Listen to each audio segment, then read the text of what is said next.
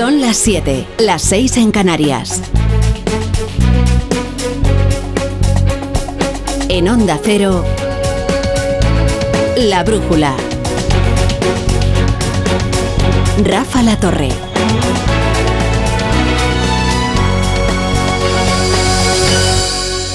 Ya está cayendo la noche de este día soleado y ventoso, como el de ayer, aquí en Valencia. Es un día tristísimo en el que los eh, bomberos han podido al fin acceder al interior del, edificio arrasado y allí lo que han encontrado es el infierno esperado. Hoy no hay ninguna noticia alentadora. Ayer podría, podíamos al menos ofrecerles el, el, testimonio de aquellas personas que habían sido rescatadas, pero ya no queda ningún desaparecido. La policía científica ha terminado sus trabajos, la UME se ha replegado y ya tenemos un balance definitivo de víctimas mortales de este terrible incendio que ha convertido un edificio de, de viviendas, de más de 130 viviendas, en una mole calcinada en la que siguen, siguen trabajando eh, en su interior. Tenemos con nosotros a la delegada del Gobierno de la Comunidad Valenciana, eh, Pilar Bernabé. Eh, buenas, buenas tardes. Buenas tardes, ¿qué tal? ¿qué tal? tenemos un balance definitivo de 10 víctimas mortales, ¿verdad? Sí, un terrible balance de 10 víctimas mortales a las que sin duda no puedo más que transmitir a sus familiares, a, sus amigos, a sus vecinos y a sus vecinas todo nuestro cariño, todo nuestro afecto en nombre del Gobierno de España y lo ha dicho también el presidente del Gobierno esta mañana, pero también en nombre de, todos los valencianos, las valencianas y de España ¿no? en su conjunto. Hoy es un día muy triste en el barrio de Campanar de Valencia, un barrio lleno de vida, donde a estas horas eh, las familias van a las extraescolares con sus hijos, a, comprar aquí al supermercado que ha estado abierto toda la noche para dar eh, cobijo a todas las personas que estábamos aquí, que estaban trabajando. Y hoy pues el silencio era aterrador. Hmm. Eh, había 14 desaparecidos. Eh, sí. Entiendo que han encontrado a, a cuatro de ellos, ¿no? Eh, y, y, los otros 10 pues los han encontrado sí. pero sin vida, ¿no? Sí, efectivamente. Esta mañana teníamos eh, 14 personas eh, desaparecidas que no estaban localizables. Ha sido un trabajo muy duro desde ayer eh, por la tarde, a quien yo sin duda alguna quiero agradecer el esfuerzo de la Policía Científica y también de personas que anónimamente han trabajado y han colaborado muchísimo con la Policía Nacional. Un ejemplo es el conserje de la finca, Julián, que ha sido una persona clave en eh, la búsqueda de las personas, también en el rescate de algunas de ellas, que ha ayudado mucho a la policía en las últimas horas para poder eh, filiar a, todas las personas que vivían en, en, la finca y poder encontrar a esas personas que estaban eh, ilocalizables. El balance era de 14 personas esta mañana y a lo largo de esta mañana hemos eh, conseguido localizar a cuatro personas. Y ya se ha comunicado a las, a las familias. Sí, sí desde el primer momento. Ayer eh, ayer por la tarde ya estaban las personas, es, estaban los familiares, estaban todos eh, atendidos en un espacio por eh, los técnicos del Ayuntamiento de Valencia y también de Cruz Roja. Yo quiero recordar que el Gobierno de España activó también todos los protocolos, el convenio estatal con Cruz Roja.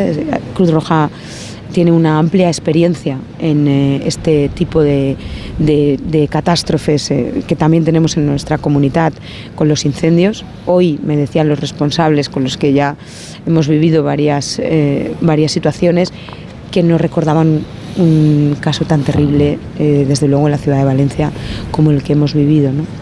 Y estuvieron con ellos y, y, les informamos, por supuesto, antes de, informar también de la situación que estábamos viviendo.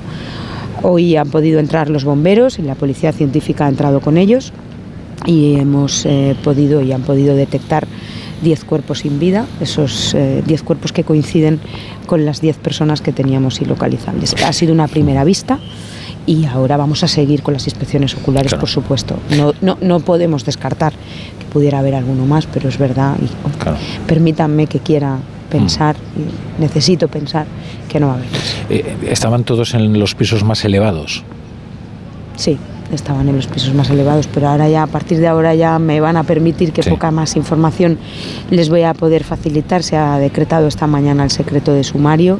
Yo creo que es importante que dejemos que la investigación pueda seguir eh, y pueda estar en marcha para, poder eh, tener la información veraz eh, lo, más pronto posible. En cuanto a las personas que han salido con vida, lo han perdido todo, queremos interesarnos en primer lugar por los heridos. creo que había también 14 personas heridas de diversa consideración, ninguno de gravedad, algunos de ellos han sido dados de alta ya, ¿no? Sí, exacto. han sido 15 personas, 6, 7 bomberos. Creo que es importante también porque seamos conscientes de que ayer los bomberos se jugaron la vida, literalmente. Salieron muchos de ellos mm, en, una situación crítica y a mí tengo que reconocer que me impactó muchísimo ver a muchos de ellos heridos, cómo rabiaban porque querían volver a entrar, porque querían salvar y rescatar a personas. Em, todas las personas que, que, estaban en el hospital han sido dadas de alta. Eh, y por lo tanto estamos en ese sentido eh, satisfechos de que mm, todas las personas que, estaban heridas y que sufrieron ayer algún tipo eh, de lesión están recuperándose. Mm. ¿Y, las personas que han tenido que pasar la noche, por ejemplo, en hoteles, eh, ahora que se ha dispuesto para ellas, ¿qué, pueden hacer ellas? van a seguir eh, en hoteles, están eh, en este momento desde la delegación del Gobierno, estamos en coordinación permanente con el Ayuntamiento de Valencia que está poniendo a disposición de los, de los vecinos y de las vecinas los establecimientos hoteleros y a partir de ese momento también están empezando a habilitar las ayudas de emergencia propias en estos casos para, para poder ayudarles a reprender su vida. Mm. Eh, en cuanto al, enorme caudal de solidaridad que hemos visto, hemos visto a muchísima gente acercándose aquí con cualquier cosa. Eh, no sé si quiere dirigirse también a los, a los valencianos, eh, no sé si es necesario algo más, o si incluso ya conviene dejar de traer ropa, porque hemos visto ya que hay muchísima. ¿Cómo se puede ayudar a la gente, a aquellos que quieran contribuir? Bueno, aquí hay asociaciones y entidades del barrio incluidas las propias fallas del barrio de, Campanar, que están recogiendo esa ola de solidaridad del pueblo valenciano. Esta mañana me decían eh, algunos de ellos que en principio parecía que eran los vecinos y las vecinas del barrio de Campanar, luego los vecinos y las vecinas de Valencia Ciudad y parece que ya son eh, ciudadanos de, cualquier parte que se están acercando a, aportar de una manera solidaria. Eh, están coordinándose con los servicios eh, sociales del ayuntamiento y se están eh, canalizando esas aportaciones anónimas de la gente. Yo creo que es un momento sobre todo para agradecer y para poner en valor el espíritu solidario de, los ciudadanos y de las ciudadanas que en estos momentos se pone claramente de manifiesto. Mm. Eh, antes le escuchábamos una cosa más solo. Eh, le escuchábamos describir el barrio. Eh, este barrio a usted no le es extraño, ¿verdad? No, no, es mi barrio. Mm. Este es mi barrio, vivo aquí, mi, casa está ahí enfrente y, y sinceramente Estamos viviendo una situación excepcional, una situación terrible y, queremos que, este barrio pues eh, vuelva a, su vida normal. Mm. Tenemos esta eh, imagen casi fantasmagórica de, mm. esta, de este edificio que desgraciadamente nos va a acompañar y que hoy sabemos que es una marca que tenemos y que no la vamos a poder olvidar delegada del Gobierno en la Comunidad Valenciana, Pilar Bernabé. Muchas gracias por, por atendernos, por estar hoy en la brújula. Gracias a ustedes.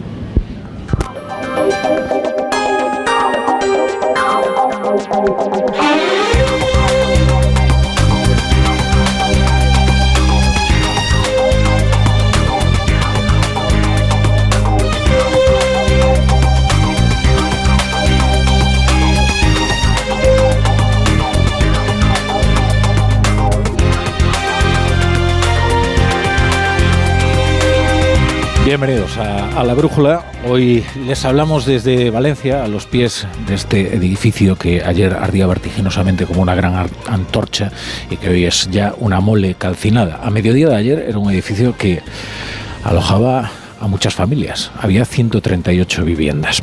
Ya hay un balance definitivo, escuchaban ustedes los datos que aporta la delegación del gobierno en la comunidad valenciana. Diez personas han muerto en este incendio. No se puede descartar que los bomberos puedan encontrar algún cuerpo más, pero en principio parece que es un balance definitivo de una tremenda tragedia humana. Ya no quedan personas desaparecidas, ya no hay nadie tratando de localizar a alguno de los vecinos que sabía que vivía allí y que no había podido localizar. Los heridos, eh, en cambio, eh, han evolucionado bien, eh, la mayoría han sido dados de alta, los que pudieron salir salieron en, bastante buenas condiciones, han sido atendidos y afortunadamente muchos de ellos ya están dejando el, el hospital, muchos de ellos eran bomberos, ya han escuchado ustedes la heroica labor de estos bomberos que querían entrar eh, incluso después de haber sufrido eh, muchas heridas. En cuanto a los que lo han dejado todo atrás, a pesar de todo, se puede decir que han tenido suerte, porque ya ven que hay quien no puede volver a empezar, porque se ha dejado la vida en ese edificio maldito, en este edificio maldito que ardía como si estuviera recubierto de, de combustible. Habrá tiempo, habrá tiempo para investigar qué es lo que ha ocurrido y qué deficiencias puede tener la construcción para que el fuego se propagara a esa velocidad por la fachada. La fachada, eh, en realidad la fachada tiene como ahora mismo dos partes. La parte de arriba que está completamente calcinada a partir del tercer piso y la de abajo donde todavía se aprecia el aluminio. Esos materiales que publicitaba la promoción como materiales modernos eh, de aluminio y que ya veremos cuánto han contribuido a la propagación de, del, fuego. Eh, quienes han corrido mejor suerte han pasado la mañana procurándose lo, urgente, algunos de ellos la documentación más elemental, otros eh, procurándose algo de efectivo o tratando de recuperar una tarjeta bancaria.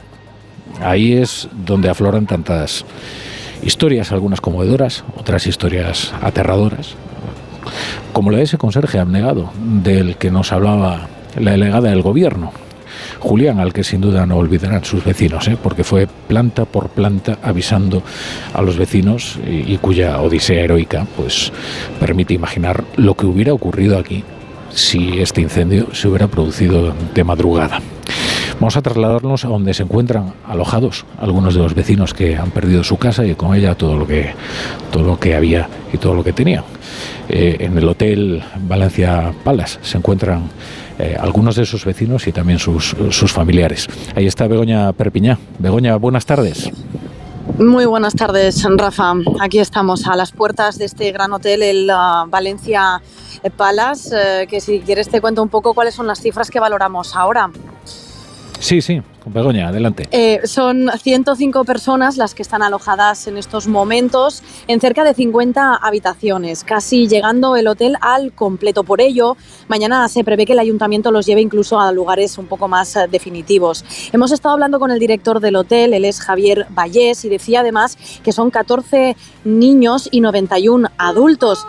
Eh, asegura que bueno, aquí están encontrando ese cariño que ahora necesitan, buscan ese afecto, buscan el descansar gente que vino gracias a un autobús eh, del transporte público, gracias a la policía local, gracias a los taxis que se han brindado también a acercarles gratuitamente y posiblemente es gente que se mm, está en estos momentos aquí en este hotel porque posiblemente no tienen alternativa próxima de familiares o amigos. Eh, quería comentaros también que nos acaban de informar que a partir de las siete y media, ocho de esta tarde, la alcaldesa de Valencia, María José Catalá, va a venir precisamente al hotel a visitar a estos vecinos que se han quedado sin todas sus pertenencias, que se han quedado sin su hogar. Está haciendo ahora ronda por los hospitales, así que dentro de poco la vamos a tener por aquí. Recogeremos también eh, sus declaraciones. Os decía que el director precisamente del hotel en el que estamos a las puertas, Javier Vallés, eh, decía que están encontrando sobre todo pues ese cariño que ahora necesitan. Si os parece, vamos a escucharle.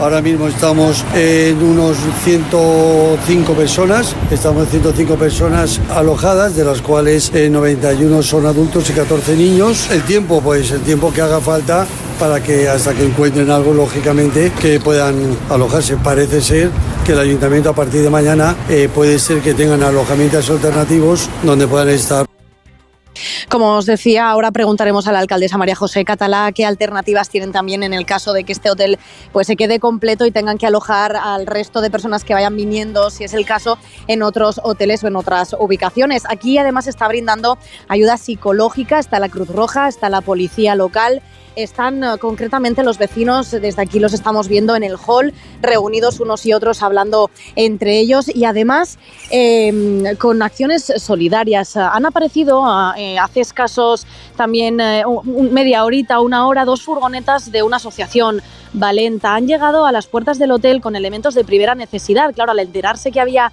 también menores, niños, han pedido al hotel que les dijesen qué necesitaban estas familias y enseguida se han puesto en marcha para acercarles pañales, ropa, ropa interior, toallas, incluso carritos de bebé. Recordamos que hay niños también, unos 14 y 91 adultos. Hemos hablado precisamente también con Javier Lorca, que es el portavoz de esta asociación de Valenta. Aquí traemos lo que nos han pedido, pañales, toallitas, toallas, ropa interior. Bueno, hemos hecho una criba de lo que las familias que hay aquí necesitan aquí para que no se pierda tampoco por el camino, que llegue directamente a quien realmente lo necesita y le hace falta. Insisten en que toda ayuda es poca y agradecen la solidaridad de la ciudadanía, no solo la de Valencia, sino lo comentaba también la delegada del Gobierno de los pueblos y ciudades del alrededor que están brindando todo desde anoche. Eh, la gente se ha acercado a ofrecer todo lo que tenían, muchas empresas, incluso asociaciones, fallas también. Emocionado, decía este portavoz, se pasa mal, no, eh, evidentemente eh, es una situación que no merece nadie, pero es una jornada en la que la solidaridad también, compañeros, ha sido la gran protagonista. Vamos a hablar precisamente de la solidaridad y, de ese caudal de ayuda que llega incesante en uno de los eh, puntos habilitados para la colaboración ciudadana, cerca, muy cerca de, aquí, del, lugar del, del siniestro. Se encuentra Pablo Albella. ¿Qué tal, Pablo? Buenas tardes. ¿Qué tal, Rafa? Buenas tardes. Sí, aquí estamos apenas 50 metros de la cara sur del edificio incendiado en una de las sedes de esta asociación Valenta, que efectivamente tiene habilitado varios espacios donde durante todo el día han ido llegando personas para donar productos para los supervivientes, porque son personas, lo acabamos de escuchar, que efectivamente de la noche a la mañana se han encontrado con una situación increíble porque se han quedado literalmente sin nada. Han traído ropa, mucha por cierto, demasiada, recién comprada directamente de las tiendas, lo hemos visto, muchos, muchos de esos productos productos de higiene, por supuesto, medicamentos, material escolar para los más pequeños, en fin, todo lo que se nos pueda ocurrir para poder llevar el día a día. Por cierto, hemos visto muchísima gente joven también trayendo todo tipo de productos. No es el caso de la persona que quiero que escuchéis, eh, se llama Mari Carmen, una mujer de 72 años, que muy emocionada nos contaba esto justo al salir de este lugar donde nos encontramos. He traído dos piezas muy bonitas, es un abrigo cabel y un traje de chaqueta negro a rayas muy bonito y espero que alguien lo aproveche porque estaba viendo la televisión y, dices, ¿qué haces? ¿Sabes? Y me he emocionado. Y no soy de esta zona, así que me voy andando. Espero que alguien lo aproveche porque es muy poca cosa, pero por lo menos es la voluntad y las ganas de ayudar a la gente. Bueno, pues ha sido tal la cantidad de gente que se ha acercado por aquí a traer todo tipo de artículos que nos dicen se han visto desbordados y, entre otras cosas, pedían cajas, cajas de cartón para poder clasificar y preparar todo lo que venía llegando.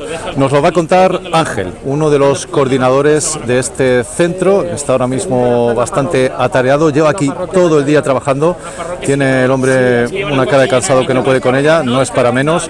Vamos a dejar que nos lo cuente él en directo, si nos atiende ahora mismo. Sí, Ángel, buenas tardes, Ángel. Hola, buenas tardes.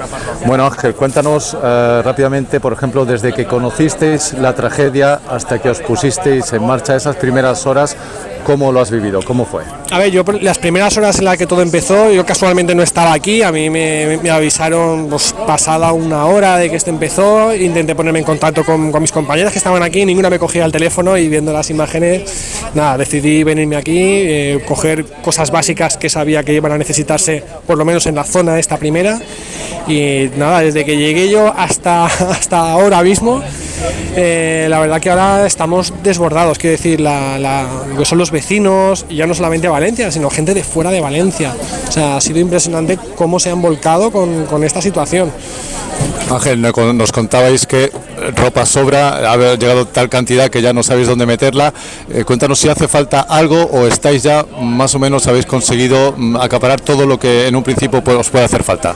ahora mismo eh, consideramos que las necesidades básicas primarias que pudiera necesitar cualquier familia están más que cubiertas, tanto a nivel de ropa como de alimentos, como de enseres personales, mm, aseo, higiene. O sea, mm, en el momento hacíamos una petición, pues hace falta un producto. Eh, a lo mejor en cuestión de una hora teníamos aquí tres, cuatro coches que se habían acercado a un Carrefour se habían acercado y habían cargado el coche. Quiero decir, la respuesta que ha tenido la gente ha sido impresionante hemos hasta el punto de que los propios puntos que ha habilitado el ayuntamiento para que nosotros hiciéramos desde aquí el transporte es que han colapsado también. Ya nos han dicho que no les llevemos nada más, que no pueden coger nada más. Eh, tenemos fallas alrededor que están colaborando con nosotros, parroquias que están acogiendo, hemos derivado ya como dos camiones, varios vehículos a Cáritas para porque ha llegado tanto y ya por último, Ángel, ¿habéis echado algo en falta por parte de las autoridades? Eh, las autoridades que están aquí, la verdad que mm, nos están apoyando, nos están echando una mano, intentan controlar un poco el, flujo de gente que viene, sobre todo porque al final ya no solamente la gente que viene a donar, sino también pues vienen a ver la zona de conflicto y eso a nosotros nos perjudica. O sea, al final nosotros estamos intentando hacer una labor para ayudar a los afectados. el morbo que pueda generar ver un, un, edificio incendiado, pues hombre, a nosotros ahora mismo eso no nos va ni nos viene. Trabajamos aquí, lo veremos más adelante, tenemos tiempo de verlo. Y al final un poco las autoridades que están aquí mm, están colaborando, nos están ayudando. O sea que no podemos ninguna queja en, esa, en ese sentido. Muchas gracias Ángel. Nada, a vosotros. Bueno, pues ese ha sido el testimonio de los coordinadores. Sigue llegando a gente, siguen llegando muchísimas bolsas, eh, cajas con todo tipo de productos, pero de momento parece que todas las necesidades están cubiertas. Eh, muchas gracias, Pablo. Hoy la brújula se emite desde el barrio de Campanar, aquí en Valencia. Hay otras noticias. Nosotros les dejamos eh, para que las conozcan con la emisora más cercana a usted de Onda Cero. En Onda Cero, La Brújula, Rafa La Torre. La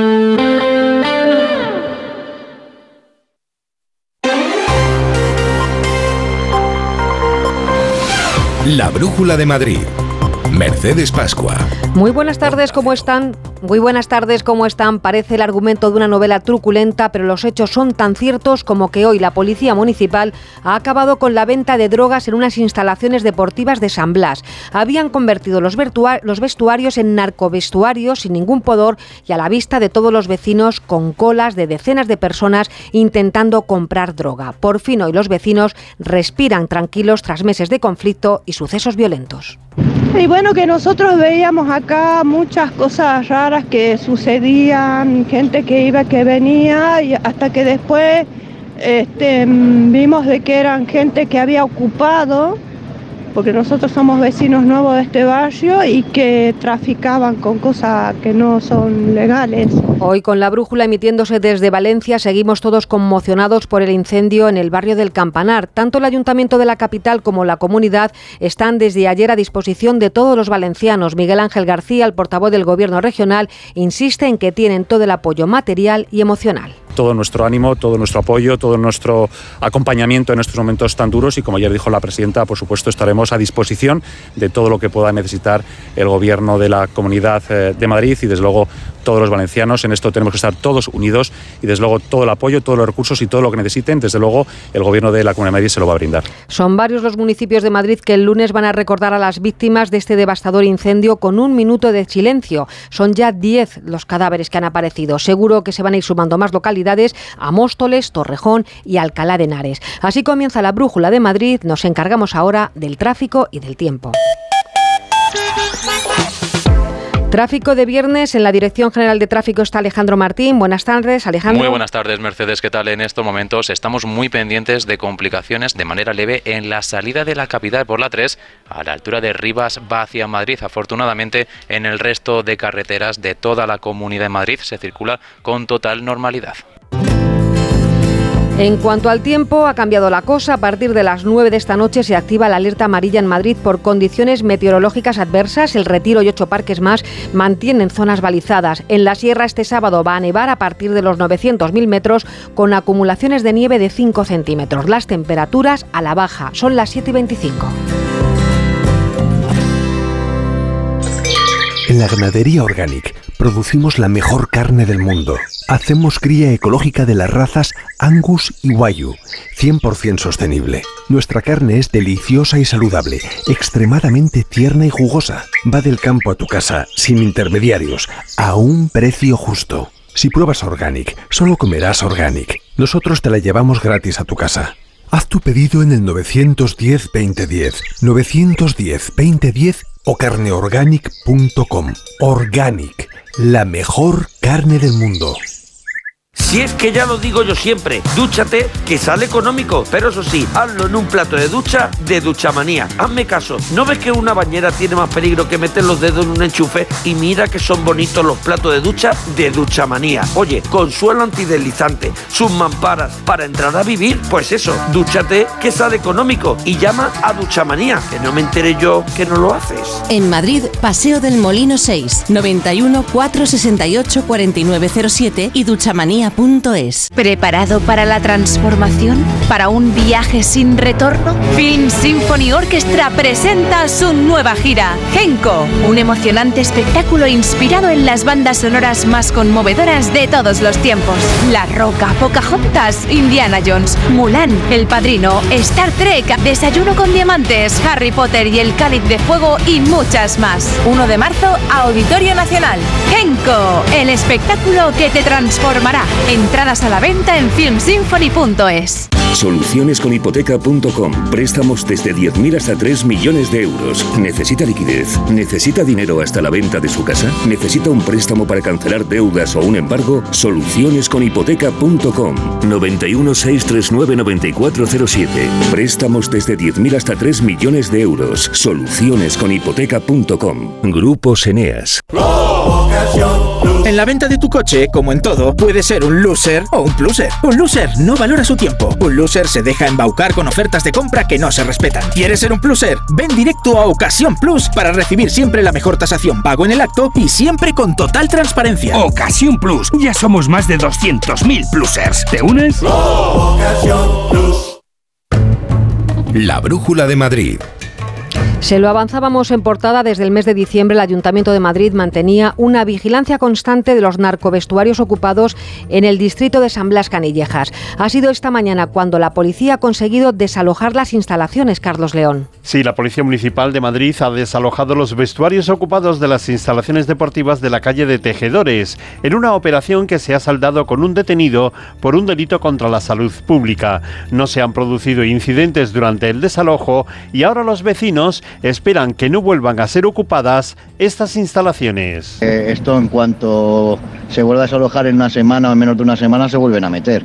Así que no sé cómo podrían, de qué manera que no vuelvan a meterse aquí todos los drogadictos y bueno, los, los, toxicómanos que se meten aquí. Ahora se han sellado los vestuarios y los vecinos esperan que desaparezca la droga con la que se atrapicheaba en la zona. San Blas ha vuelto un barco de narcos y esto es un pozo sin fondo. Si no lo tabican o no lo ponen guardia de seguridad, siempre va a estar lleno de yonkis. Y va a haber apuñalamientos como ha habido y peleas y problemas. La actuación ha contado con todos los informes y documentos correspondientes al objeto de garantizar su seguridad jurídica. Pues no fue Madrid, sino Frankfurt, la ciudad que acogerá la sede de la Agencia Europea contra el Blanqueo de Capitales.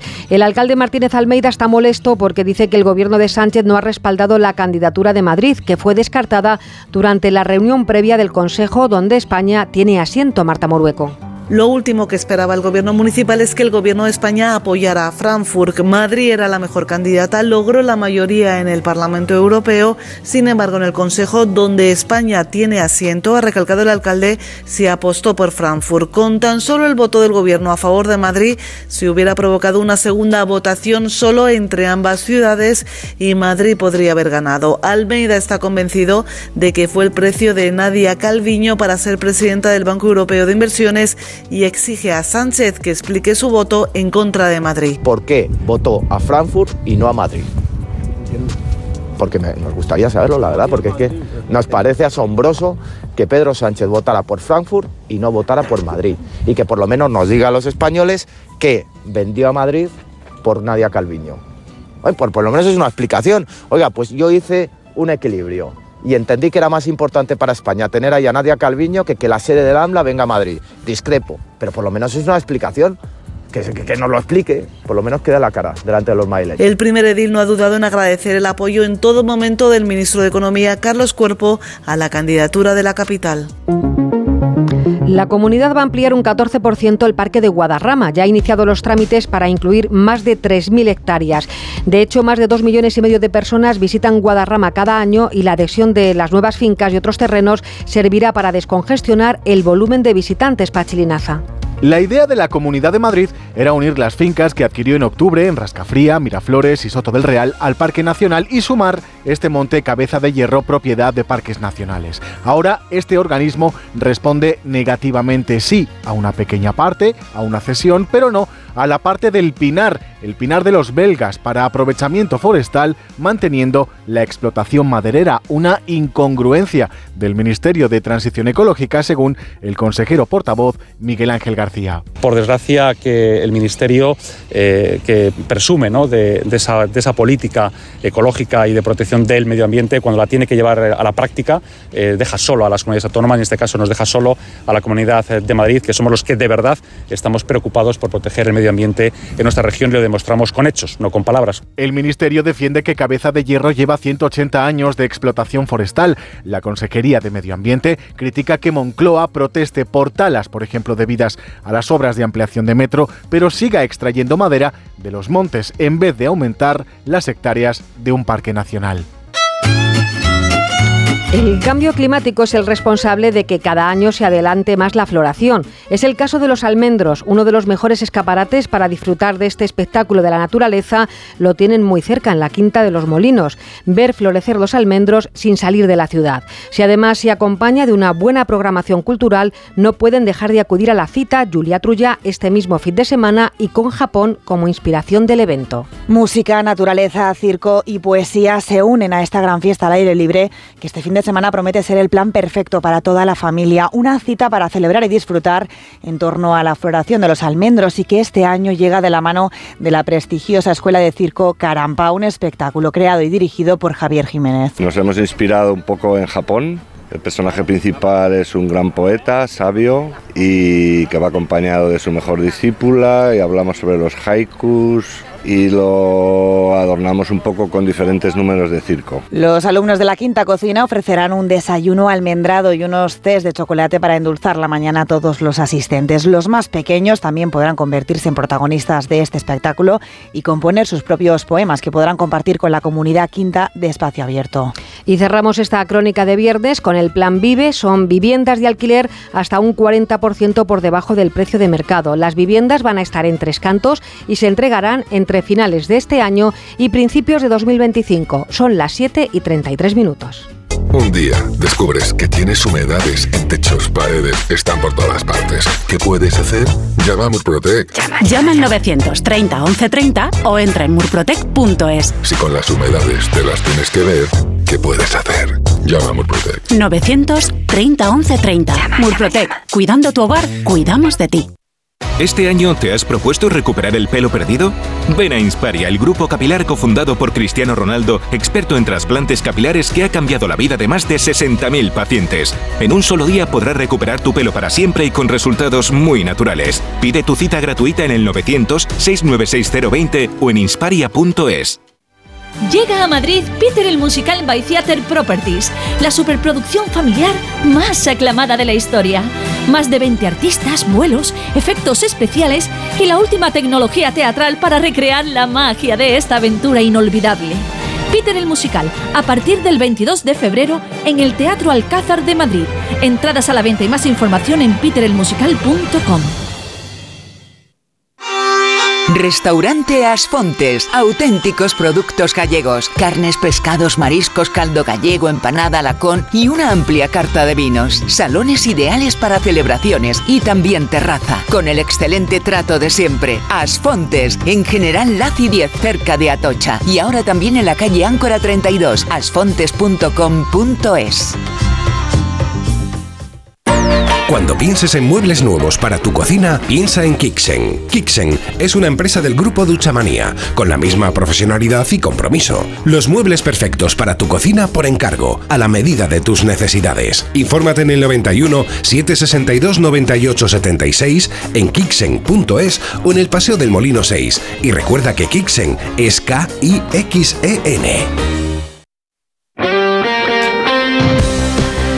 Vamos con el deporte de viernes, que seguro que nos trae mucho fútbol. Aitor Gómez, buenas tardes. ¿Qué tal, Mercedes? Sí, señora, hay muchas cosas este fin de semana, hay mucho fútbol este fin de semana. Lo último va a ser lo del Bernabéu. Mira, eh, que será el domingo a las 9, ese Real Madrid-Sevilla que va a tener curiosidades al margen del partido en sí, pero primero que nos cuente Pereiro lo deportivo y ahora te cuento yo lo, demás. Lo deportivo que pasa por una mala, eh, una mala noticia, la lesión de Joselu. Pereiro, muy buenas. Hola, Héctor, querido, ¿qué tal? Muy buenas. Bueno, pues es una mala noticia. Ese de Maosio en el tobillo de Joselu que le va a tener entre dos y tres semanas fuera. Se va a perder el partido frente al Sevilla, el del Valencia, la vuelta contra el Leipzig y a ver si está para irse con la selección o para volver a la vuelta del eh, parón de selecciones y jugar el partido frente al Celta Rafa Benítez. Del resto, eh, eh, Rudiger sí va a estar en la lista y va a jugar el domingo. ha entrenado hoy todo el entrenamiento con sus compañeros. Bellingham ha hecho carrera continua y ha tocado algo de balón, pero el objetivo es o Mestalla o frente al Leipzig el día 6. Bajas por acumulación de tarjetas y por la expulsión de Carvajal también Camavinga. Vuelve Mendy. Los tres cruzados fuera, así que nada, el más 6 con el Girona y el Madrid a seguir en lo más alto, pero sin José Lu, dos a tres semanas de baja. Gracias, Alberto. Va a hacer el saque de honor del partido el hombre de moda, Ilia Topuria, el matador, que dijo ayer que es del Madrid, y habrá homenaje a Sergio Ramos en su vuelta. Nada muy ostentoso ni muy grande, pero sí que algo tiene preparado el Madrid para antes del partido. Antes de esto del Bernabéu llegará lo de mañana. Tendremos al Getafe jugando en Barcelona contra el Barça. Es curioso, Mercedes, las cosas que. cómo cambian las cosas en poco tiempo.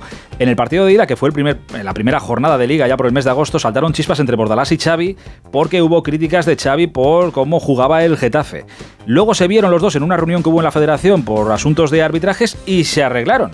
Y de hecho, mira las flores que ha soltado hoy Bordalás sobre su rival mañana, sobre Xavi. Yo también tengo un, gran respeto y admiración. Eh, y bueno, los entrenadores estamos muy expuestos, eh, todos lo sabéis.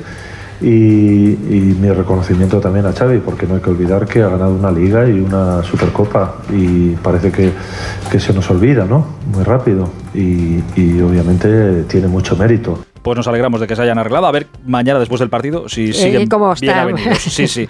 Y el Atlético de Madrid juega mañana también a las 9 en Almería sin Grisman, que no va a forzar, lo ha dicho Simeone.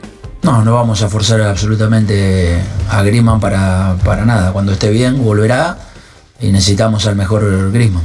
Lo necesitan sobre todo para el jueves de la semana que viene, que el Atleti se va a jugar, estar o no en la final de Copa. Y termino dándote el parte diario de la Fórmula 1. Hemos tenido test en Bahrein hoy también. Carlos Sainz ha marcado por la tarde el octavo mejor tiempo, pero nadie ha mejorado el tiempo que marcó en el día de ayer. Así que, de momento podemos decir que ha sido el, el más rápido. La semana que viene ya hablaremos de que está a puntito de comenzar el Mundial. Bueno, disfruten del deporte que es fin de semana.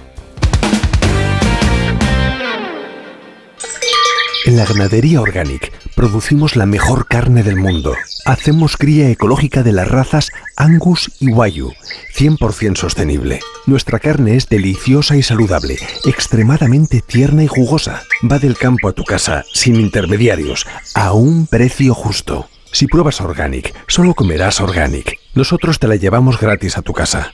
Haz tu pedido en el 910-2010, 910-2010 o carneorganic.com. Organic, la mejor carne del mundo. Ahora solo piensa en disfrutar de tu Audi, porque de todo lo demás se ocupa Audi Selection Plus. Conduce tu Audi seminuevo o de ocasión con entrega inmediata, control de calidad de hasta 289 puntos de chequeo, financiación a medida y otros beneficios únicos. Y si visitas tu concesionario más cercano, podrás tasar gratuitamente tu vehículo con opción a compra. Con Audi Selection Plus todos son ventajas. Consulta condiciones y vehículos disponibles en Audi Retail Madrid. Si el Prado va a abrir por la noche el primer sábado de cada mes, el Thyssen sube la apuesta y anuncia que todos los sábados por la noche va a abrir de forma gratuita sus exposiciones temporales. De 9 a 11, la iniciativa Sábados Uniclo arranca el sábado que viene con la exposición El realismo íntimo, íntimo de Isabel Quintanilla. Pero tenemos un plan para esta misma noche. Precisamente ahora David de María actúa esta noche en el Within Center. Están a tiempo todavía para llegar al concierto del Jerezano porque las puertas abren a las 8 y una hora después comienza el espectáculo. Todavía quedan entradas, para ver a David de María. En la producción Carmen Sabido, en la realización Gabriela Sánchez. El lunes volvemos con más y mejores noticias de Madrid. Que pasen un buen fin de semana y ahora se quedan con Rafa La Torre y el equipo de la Brújula en directo desde Valencia. Les recordamos 10 víctimas mortales en el incendio del edificio que se produjo ayer.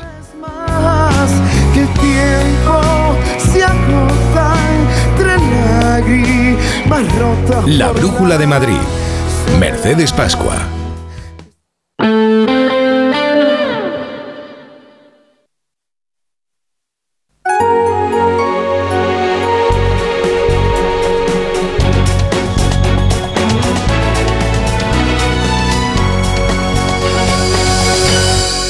Las 8 menos 20, son las 7 menos 20 en Canarias. Hoy la brújula se emite desde Valencia, desde el barrio de Campanar, a, las, a los pies eh, de este edificio calcinado, esta torre de 14 plantas que ayer ardía y que provocaba 10 víctimas mortales. Hoy lo sabemos, 10 personas han muerto en este edificio.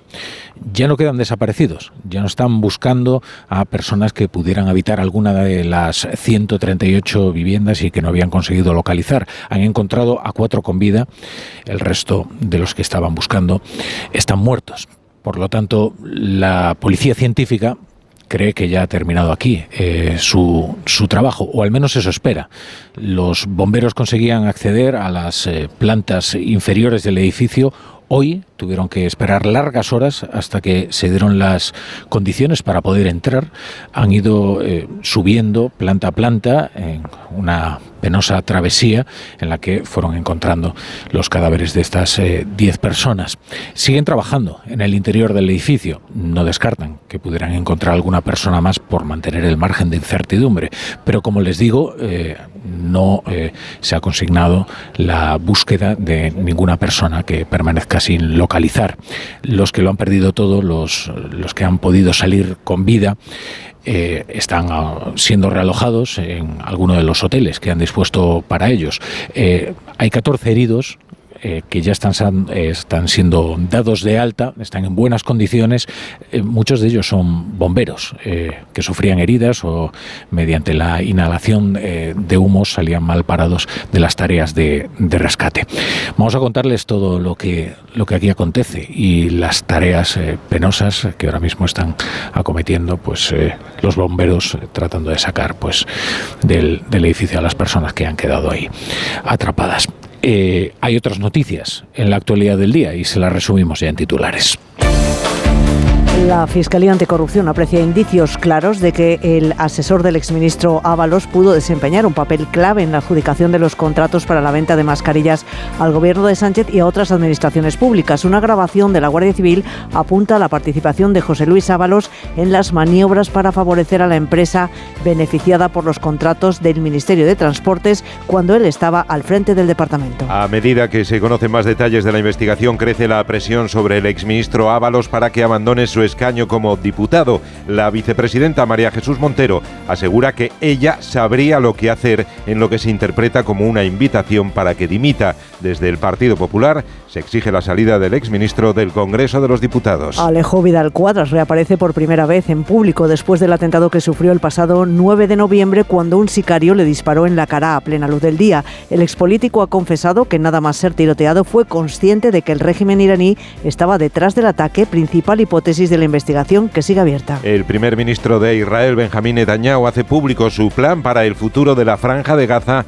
que ha sido rechazado ya por la Autoridad Nacional Palestina. Contempla que el ejército israelí mantenga su presencia en Gaza el tiempo que sea necesario, con una autoridad local que nada tenga que ver con el terrorismo y que la Agencia de la ONU para los Refugiados deje de trabajar en ese territorio. En Estados Unidos, el gobierno de Joe Biden aprueba el mayor paquete de sanciones a Rusia a cuenta de la invasión a Ucrania y la muerte del opositor Navalny. Afectan a 500 empresas e individuos relacionados con la persecución de Navalny y que contribuyen al sostenimiento económico de la guerra de Putin. Washington se suma así a las medidas de castigo contra Moscú que esta misma semana ha aprobado la Unión Europea. La Agencia Europea del Medicamento recomienda autorizar la comercialización de una nueva terapia para el tratamiento de pacientes con esclerosis lateral amiotrófica. Actualmente solo existe un único tratamiento autorizado en la Unión Europea para la ELA, que retrasa la necesidad de la traqueotomía en pacientes seleccionados y puede incrementar la supervivencia de 3 a 5 meses. La brújula con la torre.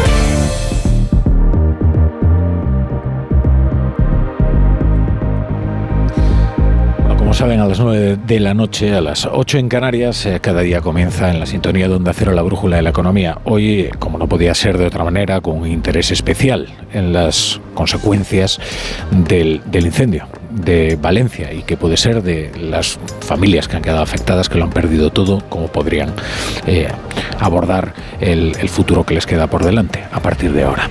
Ignacio Rodríguez Burgos, ¿qué tal? Buenas tardes. Muy buenas tardes, Rafa. Sí, ahora tras la tragedia humana, las familias deberán armarse de valor para enfrentarse al papeleo y a los seguros.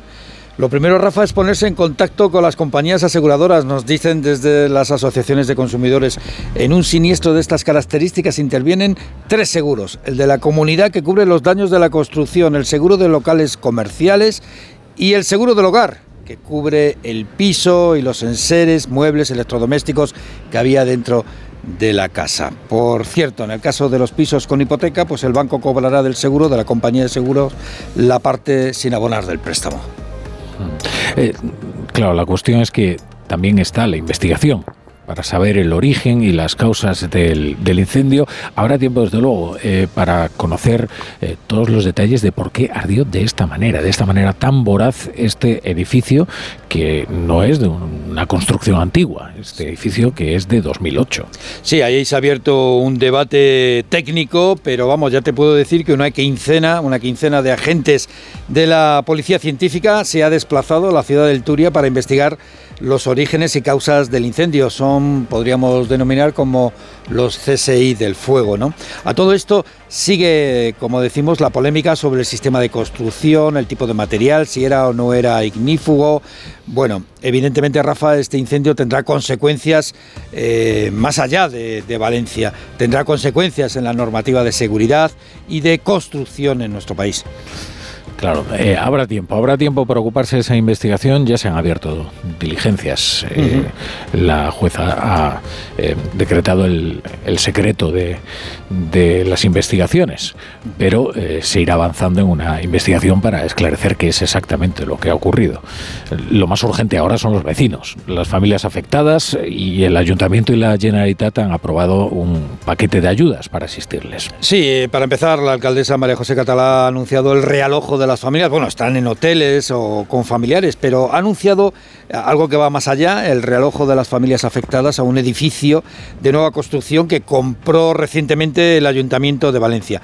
El presidente de la Generalitat Valenciana, por su parte, Carlos Mazón, ha anunciado ayudas directas que van entre los 6.000 y 10.000 euros a los afectados para, para poder comprar lo más urgente, ayudas también para el alquiler, si así lo desean, y una rebaja al 0% de los impuestos a la hora de adquirir una vivienda, entre otras ayudas. También hay ayudas psicológicas. Por cierto, decir que este es un edificio que levantó la promotora Febex que terminó en quiebra. Eh, la segunda quiebra más elevada del sector inmobiliario de Cataluña durante el estallido de la burbuja y entonces con un pasivo de 600 millones de euros. Pero hay otras noticias también de, de la economía eh, y alguna además noticia de alcance, como esta multa a Booking por parte de la Comisión de la Competencia. La Comisión de los Mercados y de la Competencia ha propuesto una sanción de 486 millones de euros a Booking por prácticas anticompetitivas frente a los hoteles, a los hoteles españoles. La compañía de reservas turísticas va a recurrir, pero la sanción definitiva se establecerá en julio y podría ser incluso superior a esta cantidad, como digo, por las restricciones en el precio que impone la plataforma a los hoteles de nuestro país. Además, el fabricante de microchips de inteligencia artificial Nvidia entra en el club de las empresas que valen más de 2 billones y la bolsa española firma su mejor semana en cuatro meses, puesto que se ha revalorizado casi un 2,5%. Bueno, muchas gracias Ignacio. Como pueden imaginar, hoy los contenidos, el ritmo de este programa se van a ver completamente trastocados. Esperamos eh, desplazarnos luego a uno de los hoteles donde están siendo realojadas todas estas familias que lo han perdido todo en este incendio mm, devastador. Ellos al menos han podido salvar la vida. Diez personas han fallecido en esta catástrofe. Hablaremos con ellos, hablaremos también con las autoridades y, y les contaremos todas estas noticias de las que les informa Ignacio Rodríguez Burgos, al que espero a las 9, las 8 en Canarias. Aquí estaremos a las 9 con protagonistas de esta, de esta cuestión. La brújula. La torre. Es hora de que esta empresa funcione como lo que es, una empresa familiar. Yo no me he partido el lomo por esta empresa para que ahora venga mi hermano a vivir del cuento. Pero es tu hermano Jesús. Ha habido un derrumbe en la fábrica. Pues tu padre está herido. Si algo le pasa a padre, sería lo que siempre has querido ser, ¿no? Sueños de libertad, gran estreno, el domingo a las 10 de la noche y a partir del lunes, todas las tardes de lunes a viernes a las 4 menos cuarto en Antena 3, la tele abierta. ¿Qué tal, vecino? Oye, al final te has puesto la alarma que te recomendé. Sí, la de Securitas Direct. La verdad, es que es fácil que puedan colarse al jardín saltando la valla. Y mira, no estábamos tranquilos. Lo sé. Yo tuve esa misma sensación cuando me vine a vivir aquí. Protege tu hogar frente a robos y ocupaciones con la alarma de Securitas Direct. Llama ahora al 900-272-272. Recuerda, 900-272-272. Con este estrés no consigo concentrarme. Toma Concentral. Con su triple acción de lavacopa, rodiola y vitaminas, Concentral consigue aliviar el estrés ayudando a una concentración más estable y duradera. Concentral. Consulte a su farmacéutico o dietista. Segunda rebajas en Vision Lab. Hasta el 60% de descuento en gafas graduadas de sol, lentillas, audífonos. Hasta el 60%. Solo hasta el 29 de febrero. Más info en visionlab.es. La brújula.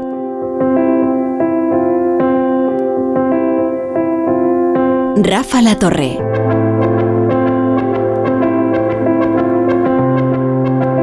Miren, anoche cuando estábamos hablándoles eh, de este incendio y estábamos relatándoles lo que estábamos viendo, las imágenes terribles, terroríficas de, desde este barrio de Campanar, eh, les eh, trasladamos lo que yo creo que es una de las imágenes de, de este incendio, ¿no? que quedará sobre todo de esta, de esta terrible noticia. A pesar de todo es una imagen alentadora, porque fue el heroico rescate de una pareja que estaba eh, atrapada en su terraza tratando de respirar aire limpio. Eh, estaban completamente rodeado de- rodeados de llamas, pero un trabajo prodigioso de los bomberos consiguió sacarlos de ahí, sacarlos con vida. Lo dejaron todo atrás, eh, como todos sus vecinos, lo perdieron todo, pero al menos conservaron la vida. Los bajaron ilesos, ilesos físicamente, lo que pasa es que todos nos, preguntamos qué clase de conmoción sufre una persona que queda atrapada por el fuego durante horas y que casi da por perdida la vida y qué clase de recuperación le espera y de trabajo para tratar de recuperar una estabilidad mental. Por eso eh, hemos llamado a nuestra psicóloga, colaboradora habitual de, de La Brújula, que es María Jesús Alabarreyes, y que nos va a ayudar a entender todo esto. ¿Qué tal, María Jesús? Eh, buenas tardes. Muy buenas tardes, buenas tardes, Rafa. Pues eh, creo que eh, lo, lo más urgente ¿no? para, para esta gente que ha conseguido salvar la vida ya ni siquiera es lo material. Eh, eso sí, es, es importante desde luego, pero hay que recuperar ¿no? una, una estabilidad mental, una salud mental para tratar de salir adelante. ¿no? Sí, eh, esto es eh, algo muy delicado. Fíjate que en un primer momento, di- digamos, el estado de shock es tan intenso, tan fuerte, eh, que actúas desde, bueno, lo que sería el sistema nervioso autónomo, actúas desde nuestra parte, digamos, de supervivencia. Fíjate que cuando veíamos a esta pareja, eh, pues veíamos cómo intentaban ir de un sitio a otro, cómo intentaban saltar a la otra parte, eh, lo que hacían constantemente. Eh, yo les he visto en algún momento y decían que, eh, relatando un poco los hechos, decían que, que no se abrazaban entre ellos, porque abrazarse era como darse por perdidos, como de alguna forma despedirse, mientras que en todo momento lo que tuvieron fue una actitud, digamos, de pedir ayuda y muy proactiva. Desde el primer momento se hicieron notar y luego constantemente estaban siguiendo, digamos, las instrucciones de los bomberos. Si nos damos cuenta, en ningún momento perdieron, digamos, el control. Hacían todo lo que les decían, colaboraron, ayudaron. Aquello se eternizó, tardó más de dos horas y sin embargo en esas dos horas prevaleció por encima de todo eh, ese sentimiento de, me quiero salvar y voy a poner mi mente en función un poco de ese objetivo. Eh, yo les veía esta tarde luego que les hacían una entrevista, nuestra compañera Sonsoles, en Antena 3 y veía cómo ella relataba el tema y cómo él, el pobre, eh, que además es belga y estaba ahí, bueno, pues estaban traduciendo y tal, eh, tenía el micrófono en la mano y estaba eh, con, con, una hiperventilación constante, es decir, estaba temblando aún constantemente. Ayer se salvaron. las secuencias, las secuelas, sin embargo, les van a durar días, semanas, meses y quizá años es, es, tremenda la pulsión de vida, ¿no? Qué poderosa es, ¿no? Que es capaz de sobreponerse a circunstancias eh, casi eh, prodigiosas. De hecho, ayer, como veíamos el incendio, pensábamos que el balance iba a ser incluso mayor, ¿eh? de 10 personas. Bueno, no vamos a lucubrar lo que hubiera pasado en caso de que esto hubiera ocurrido de noche y, demás, pero sí, es verdad que la, la pulsión de vida, las, las ganas de vivir, llevan a, hacer verdaderas proezas. María Jesús, es, se dan fases ¿no? en, en, la aceptación de lo que ha ocurrido. Sí, sí, sí, efectivamente. Se dan como varias fases en esa, eh, digamos, en, en, esa vivencia tan traumática de alguna manera, ¿no?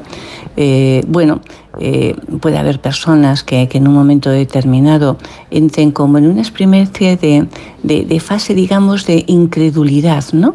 Es como que, que, sienten, bueno, pero esto realmente ha ocurrido y se pellizcan una y otra vez, como diciendo, no ha podido ser, ¿no? Eh, posteriormente eh, entran en una fase como de decir, ¿y esto por qué me ha tocado a mí? Eh, pero, pero, ¿qué he hecho yo? ¿Qué es posible? ¿no? Y hay una tercera fase que aparecen ya las reacciones emocionales, y es lo que vemos, las reacciones de angustia, de pena, de tristeza, de ansiedad, de rabia, de auténtica desesperación. Y luego está el sentimiento de pérdida, ¿no? De aquellos que han perdido a un familiar y esa superación es un trabajo durísimo también, ¿no?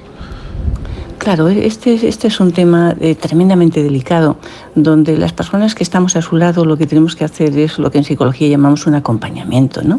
Es decir, hay que estar al lado de esas personas para que puedan abrirse, expresarse, bueno, lo que llamamos la ventilación emocional. Y nuestra actitud, y esto es muy importante, tiene que ser de escucha, eh, de afecto y de empatía. No, por favor, no les preguntemos.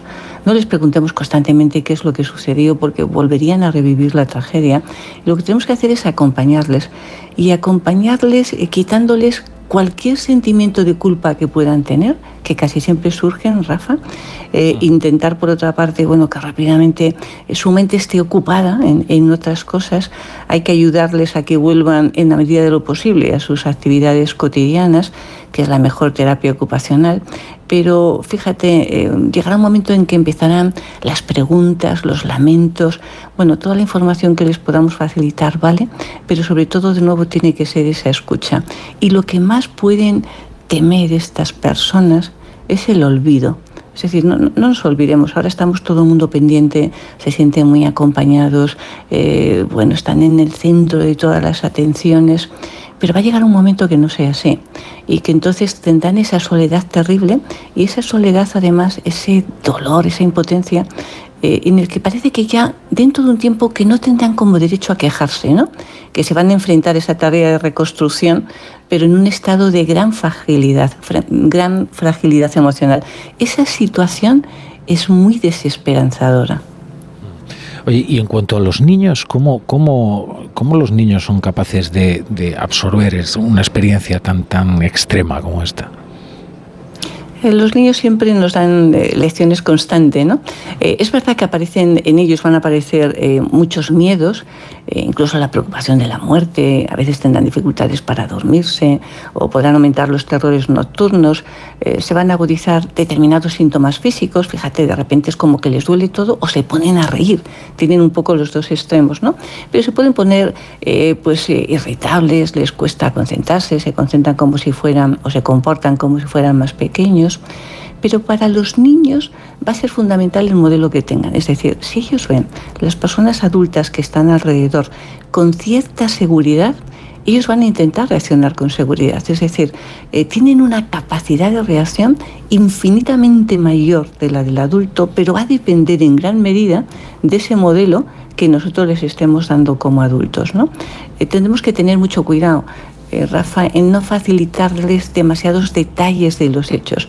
Eh, y, no decirles más allá de lo que puedan asumir en cada momento. Este es un error que se comete con mucha frecuencia.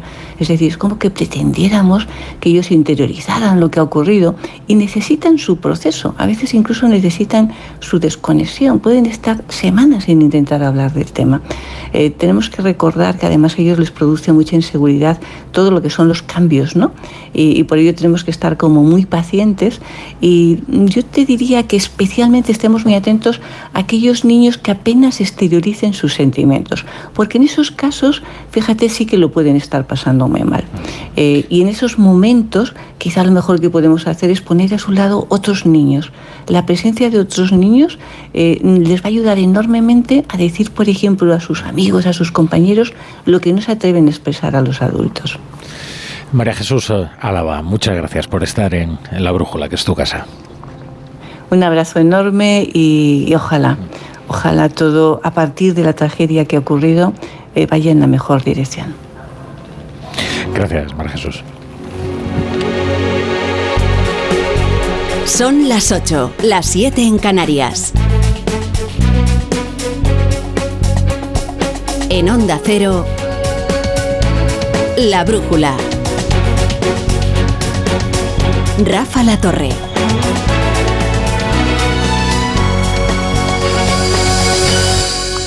La noticia a esta hora es que la policía científica ha conseguido bajar ya nueve de los cadáveres encontrados en el interior del edificio de 14 plantas que está calcinado eh, frente a nosotros. Hoy hacemos la brújula desde este conmocionado barrio de Campanar, en Valencia. Son diez los fallecidos en esta terrible catástrofe, en el peor eh, incendio urbano que se ha registrado, o al menos que se recuerda, aquí en, Valencia. Eh, siguen trabajando en su interior, tanto los eh, bomberos como los equipos de, de rescate, esperando que este sea, desde luego, el balance definitivo porque al menos no se está buscando ya a desaparecidos. Es decir, no hay personas que no han conseguido localizar a, alguno de, los, de sus familiares o alguno de sus conocidos que vivían en una de las 138 viviendas. Los 14 desaparecidos que estaban siendo buscados ya han sido encontrados. Cuatro de ellos con vida, diez de ellos eh, muertos algún caso escalofriante como el de los cuatro miembros de una misma familia, una pareja con un bebé de, casi recién nacido y, un, niño de tres años. los que han salido con, vida, eh, los heridos ya están siendo eh, tratados e, e, incluso la mayoría han sido dados de alta. Los que han conseguido salir de este edificio se encuentran en buen estado. De hecho, la mayoría de los heridos son bomberos que estaban trabajando en las tareas de, extinción. En cuanto a los que lo han perdido todo, eh, los que lo han perdido todo están ahora mismo pues eh, tratando de tratando de superar una situación extrema y tratando de reconstruir su vida desde cero, eh, empezando por lo básico. Fíjense el caso de aquellos que tienen una medicación que tomar, por ejemplo, pues lo primero que han hecho es tratar de hacerse con ella, a pesar de que ni siquiera tienen documentos para acreditar eh, que la receta es suya o que, bueno, recetas ni siquiera, ¿no? En fin, ha sido un día hoy muy parecido al de ayer. Un día soleado, un día ventoso en Valencia, ya ha caído la noche. Es un día tristísimo en este barrio. Hay un silencio sepulcral hay un enorme caudal de solidaridad que está recorriendo las, las calles y que incluso ha desbordado a aquellos que han prestado sus locales para que la gente trajera todo tipo de ayuda, desde ropa hasta eh, comida, hasta lo más básico. Están completamente desbordados porque es verdad que la población eh, ha respondido inmediatamente. Los que están vivos, desde luego, pueden considerar una suerte que estén empezando de, de cero. En cuanto a la investigación de lo que aquí ha podido ocurrir, habrá tiempo para delimitar las responsabilidades y también para saber cómo, cómo es posible que este edificio haya ardido de una forma tan fulgurante. Eh, eran las cinco y media de la tarde. Eh, si no llega a ser esa hora en la que tanta gente está afuera, en la que prácticamente todos están despiertos, ahora mismo estaríamos hablando de una tragedia humana aún peor. ¿eh?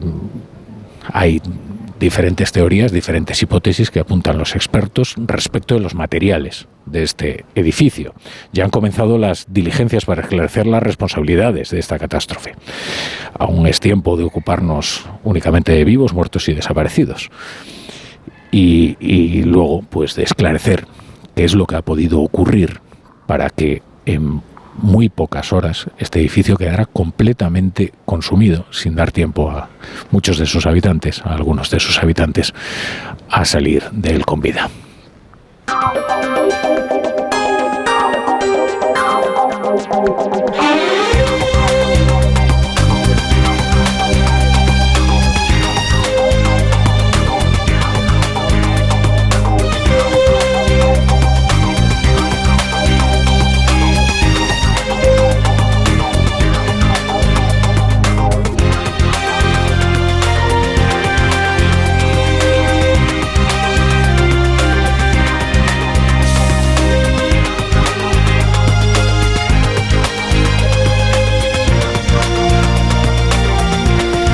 Bienvenidos a la Brújula. Con el trabajo de los servicios informativos de Onda Cero les traemos desde Valencia toda la información acerca de esta terrible tragedia humana que nos ha conmocionado a todos. Eh, la tarea de los bomberos comenzaba eh, inmediatamente después de declararse el incendio, pero es que se ha prolongado hasta ahora mismo. Ha sido una tarea lentísima en la que han tenido que enfriar primero las plantas inferiores del edificio para eh, que luego pudieran alcanzar los pisos más elevados. De ahí que el conteo de los fallecidos hubiera sido tan lento y tan incierto. Tan incierto que todavía ni siquiera lo dan por cerrado. Aunque las posibilidades, desde luego, de hallar a alguien con en el interior son, son nulas. Vamos a conocer lo que es el balance a esta hora. Un balance que se cree casi definitivo, pero que por un margen de incertidumbre natural eh, no quieren dar por cerrado porque eh, lo que se han encontrado ahí dentro los bomberos es lo esperado es un auténtico un auténtico infierno Juanjo Tobar eh, buenas tardes Hola, buenas tardes, Rafa. Hay una gran novedad a estas horas y es que bajan a nueve los fallecidos en el incendio aquí en Valencia tras una nueva inspección. El equipo de la Policía Técnica ha accedido esta tarde al edificio y ha encontrado nueve cuerpos, no diez como finalmente eh, parecía que eran definitivos. Los fallecidos están una familia con un menor de dos años y otro de dos, meses, dos semanas de vida. Las autoridades no han dado posibles indicios del origen del fuego, pero han confirmado, eso sí, que 105 personas han sido realojadas tras el devastador fuego. Realojadas por parte de mm, de los cuerpos de seguridad de la Policía Nacional y de los bomberos, unos bomberos a los que en esta casa Pilar Bernabé agradecía el trabajo. Han sido 15 personas, 6, 7 eh, bomberos. Creo que es importante también porque seamos conscientes de que ayer eh, los bomberos se jugaron la vida, literalmente. Salieron muchos de ellos mm, en, en una situación crítica y a mí tengo que reconocer que me impactó muchísimo ver a muchos de ellos heridos, cómo rabiaban porque querían volver a entrar. Escuchábamos a Pilar Bernabé en La Brújula, en Onda Cero, pero como decimos, la novedad hasta ahora es esa, son nueve, no diez, los cuerpos hallados dentro del interior del inmueble, eh, calcinado ahora en, en, Campanar, en Valencia. De momento, según parece, hay una persona todavía desaparecida. En unos momentos quizás sepamos alguna noticia más, por el momento no está previsto tampoco que ni la delegada del gobierno ni ni la alcaldesa de, Valencia, eh, María José Catalá, comparezcan en este punto de mando. Parece, eso sí, que tendremos algunas novedades cuando se vaya acercando un poco más la noche. Pero como decimos, hay nueve, no diez, las personas fallecidas y al parecer hay una persona eh, desaparecida.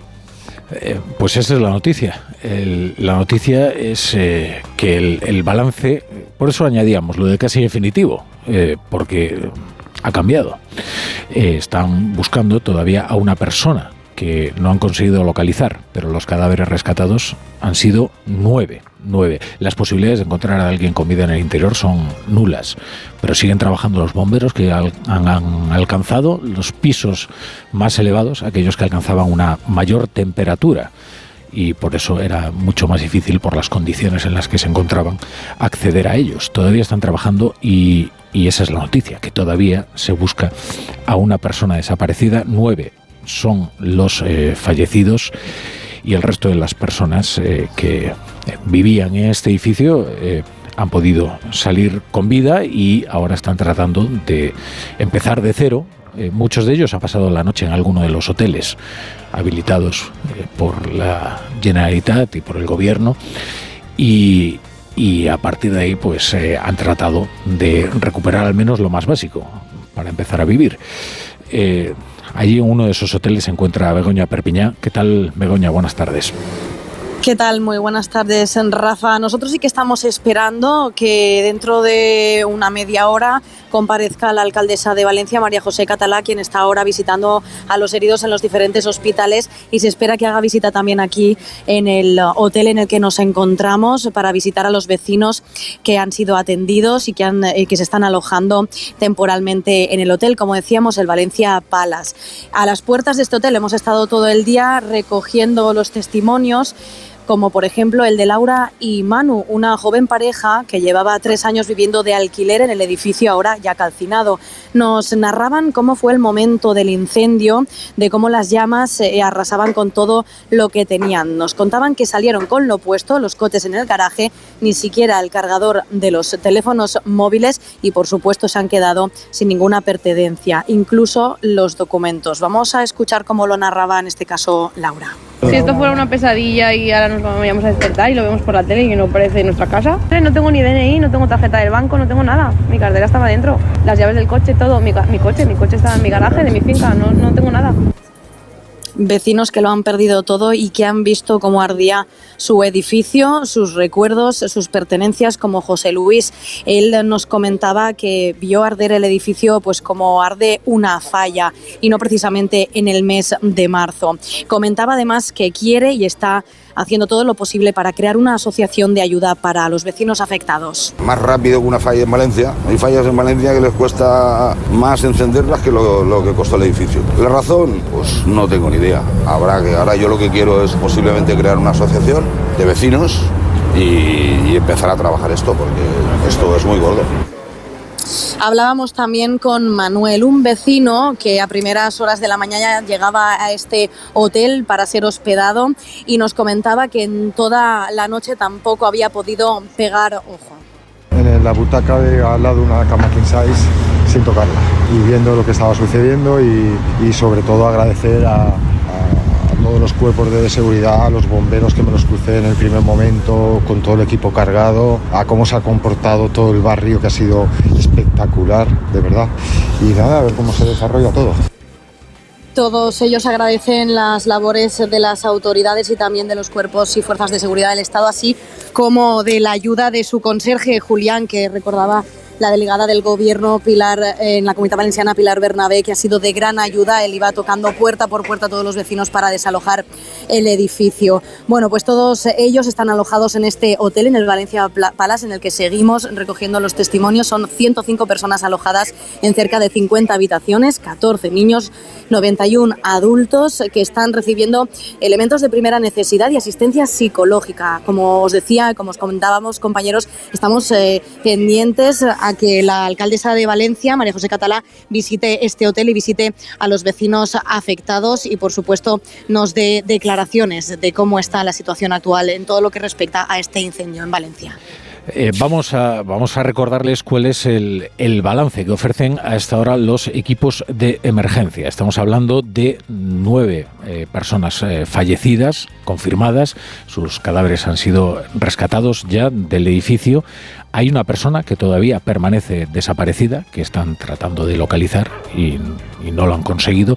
El resto de los eh, desaparecidos sí han sido localizados con vida. Cuatro personas que se encuentran, que se encuentran bien y, han, sido, han sido localizados. El, resto eh, pues, eh, ha perdido todo pero al menos eh, conserva la vida.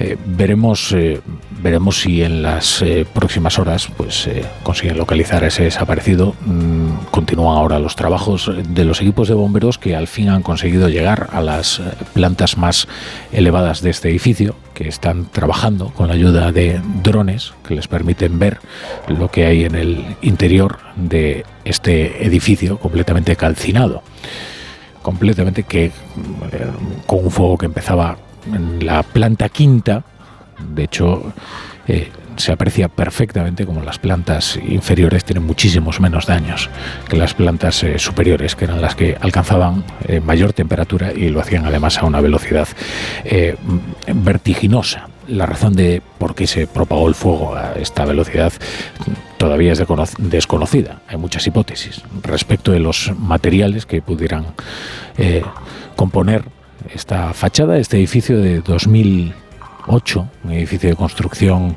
eh, moderna eh, que tenía mm, en su anuncio pues, eh, materiales muy innovadores en su fachada y muy, y muy modernos. Habrá tiempo para investigar, habrá tiempo para conocer los detalles precisos de este incendio, cómo y por qué se originó también para delimitar las responsabilidades de la catástrofe. La titular del juzgado de instrucción número 10 de Valencia ha abierto este viernes diligencias previas para investigar las causas. Ha decretado el secreto de las actuaciones a fin, a fin de proteger las pesquisas policiales y la intimidad de las víctimas y de sus familiares. La magistrada ha tomado esta decisión tras recibir un avance del atestado policial, la hipótesis más sólida, la que sostienen los expertos algo que ya se va conociendo. Eh, este es un edificio de 2008 que se ofertó con materiales innovadores. Cuenta el país que la promotora eh, quebró. También algunos expertos eh, señalan que al ver el incendio se podía apreciar como algunos de esos materiales estaban goteando fuego hacia abajo y que eso es lo que hizo que las plantas inferiores al apartamento donde se originó el fuego también eh, quedaran, quedaran incendiadas. Este es un barrio, el barrio de Campanar, donde reina un silencio sepulcral durante toda la tarde. Eh, hay todavía curiosos que permanecen en la zona, pero sobre todo lo que hay es mucha gente que ha venido a aportar eh, su ayuda a algunos de estos locales que están eh, dispuestos para recibir eh, ropa y otros enseres que ayuden a salir adelante a los que han perdido su casa. Pablo Albella, buenas tardes. Hola Rafa, buenas tardes de nuevo. Aquí, aquí estamos frente a una de las sedes de la Asociación Valenta que efectivamente está capitaneando de alguna manera toda la solidaridad de la sociedad civil y aquí continúa el trasiego de personas que vienen cargados con bolsas, cajas. La verdad es que ha sido tal la cantidad de material que ha llegado que a esta hora de la tarde mm, nos comunican los coordinadores que en realidad no hace falta mucho más. Están clasificando, empaquetando y enviando principalmente a los hoteles donde están realojados los supervivientes del siniestro todos los productos que puedan eh, necesitar. Aquí efectivamente se mezcla la solidaridad con la curiosidad porque muchas personas llegan y después se acercan a contemplar un poco el espectáculo siniestro ¿verdad? de este edificio que ha quedado completamente calcinado. Estoy junto a Julia, que es una vecina aquí del barrio de Nou Campanar que ha sido testigo de todo en las últimas horas. Julia, buenas tardes.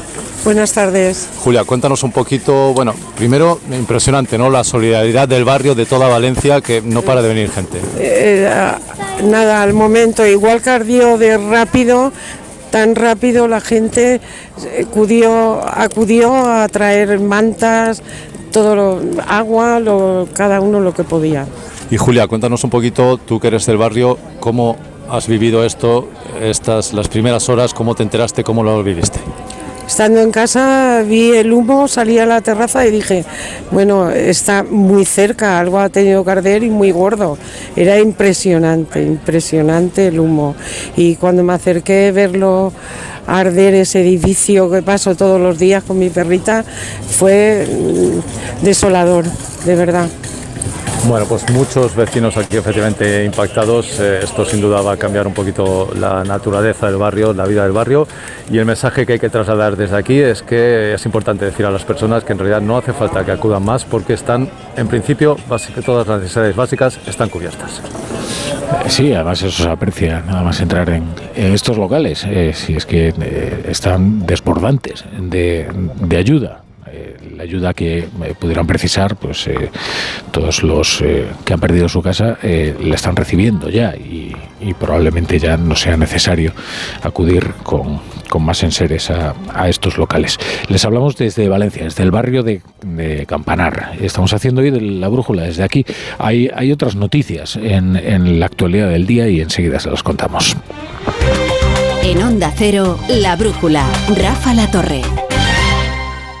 ¿Sabes qué es el branded content? ¿O cómo será el mundo cookies? Si tienes preguntas sobre comunicación publicitaria, visita comunicatalks.com, un espacio de la Asociación de Agencias de Medios creado para resolverlas. Porque saber comunicar es una parte muy importante de tu empresa y también de la nuestra. Agencias de Medios, para que la comunicación funcione. Cada día los currículums de miles de mujeres de colectivos vulnerables son descartados. Por eso en Fundación Quiero Trabajo hemos creado una iniciativa que busca empoderarlas y que descubran su verdadero potencial con la colaboración de los mejores creativos publicitarios. Descubre la otra cara en quierotrabajo.org. ¿Qué tal, vecino? Oye, al final te has puesto la alarma que te recomendé. Sí, la de Securitas Direct. La verdad, es que es fácil que puedan colarse al jardín saltando la valla. Y mira, no estábamos tranquilos. Lo sé. Yo tuve esa misma sensación cuando me vine a vivir aquí. Protege tu hogar frente a robos y ocupaciones con la alarma de Securitas Direct. Llama ahora al 900-272-272. Recuerda, 900-272-272. Estoy buscando unos neumáticos casual, con un look de entretiempo y tal, para la playa, la nieve, la lluvia, vamos, para todo el año. Si lo que quieres es algo que agarre con todo, los neumáticos cuatro estaciones son tendencia. Aprovecha el 2x1 de Peugeot Service con las mejores marcas y triunfa en cualquier pasarela, esto carretera. Condiciones en peugeot.es. En CaixaBank sabemos lo importante que es tener a alguien cerca, en la isla más remota del mundo y aquí, cerca de ti. Por eso estamos presentes en más de 2.000 municipios para promover la economía rural. Impulsamos el empleo de los jóvenes con la formación profesional dual y apoyamos a los emprendedores con más de 100.000 microcréditos al año. CaixaBank, tú y yo, nosotros. En Onda Cero, La Brújula, Rafa La Torre.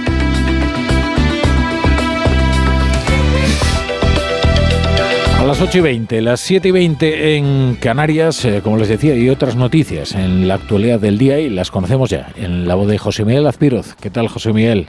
Buenas, buenas noches. Buenas noches, eh, Rafa. En efecto, hay más noticias en la crónica de actualidad de este Viernes 23 de febrero, la Fiscalía Anticorrupción encuentra sumamente revelador el notable incremento del patrimonio de Coldo García, el otrora sempiterno acompañante de José Luis Ábalos. Un patrimonio suyo y de todo su entorno que comienza a engordar en el año 2020 en plena pandemia por el COVID hasta llegar en 2022 a un millón y medio de euros más que antes de la firma del primer contrato con la empresa, la que enchufó para que vendiera mascarillas tanto al Ministerio de Transportes como a las administraciones socialistas de Canarias y Baleares. Hoy estamos revelando los detalles de la querella de la Fiscalía y del auto judicial que recogen desde pinchazos telefónicos que desvelan los favores hasta el modus operandi de la trama para blanquear y ocultar las comisiones y ganancias, incluida la compra de un piso en Benidorm a nombre de la hija de Coldo García, una niña de solo dos años, Eva Llamazares.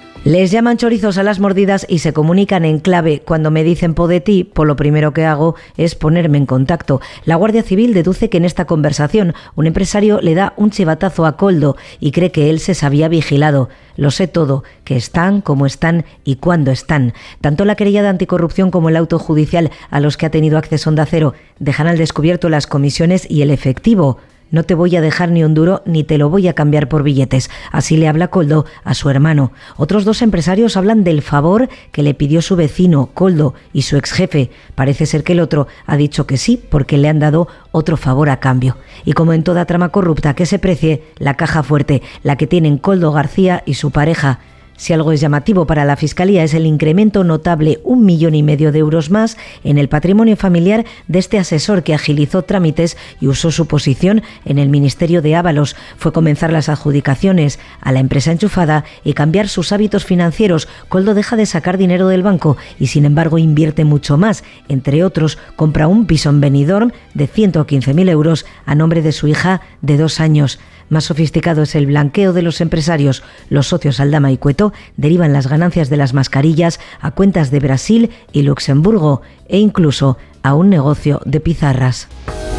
El exministro José Luis Ábalos está quedando cada vez más solo. El Partido Popular está preparando una ofensiva a nivel parlamentario y judicial. Ya ha anunciado su intención de personarse en el caso abierto en la Audiencia Nacional. Los populares centran sus críticas en el exministro, aunque también piden explicaciones al presidente del Gobierno, Pedro Sánchez. Pero es que José Luis Ábalos cuenta cada vez con menos apoyos dentro de las propias filas socialistas, a medida que parecen aumentar las evidencias de que el que fuera su mano derecha sería el presunto conseguidor de la trama. Sigue la presión sobre el exministro y más de algún antiguo compañero de gabinete ha sugerido que a pesar de no existir indicios penales contra él, quizá debiera apartarse. Ignacio Jarillo, buenas tardes. Buenas tardes, sí, es que si ayer una fuente del propio gobierno nos decía que por ahora nadie le iba a pedir al exministro Ábalos que dejara su escaño, ese por ahora ha durado bien poco. Esta mañana la vicepresidenta primera del gobierno no podía ser más clara cuando le preguntaban si el diputado Ábalos debería dejar su escaño. Yo sé lo que yo haría. No puedo decir lo que el señor Ábalos quiere hacer o va a dejar de hacer. Yo sé lo que yo haría.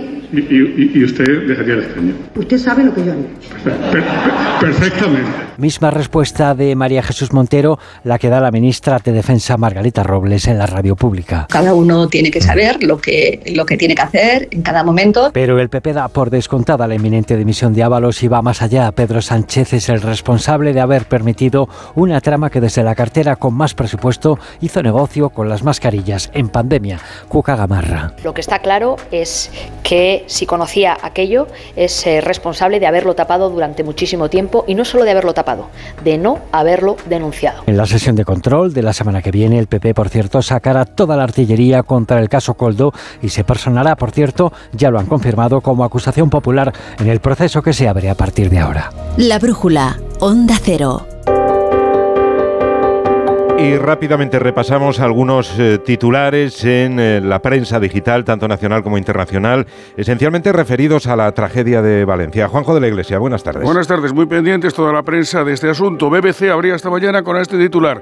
Lo que sabemos hasta ahora tras el incendio de la Torre de Valencia. Hay dudas sobre si la forma en que se construyó el edificio podría haber permitido que el fuego se propagara. Es cuestión de decir que la cuestión de revestimiento cobró importancia en el Reino Unido después del desastre de la Torre Grenfell en 2017. New York Times, Le Monde, Corriere de la Sera, The Telegraph o The Times se expresan en términos muy parecidos. En, España, algunos artículos de opinión sobre el asunto. Venga. En el español, por cierto, hay una reseña de cómo trata cada periódico este asunto. El incendio en Valencia, según cada periódico, firmada por Daniel Ramírez. En Levante, un titular con tremendo, un titular tremendo en un artículo de opinión de Isabel Olmos, de aquella burbuja, este horror. Pregunta sin respuesta ante el estupor, artículo de Juan Lagardera. Y en las provincias, su editorial lleva este titular: Llorar a las víctimas, esclarecer las causas. Gracias, Juanjo.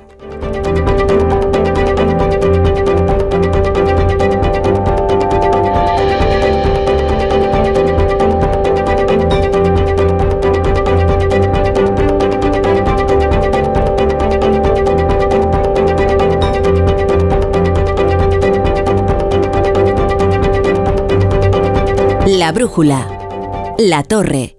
Madrid.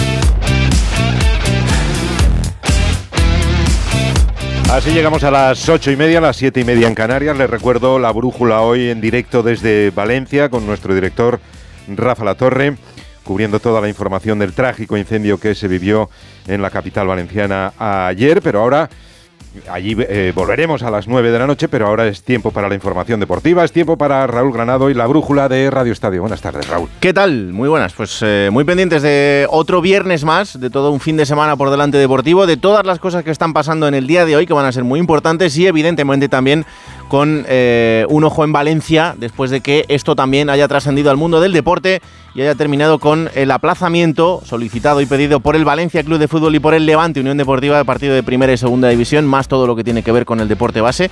Así que si quieres de aquí a las 9 actualizamos todo. Te escuchamos, hasta luego. Vamos allá.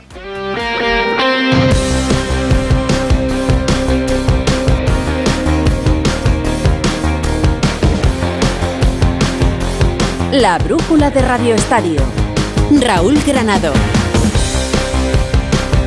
Con toda la redacción de deportes de Onda Cero al servicio hasta las 9 de la noche para actualizar y contar todo lo que está pasando en otro viernes cargado de deporte y que va a tener un punto importantísimo dentro de media hora. A partir de las 9 de la noche en La Cartuja se disputa la primera semifinal de la Nations League donde España tiene que medirse a Países Bajos.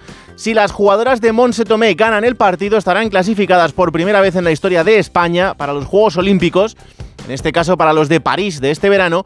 Si pierden, estaremos a expensas de lo que pase en la otra semifinal que se juega en Lyon desde las 9 de la noche entre Alemania y Francia. Si Francia se mete en la final, habrá otro puesto más, con lo cual el que quede tercero se clasificaría. Si gana Alemania y Francia se queda fuera de la final y España no gana, estaremos fuera de los Juegos Olímpicos. Pero más allá de las cuentas que yo os pueda hacer, vámonos con toda la ilusión, con toda la afición que ya está preparada en la cartuja para vivir este partidazo. Hola José Manuel Jiménez, ¿qué tal? Buenas tardes.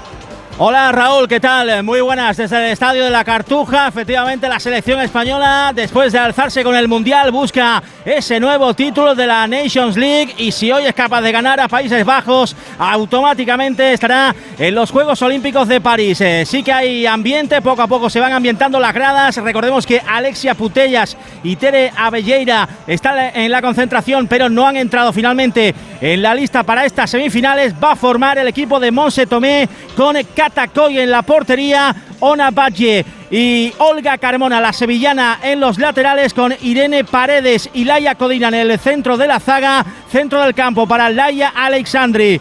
Aitana Bonmati y Jenny Hermoso, las bandas para Atenea del Castillo y Mariona Caldentey, arriba la punta del ataque para Salma Parayuelo. En los últimos cuatro precedentes entre estas dos selecciones, cuatro victorias para España, así que tenemos que ser optimistas, lo dicho, se va ambientando el estadio de la Cartuja, la federación esperaba llegar a los 14.000 espectadores, de momento no nos acercamos a esa cifra, pero sigue entrando gente, todo preparado para el España-Países Bajos en la Cartuja. Servido ese partido que arranca en 26 minutos y medio y en el que España tiene que ser protagonista para conseguir ese objetivo. Esta noche contamos el resultado y escuchamos a las protagonistas. También a las 9 de la noche arranca la jornada número 26 en Primera División. Lo va a hacer en Anoeta con otro partidazo Real Sociedad Villarreal. Hola Íñigo Taberna, ¿qué tal? Buenas tardes. Hola, ¿qué tal Raúl? Muy buenas tardes. Una tarde desapacible aquí en Donosti, con lluvia y 7 grados de temperatura algo de frío que seguro que le va a restar eh, asistencia de público a un partido donde la Real quiere volver a ganar en casa. No consigue la victoria como local desde el 26 de noviembre del pasado año cuando derrotó al Sevilla. Además quiere reforzarse moralmente de cara al partido del martes, la vuelta de las semifinales de Copa contra el Mallorca. Pensando en este partido, y Manol eh, va a darle descanso a Zubeldía y a Merino. Este es el 11 del técnico realista, con Remiro en portería, contra Ore, Lenormand, Pacheco y Javi Galán en defensa, Zubimendi, Zakarian y Bres Méndez en el centro del campo, en ataque Cubo, Barrenechea y Andrés Silva. Enfrente, un Villarreal con Marcelino que acumula cinco jornadas seguidas sin perder, con cuatro empates y una victoria, nada más y nada menos que en el campo del Barcelona. Con Sorlot, el realista como suplente, este es el 11 del submarino amarillo, con Jorgensen en portería, con Mosquera, con Albion, con Bailly y Alberto Moreno en defensa, centro del campo para Coquelán, Santi Comesaña, Alex Baena, Elías Acomachi y como delanteros Guedes y Gerard Moreno. El colegiado será el gallego Iglesias Villanueva, acompañado en el bar por Del Cerro Grande. Otro partidazo en primera división y el que ya está en directo cumpliendo el minuto 5 de la primera mitad en Zorrilla es el partido de la jornada número 28 de segunda división Real Valladolid, Real Oviedo. Hola Marta Martín de Blas, buenas tardes. ¿Qué tal, Granado? Muy buenas tardes. Primeros compases de juego aquí en el José Zorrilla. En casa el Real Valladolid busca volver a la senda del triunfo después de tres jornadas sin ganar. No lo hace desde el 29 de enero ante el Racing de Santander. Un partido con dos campeones de Europa, con la selección, con Santi Cazorla por el conjunto asturiano y Álvaro Negredo por el local. Ambos por ahora en el banquillo. Al inicio además se ha guardado un minuto de silencio como homenaje a las víctimas y los damnificados del incendio en Valencia. Arbitra Ábalos, Ábalos Barriera con Moreno Aragón en el bar. Minuto 6 del encuentro. Valladolid 0, Oviedo 0. Esto es lo que está pasando en el deporte en directo, pero como decíamos en este arranque, el día viene muy marcado por lo que sucede desde ayer en Valencia y esto también ha tenido su eco en el mundo del deporte. Tanto el Valencia como el Levante habían pedido el aplazamiento de sus partidos en primera y segunda división. ¿Cómo está la cosa? Redacción en Valencia. Víctor Yu, ¿qué tal? Buenas tardes. ¿Qué tal? Muy buenas. Eh, sí, el Valencia la verdad es que ha estado rápido esta mañana pidiendo ese aplazamiento a la Liga y a la Federación Española de Fútbol del partido que tenía que jugar mañana frente al Granada. Media mañana la Federación emitía el dictamen de la jueza de competición Carmen Pérez, eh, aplazando el encuentro contra el Granada y también el partido de segunda división que tenía que jugarse mañana entre el Levante y el Andorra. Tienen hasta el próximo miércoles a las 2 de la tarde para notificar una nueva fecha de manera eh, conjunta, de mutuo acuerdo, los cuatro equipos. Y el Valencia, pese a no saber si iba a jugar o no, ha trabajado esta mañana en la ciudad deportiva. Antes del entrenamiento ha habido un minuto de silencio de toda la plantilla del primer equipo, también del equipo femenino y de todas las categorías inferiores del club en la ciudad deportiva, donde estaban ondeando las banderas a media asta. Estaba previsto, por cierto, la rueda de prensa de Baraja previa al partido contra el Granada. Ha habido una rueda de prensa extraordinaria por parte del director corporativo Javier Solís, por parte del Pipo Baraja, también de la capitana del equipo femenino Marta Carro y del capitán José Esto es lo que han dicho eh, tanto el capitán del Valencia como el técnico acerca de esa tragedia sucedida ayer en Valencia. Es un día muy triste para, para Valencia y, para España y, bueno, también agradecer eh, sobre todo ¿no? a, los bomberos, a la policía, a la Cruz Roja, a todo el mundo que, que ha estado ahí ayudando, que ellos realmente sí que son eh, unos héroes para, para todos nosotros. Eh, enviarle un fuerte abrazo, mucho ánimo a todas las víctimas, amigos, familiares, eh, por la tragedia, la, tragedia que sucedió ayer en la ciudad de Valencia. son momentos muy difíciles para todos. Hoy es un día que el fútbol pasa a un segundo plano. El Valencia, por cierto, que se ha puesto a disposición de las autoridades para eh, ayudar en todo lo que sea posible a las víctimas, a los familiares y a todo aquel que lo necesite. Además, déjame que te cuente también, Raúl, que la Federación Valenciana de Fútbol ha suspendido todas las competiciones eh, territoriales de este fin de semana, mm. todas, eh, de, todo tipo de, fútbol, fútbol juvenil, fútbol amateur, etcétera. Incluso la Fundación Deportiva Municipal de Valencia también ha suspendido todas las actividades deportivas que había este fin de semana en la ciudad de, de Valencia. Y y por extensión el Levante, en este caso, aparte de ese partido contra el Racing de Ferrol, que también ha sido suspendido, también ha decidido que todas sus categorías de, diferentes equipos, mm. como el caso del balomano o el caso del fútbol sala, tampoco jueguen partido este, este fin de semana en Valencia.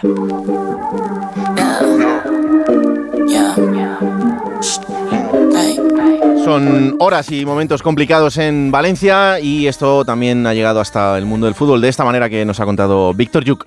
En fin, mañana habrá jornada. A las 4 y cuarto de la tarde tiene que jugar el Fútbol Club Barcelona. Tendrá que hacerlo en la montaña mágica frente al Getafe. Hola Alfredo Martínez, buenas tardes.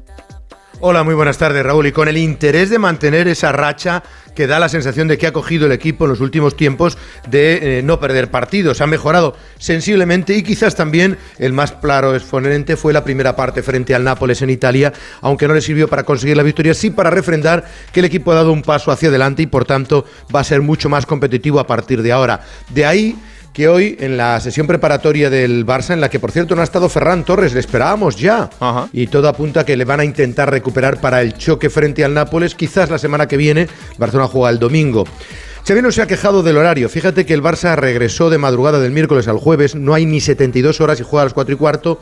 Y cuando le hemos preguntado por si le parecía que este partido, porque el Getafe no tiene partido la semana que viene, tampoco el Barcelona se podía haber jugado el domingo o más tarde, dice que bueno, que no son excusas, que les hubiera gustado jugar más tarde, pero que es lo que hay. Mm. Y preguntado sobre qué es lo que se juega el Barcelona si gana el partido de mañana apretando a los de cabeza, porque ha dicho también en la rueda de prensa que no lanzan la toalla con respecto al título, hablaba así de conseguir los tres puntos que suponía para el Barça.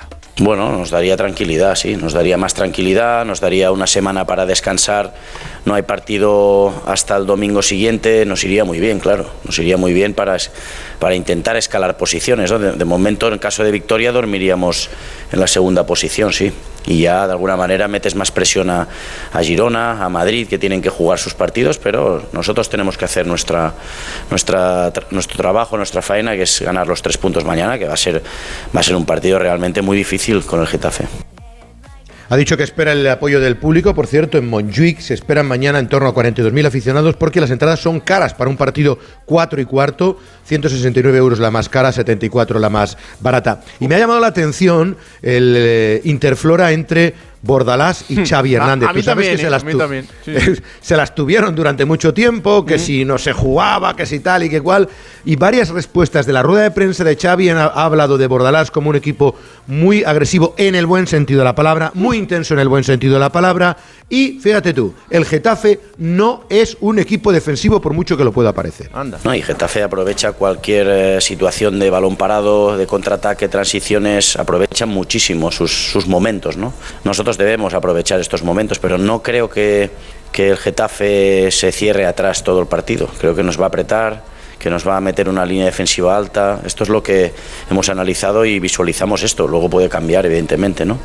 Pero no veo a un Getafe, insisto, defensivo y no veo al Getafe, sí, en algunos momentos sí, pero encerrándose atrás todo, todo el partido, no lo veo así. ¿Cómo cambia Por cierto, la película? esto cuento, ¿verdad? Sí, sí. Sí, sí. sí. Los tiempos que van cambiando y, y luego al final se van eh, un poco limando las, las diferencias. Eh, fíjate que eh, hoy en la rueda de prensa hemos visto a Xavi en un perfil más bajo, le vemos un poco cansado, desgastado.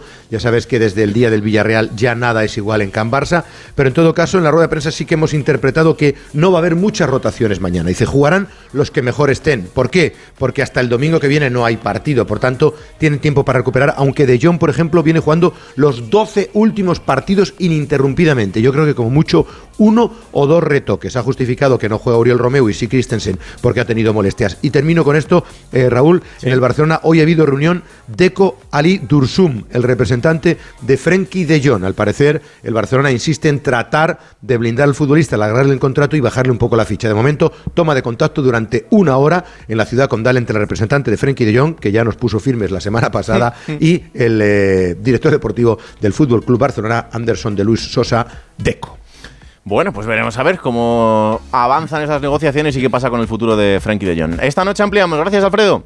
Cuando quieras, hasta luego, Raúl. El rival del Barça será el Getafe de un Bordalás que también ha tenido palabras bonitas para Xavi Hernández. Hola, Alberto Fernández, buenas tardes. Hola Raúl, ¿qué tal? Muy buenas. Eh, a mí lo que me han contado es que en aquella famosa reunión de los árbitros con los entrenadores de primera y segunda división, que hubo una conversación entre ambos que acercaron posturas y que digamos que dejaron todos los más malentendidos a un lado, ¿no? Y que desde entonces, pues bueno, la relación es distinta. Yo creo que entre eso que Bordalás es perro viejo en esto de las relaciones con entrenadores, Sí. que a Xavi no le están yendo muy bien las cosas y que la rueda de prensa de Xavi ha sido casi casi a la vez que la de Bordalás, le hemos dicho, oye, Xavi te ha dedicado unas palabras buenas, elogiándote eh, sobre tu papel en el Getafe.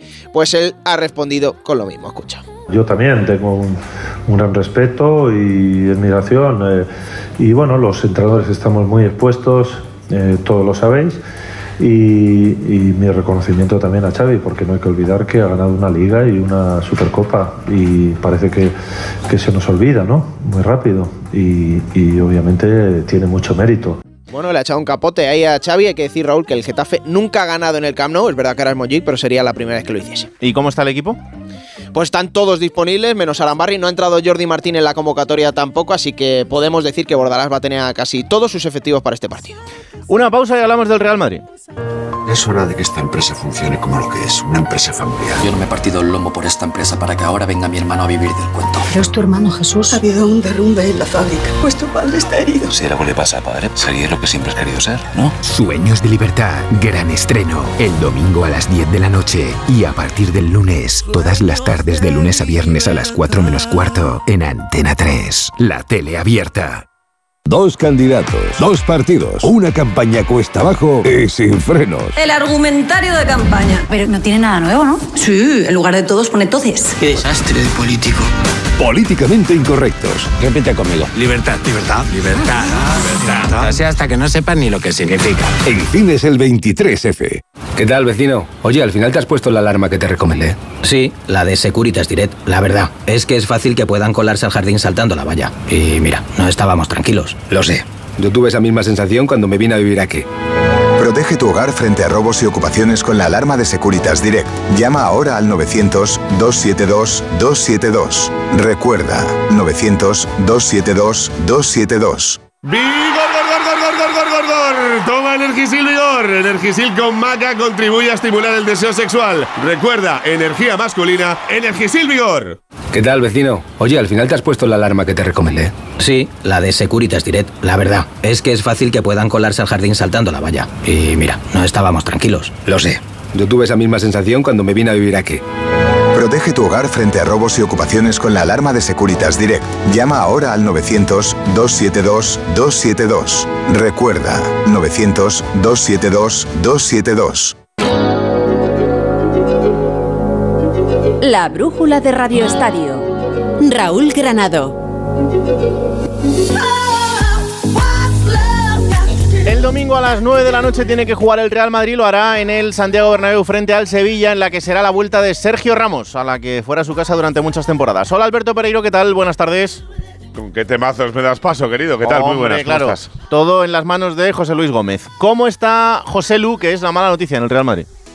Pues sí, es bastante mala porque después de los dos días y medio de descanso que le había dado Ancelotti a la plantilla, eh, tras el partido de eh, Vallecas, para descansar un pelín, sabiendo que le venían dos semanas de eh, no partidos intersemanales, hasta que vuelva a la competición de Champions, la vuelta el día 6 de marzo frente al Leipzig. Bueno, pues el miércoles nos dijeron que precaución. ayer que estuviéramos pendientes si era una cosa medianamente mayor de lo que se esperaba y hoy se confirma que tiene un edema óseo en ese tobillo derecho y que va a estar entre dos tres semanas de, marza, eh, de, de baja. Eh, por ponerle plazos, eh, bueno, se pierde evidentemente el partido del Sevilla, el partido de Valencia, el partido de Leipzig y eh, veremos a ver si va con la selección. Si no fuera, el Madrid piensa que estaría recuperado para jugar frente al Celta a la vuelta del parón. Y si fuera, pues evidentemente, según vaya evolucionando, pues ya estaría medianamente disponible incluso antes de la concentración de España. Pero dos semanas, 15 días no se lo va a quitar nadie, Raúl. ¿Cómo está el futuro de Alfonso Davis? Eh, pues te voy a decir una cosa. Hoy ha habido una noticia que confirma todo lo que venimos contando en las últimas fechas. Una operación súper, súper, súper similar eh, a la del Madrid con el, eh, futbolista inglés Jude Bellingham, que creo que le conoce todo el mundo y que el año pasado en el Dortmund estaba en una situación no igual. pero sí mediana- medianamente parecida en cuanto a las condiciones de su contrato. Le queda un año, igual que a Davis, cuando llegue el 30 de junio. Y dos, por el cuidado con el que vas a la hora de negociar con un equipo eh, con el que es amigo. El Bayern no quiere líos con el Madrid tampoco, el Madrid lo mismo con el equipo alemán, pero eh, ya sabemos que ha habido casos eh, a nivel histórico entre los dos clubes eh, que les han obligado a negociar siempre. Uno el de Xavi Alonso, dos el de Tony Cross, coincidieron en el mismo verano y ahora pues estamos en una situación parecida. El Madrid asume, eh, según informa Sky Alemania, eh, que no va a renovar algo que ya sabía. Eh, lo que pide Davis eh, para jugar en el Madrid, aparte de la prima de fichaje cercana a los 20 millones de euros, luego ampliamos por la noche, pero cerca de 20 millones de euros es cobrar el estatus 1 de la plantilla y eso es 13-14 millones de euros limpios por cada una de las temporadas que firmara por el Madrid. Así que veremos a ver cómo queda la historia. ¿Que tiene buena pinta? Sí. ¿Que el efecto Mbappé hace eh, que el resto de jugadores que podían estar más cerca estén más cerca? También. Y del resto te digo rápido que Rudiger está disponible para jugar el domingo, que se cae en Camavinga Carvajal por sanción, que vuelve Mendy, que los tres cruzados fuera y que Bellingham se le espera para el partido frente al Leipzig el día 6 en la vuelta a los octavos de la Champions. Pues esta noche ampliamos. Gracias, Pereiro. Un abrazo, chao. Hay gol en Valladolid, Marta. Llega el primero aquí en Valladolid, la enganchaba Monchu con la diestra en el 17, se adelanta el Pucela en Zorrilla, minuto 18 del encuentro, Valladolid 1, Oviedo 0. Pues el primer gol en el 19 de la primera parte en segunda división en ese partido que abre la jornada eh, del fútbol internacional. Os cuento que está jugando el líder, el Bayer Leverkusen, el equipo que entrena a Xavi Alonso en la Bundesliga, empate a uno con el Mainz, donde Grimaldo es titular, Borja Iglesias es suplente de momento y a las 9 de la noche ya os recuerdo que arranca la jornada en primera división, lo hará en Anoeta con el partido entre la Real Sociedad el Villarreal. Eh, y se ha aplazado por la FA Cup el partidazo de hoy en Inglaterra entre el Chelsea y el Tottenham. Esto es todo lo que está pasando de aquí hasta las 9, más deporte en directo. La brújula de Radio Estadio.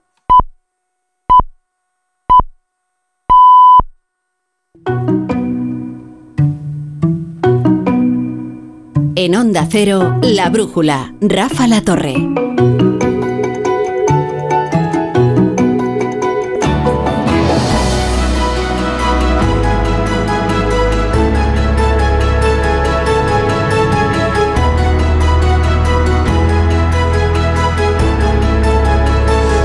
Las 9, a las 8 en Canarias lo habitual es que comience la sintonía de Onda Cero, la brújula de la economía. Eh, hoy hemos visto trastocada toda la pauta del, del programa. Nos hemos trasladado ya de localización.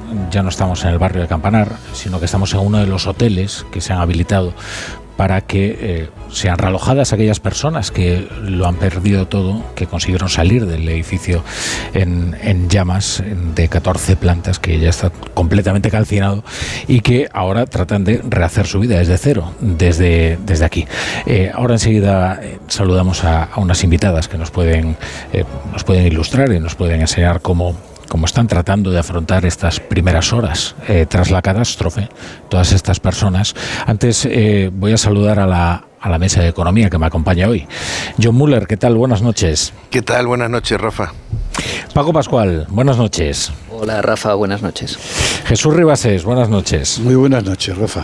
Y como siempre, Ignacio Rodríguez Burgos. ¿Qué tal, Ignacio, querido? Buenas noches. Muy buenas noches, Rafa. Y como os decía, con, con nosotros está Mireya García, que es coordinadora del Servicio de Atención a Urgencias Sociales eh, del Ayuntamiento de, de Valencia. ¿Qué tal, Mireya? Buena- buenas noches. Hola, buenas noches, ¿qué tal? Y, y también Esther Moreno, que es psicóloga también del, del SAUS. Hola, ¿Qué tal, Esther? Eh, bueno, supongo que, que prácticamente no habéis descansado desde ayer. Eh, esto eh, me imagino una actividad eh, agotadora, ¿no? Sí, hemos, hemos descansado muy poquito. Estuvimos ayer desde la tarde hasta la noche y bueno, nos hemos ido a casa, pero como te decía, es difícil descansar y desconectar. Entonces, esta mañana hemos vuelto a empezar muy temprano y, y hemos descansado poquito. Llevamos muchas horas de trabajo.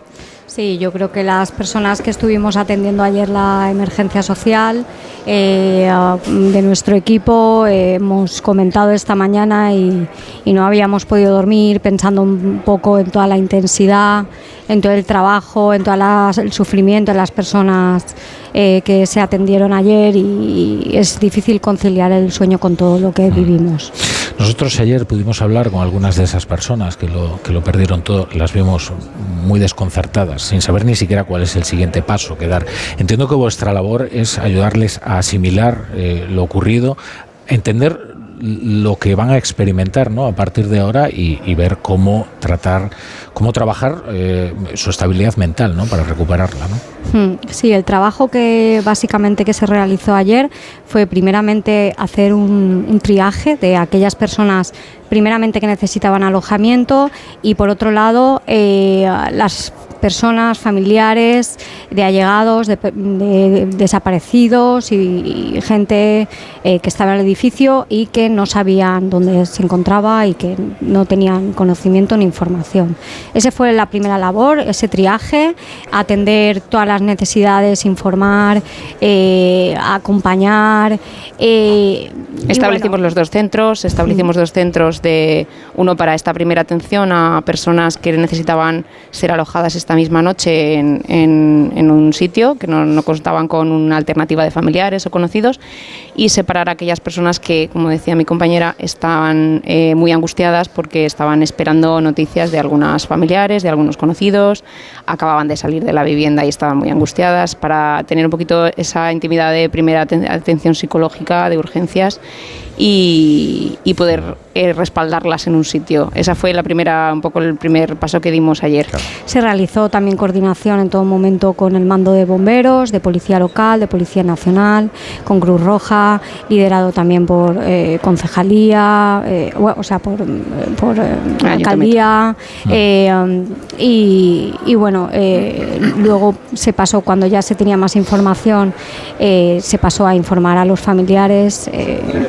Sí, los mandos de tanto de policía como bomberos pues acudieron a, con la información que les iba llegando, la que podían tener y se realizó una primera atención muy difícil psicológica de estas de estos familiares. y una comunicación de malas noticias, por supuesto, y ahí empezó el inicio del duelo. Claro, entiendo que vosotras estáis eh, acostumbradas a trabajar en unas eh, situaciones muy extremas. No sé si habéis vivido algo como lo de ayer, una, una tragedia como la de ayer. No, nosotras en nuestros servicios sí que estamos acostumbradas a esta comunicación de malas noticias, a veces la, la tenemos, por desgracia, tenemos que trabajar con esto, pero no de tal magnitud, no tanta gente al mismo tiempo, no esta magnitud de tantas, tantos familiares, eh, esta incertidumbre de horas, esta vivencia de que además de que estás ahí con la incertidumbre de cómo están tus familiares, estás viendo, estás presenciando en este mismo momento algo tan grande, mm, la, escena era terrorífica, entonces eso también agravaba mucho la situación. ¿Y, y cómo se trabaja con estas personas? Bueno, eh, los primeros auxilios psicológicos eh, en el momento, en, ese momento son muy difíciles. Eh, es acompañar. Es que no, en este primer momento no, no podemos hacer mucha más cosa. Lo más difícil para los familiares es la incertidumbre. Ayer estuvieron horas con una gran incertidumbre y esto es muy difícil. Es informar de, como del cuentagotas de información que va llegando, de que las necesidades básicas estén cubi- cubiertas, Exacto. alojamiento, Claro. comida, eh, medicaciones, eh, estar ahí por si quieren ventilar, por si quieren hablar, por si necesitan eh, cualquier cosa, alojamiento, etcétera, etcétera. Entonces, La- las, las atenciones o sea, tienen que ser muy individualizadas, no todo el mundo responde de la misma manera y, y es saber detectar en qué punto está cada persona, qué necesita en ese momento, si necesita estar acompañada de un familiar, si necesita estar sola, si necesita... Es que cada persona es un mundo. Entiendo que hay un- una palabra que es terrible, que es la de desaparecido, ¿no? Eh, Cuando tratan de localizar a una persona y, y no son capaces de, de llegar a ella, ¿no? Entiendo que esa incertidumbre es de los peores vacíos que hay, ¿no? Es horrible, Mm. esa incertidumbre es horrible. Eh, los familiares ayer estaban muy angustiados en esa espera y, y se hizo muy larga, se hizo muy larga esa espera. Cada, cada mínimo movimiento que hacíamos se levantaban como buscando una respuesta que, que no llegaba y eso, eso es difícil. Y entiendo también que el vértigo de aquellos que tienen que empezar de cero y tampoco saben muy bien qué pasos dar. ¿no? Nosotros ayer, por ejemplo, fijaos, hablábamos con, con Totoño, que es eh, uno de los supervivientes, que es venezolano y que nos decía, bueno, es que no os podéis imaginar lo que supone el perder, por ejemplo, la documentación, el, el pasaporte Mm. venezolano. ¿no? Mm. Y dice, es que, y afortunadamente yo tengo a mis hijos, ¿no? Que, que, pueden acogerme, ¿no? Y que entiendo que también el refugio familiar es fundamental, ¿no? Pero hay muchas personas que se encontrarían completamente perdidas, ¿no? Claro, además es que no, no, es que pierdes todo, realmente pierdes documentación, pierdes tus cosas, tus cosas de valor, tus recuerdos, tu casa, tu hogar, eh, es que lo pierdes absolutamente todo. El- la red y el vínculo que tienes con el vecindario. De repente, hoy ha estado viniendo gente que quería saber eh, el vecino de la puerta tal, dónde estaba. eh, es que pierdes muchísimas cosas.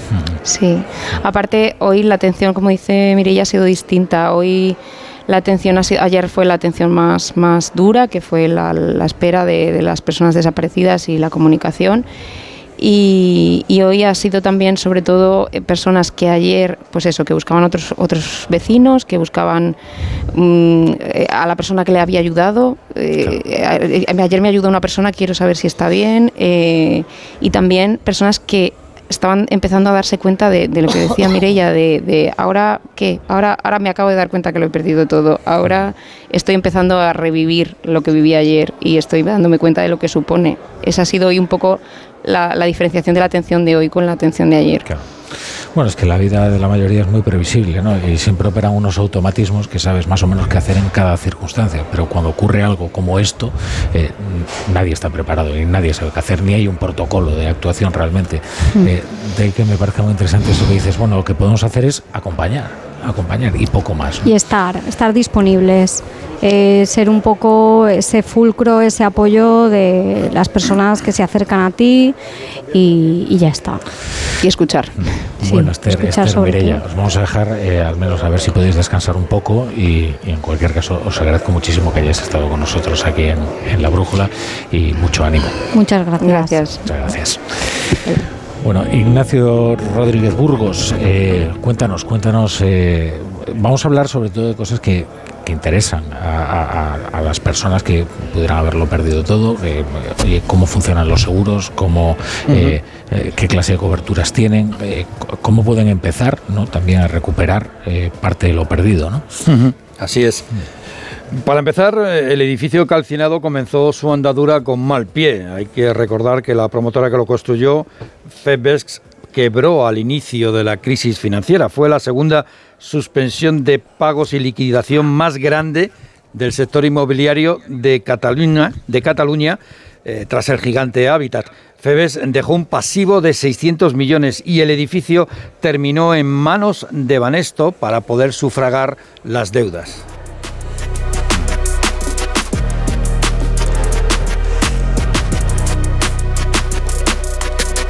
Lo primero mm, para hacer frente al tema de los seguros, Rafa, es llamar a la compañía aseguradora y aunque no se tengan los papeles, ahora mismo evidentemente por el incendio, pues no importa, con el número del documento nacional de identidad, pues basta.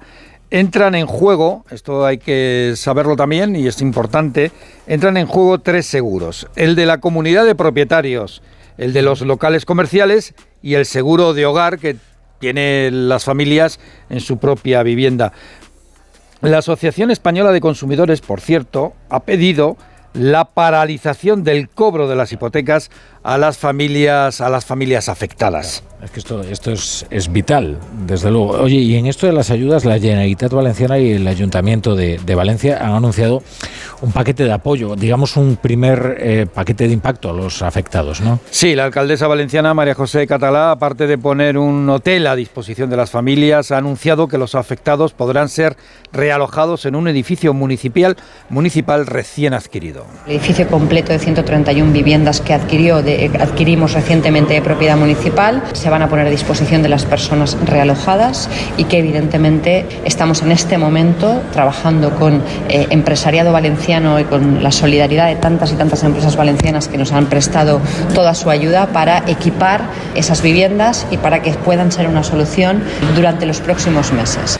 Por su lado, el presidente de la Generalitat Valenciana, Carlos Mazón, ha aprobado ayudas directas para los vecinos afectados. Un primer paquete de ayudas directas de entre 6.000 y 10.000 euros para las familias afectadas en su vivienda habitual para gastos de primera necesidad, gastos de ropa, gastos de taxi, gastos de comida, gastos de bebida. Gente que lo ha perdido todo de repente. Uh -huh.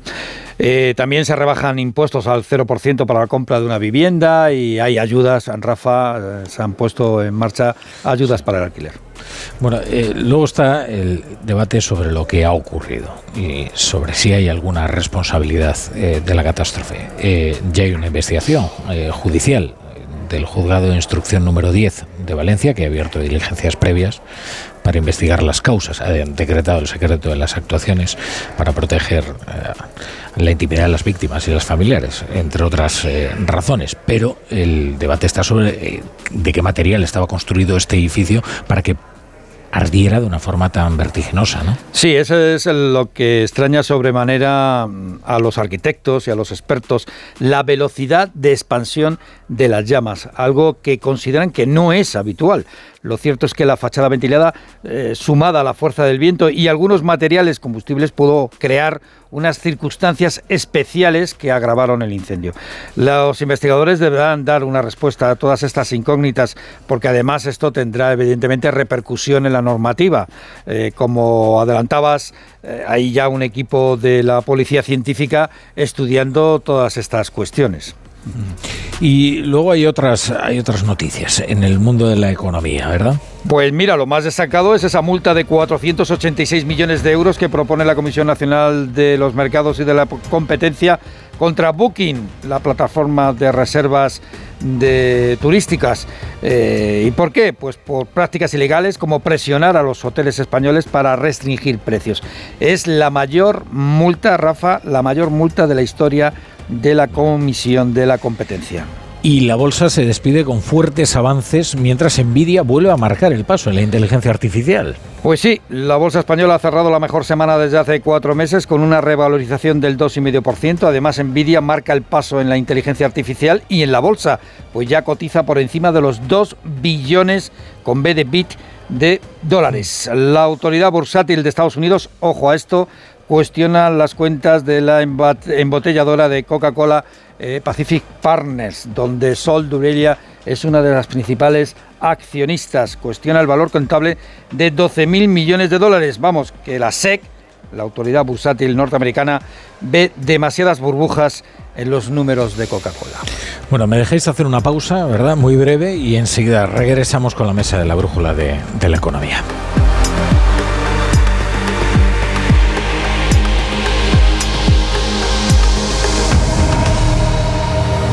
La brújula. La torre.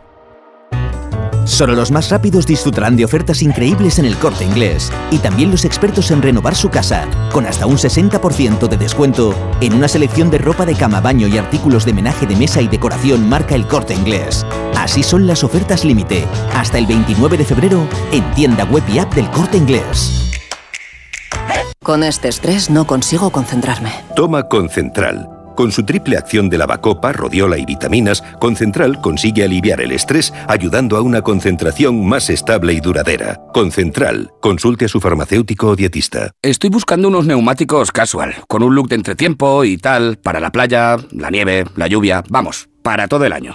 Si lo que quieres es algo que agarre con todo, los neumáticos cuatro estaciones son tendencia. Aprovecha el 2x1 de Peugeot Service con las mejores marcas y triunfa en cualquier pasarela, est- esto carretera. Condiciones en peugeot.es.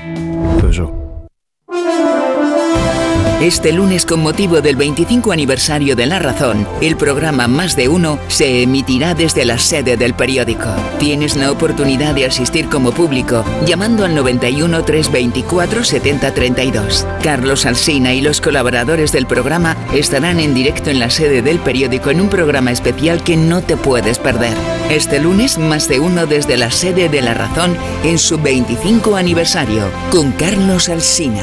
Te mereces esta radio. Onda Cero, tu radio. Dos candidatos, dos partidos, una campaña cuesta abajo y sin frenos. El argumentario de campaña. Pero no tiene nada nuevo, ¿no? Sí, en lugar de todos pone toces. Qué desastre de político. Políticamente incorrectos. Repite conmigo. Libertad. Libertad. Libertad. Libertad. O sea, hasta que no sepan ni lo que significa. En cines el 23F. ¡Begoña! Si me pongo así es por tu culpa. Porque me estás mintiendo, reconócelo. Hay otro hombre. Andrés de la Reina para servirle. Cuando le vi, debí imaginar que era mi cuñado. Sueños de libertad, gran estreno, el domingo a las 10 de la noche y a partir del lunes, todas las tardes de lunes a viernes a las 4 menos cuarto en Antena 3, la tele abierta. Ahorro para expertos. Expertos en ahorro. En Brico de Po, compras donde compran los que saben y consigues los mejores precios para tus proyectos. Como con este pavimento bucles, ahora por solo 7,95 euros. Y este pack de vitrocerámica más horno por solo 279 euros. No esperes más para ahorrar. Ya en tu tienda y en bricodepo.es. La brújula. Rafa La Torre. Ignacio Rodríguez Burgos y John Muller y Paco Pascual y Jesús Ribasés, a los que dejo ya, dejo ya hablar. Fijaos qué historias eh, nos salen al paso. Eh, estamos aquí en el, en el hotel donde están siendo realojadas muchas de las familias y acaba de informar el cónsul de Ucrania de que hay 20 familias ucranianas afectadas. Eh, son familias que venían huyendo de la guerra y que pues eh, llegaron aquí a Valencia esperando encontrar paz y que se han topado con esta terrible tragedia. En fin, bueno, eh, turno para vosotros. John Muller. Bueno, eh, la verdad es que yo creo que ya hoy se ha hablado tanto de aspectos técnicos, eh, desde el- cómo fue el incendio, la velocidad que adquirió, etcétera, que yo creo que lo que hay que destacar a esta hora es más bien esa extraordinaria reacción humana de solidaridad que hemos visto eh, de la gente llevando ropa, llevando enseres que puedan servir a personas que lo han perdido todo, ¿no? Em, y yo comentaba esta mañana que, que, bueno, lo material se puede sustituir, pero fíjate, veremos estos días historias de gente que ha perdido una fotografía, a lo mejor que es irrecuperable, ¿no? Y que formaba parte de su vida. O mismamente estos venezolanos que ha citado, mm, ¿por qué es importante que hayan perdido su pasaporte? Pues porque a lo mejor les es problemático conseguir un pasaporte de un régimen que trata a los disidentes como los trata, ¿no? Entonces, eh, bueno, pues eh, se genera toda una multitud de situaciones individuales y de historias y de casuísticas.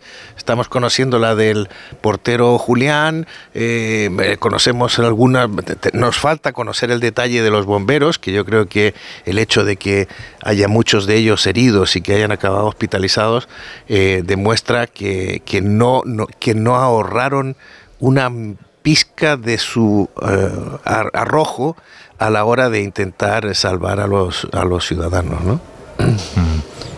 Jesús. Bueno, yo creo que también, vamos a ver, la, tragedia se puede hablar muchas, muchas horas, pero mm, creo que sería un poco reincidente en todo lo que, todo lo que se ha hablado. Yo mm, me fijaría en, varias cosas. Primera, que tampoco nos precipitemos en querer saber de hoy para, para mañana o para dentro de cinco minutos exactamente qué es lo que pasó y por qué el fuego se propagó con tanta rapidez. Bueno, hay muchas teorías, se está contando lo de los materiales, que probablemente tenga que ver, pero bueno, yo creo que tendrá que, que, que tenemos que esperar y tener una cierta paciencia para eh, conocer unos informes técnicos como, como corresponde y hechos con, con, seriedad, con rigor y con calma. Por lo tanto, no hay que esperar a que mañana, mañana mismo, saber ya tal. Y por supuesto, exigir las responsabilidades que corresponda, pero en su momento, no porque exigirlo mañana o pasado se va a hacer, se va a hacer mejor, sino que se va a hacer peor. Y después, eh, yo hay una cosa, una cosa que en este tipo de asuntos siempre me, me merece una reflexión, creo que razonablemente importante. Vamos a ver, yo estas, estas son las ocasiones en las que creo que está justificado el no andarse con tonterías y de destinar los recursos públicos necesarios para atender a las necesidades. Mire usted, este país se gasta todos los años 600.000 millones de euros de, gastos públicos. Y, no digo muchos de ellos, pero de esos 600.000 millones eh, no vamos a entrar en qué cantidad se dedica a las cosas más mm, estrambóticas, inesperadas, sorprendentes, que, que, no conducen a ninguna parte. Usted, una ínfima cantidad de todo eso que se busque la fórmula de aplicarla, pero, pero que eso sí, mañana. O sea, no que esperemos ahora cinco decretos, dos proyectos de ley, tres, tres reglamentos, tal. Usted, eso hagámoslo mañana, porque eh, para los afectados es muchísimo, es muchísimo dinero, es, mm, es capital, y para las administraciones y para todo el conjunto del país, eso sí son migajas. Por lo tanto, yo creo que aquí es donde no hay que andarse con, con tonterías y tal, y que después, que vamos a ver, que como en, que como en todo siempre va a haber alguien que se aproveche indebidamente, pues mire usted, pues mala suerte, pero va a ser unas cantidades mínimas. Por tanto, yo pondría el énfasis en todo eso y después, bueno, pues ya llegará el momento en el cual rectifiquemos o corrijamos la normativa si no era, si no era la correcta, como ocurrió con el famoso edificio de Londres, que se vuelvan a exigir unas, unas calidades eh, determinadas, bueno, todo, todo, todo ese tipo de cosas. Pero de momento hay que solucionar los problemas humanos que son de ahora mismo y eso hay dinero para hacerlo, pero no, no, no, no mareemos la perdiz, que se haga ya. Hmm. Paco. Sí, bueno, quizá lo, lo, más reconfortante o lo único reconfortante de, de, todo este suceso es la, la, solidaridad, la, un, un, aspecto que por, que por inédito en los últimos años está pasando desapercibido, que es la, la ausencia de, de bronca política, de momento. está todo el mundo callado y, y arrimando el, el, hombro y la solidaridad pues se mueve en el ámbito ciudadano, también en el ámbito de, de las empresas y de las administraciones. Esta mañana, antes de que eh, la alcaldesa de Valencia anunciase el plan de realojo de las familias, pues había desde la propia Sareb hasta Blackstone estaban intentando movilizar sus recursos para dar alojamiento a los afectados eh, y, bueno, alguna de las empresas eh, directamente concernidas, como, como, Santander, que tiene concedidas hipotecas a, algunos de los inquilinos, pues estaba anunciando periodos de, carencia, incluso Mafre eh, adelantaba algunos algún dinero para, para los gastos más urgentes, pero sobre todo lo que lo que creo que, un poco enlazando con lo que decía Jesús, eh, en este tipo de situaciones y en este tipo de ayudas que han, que han descrito las, las asistentes sociales y las psicólogas con las que estabas hablando, pues yo creo que debe ser bastante reconfortante limitar la burocracia, hacer las cosas fáciles a la, a la gente que hay afectada, porque del, de lo que es del, del consuelo y del cariño, pues está se está ocupando el resto de la ciudadanía de Valencia, que está absolutamente conmocionada por lo que por lo que hemos hablado con los, con los vecinos que hay allí y, de, y del resto del país. Mm. Dejadme saludar a dos invitados que nos acompañan en, en, esta mesa, en este estudio de Onda Cero que hemos montado aquí en el, en el Hotel Valencia, Valencia Palas. Os contaba la historia eh, de estas familias ucranianas que se han visto sorprendidas por la tragedia cuando huían precisamente de, de la guerra. Y son la verdad es que bastantes personas, lo cual nos ha sorprendido bastante.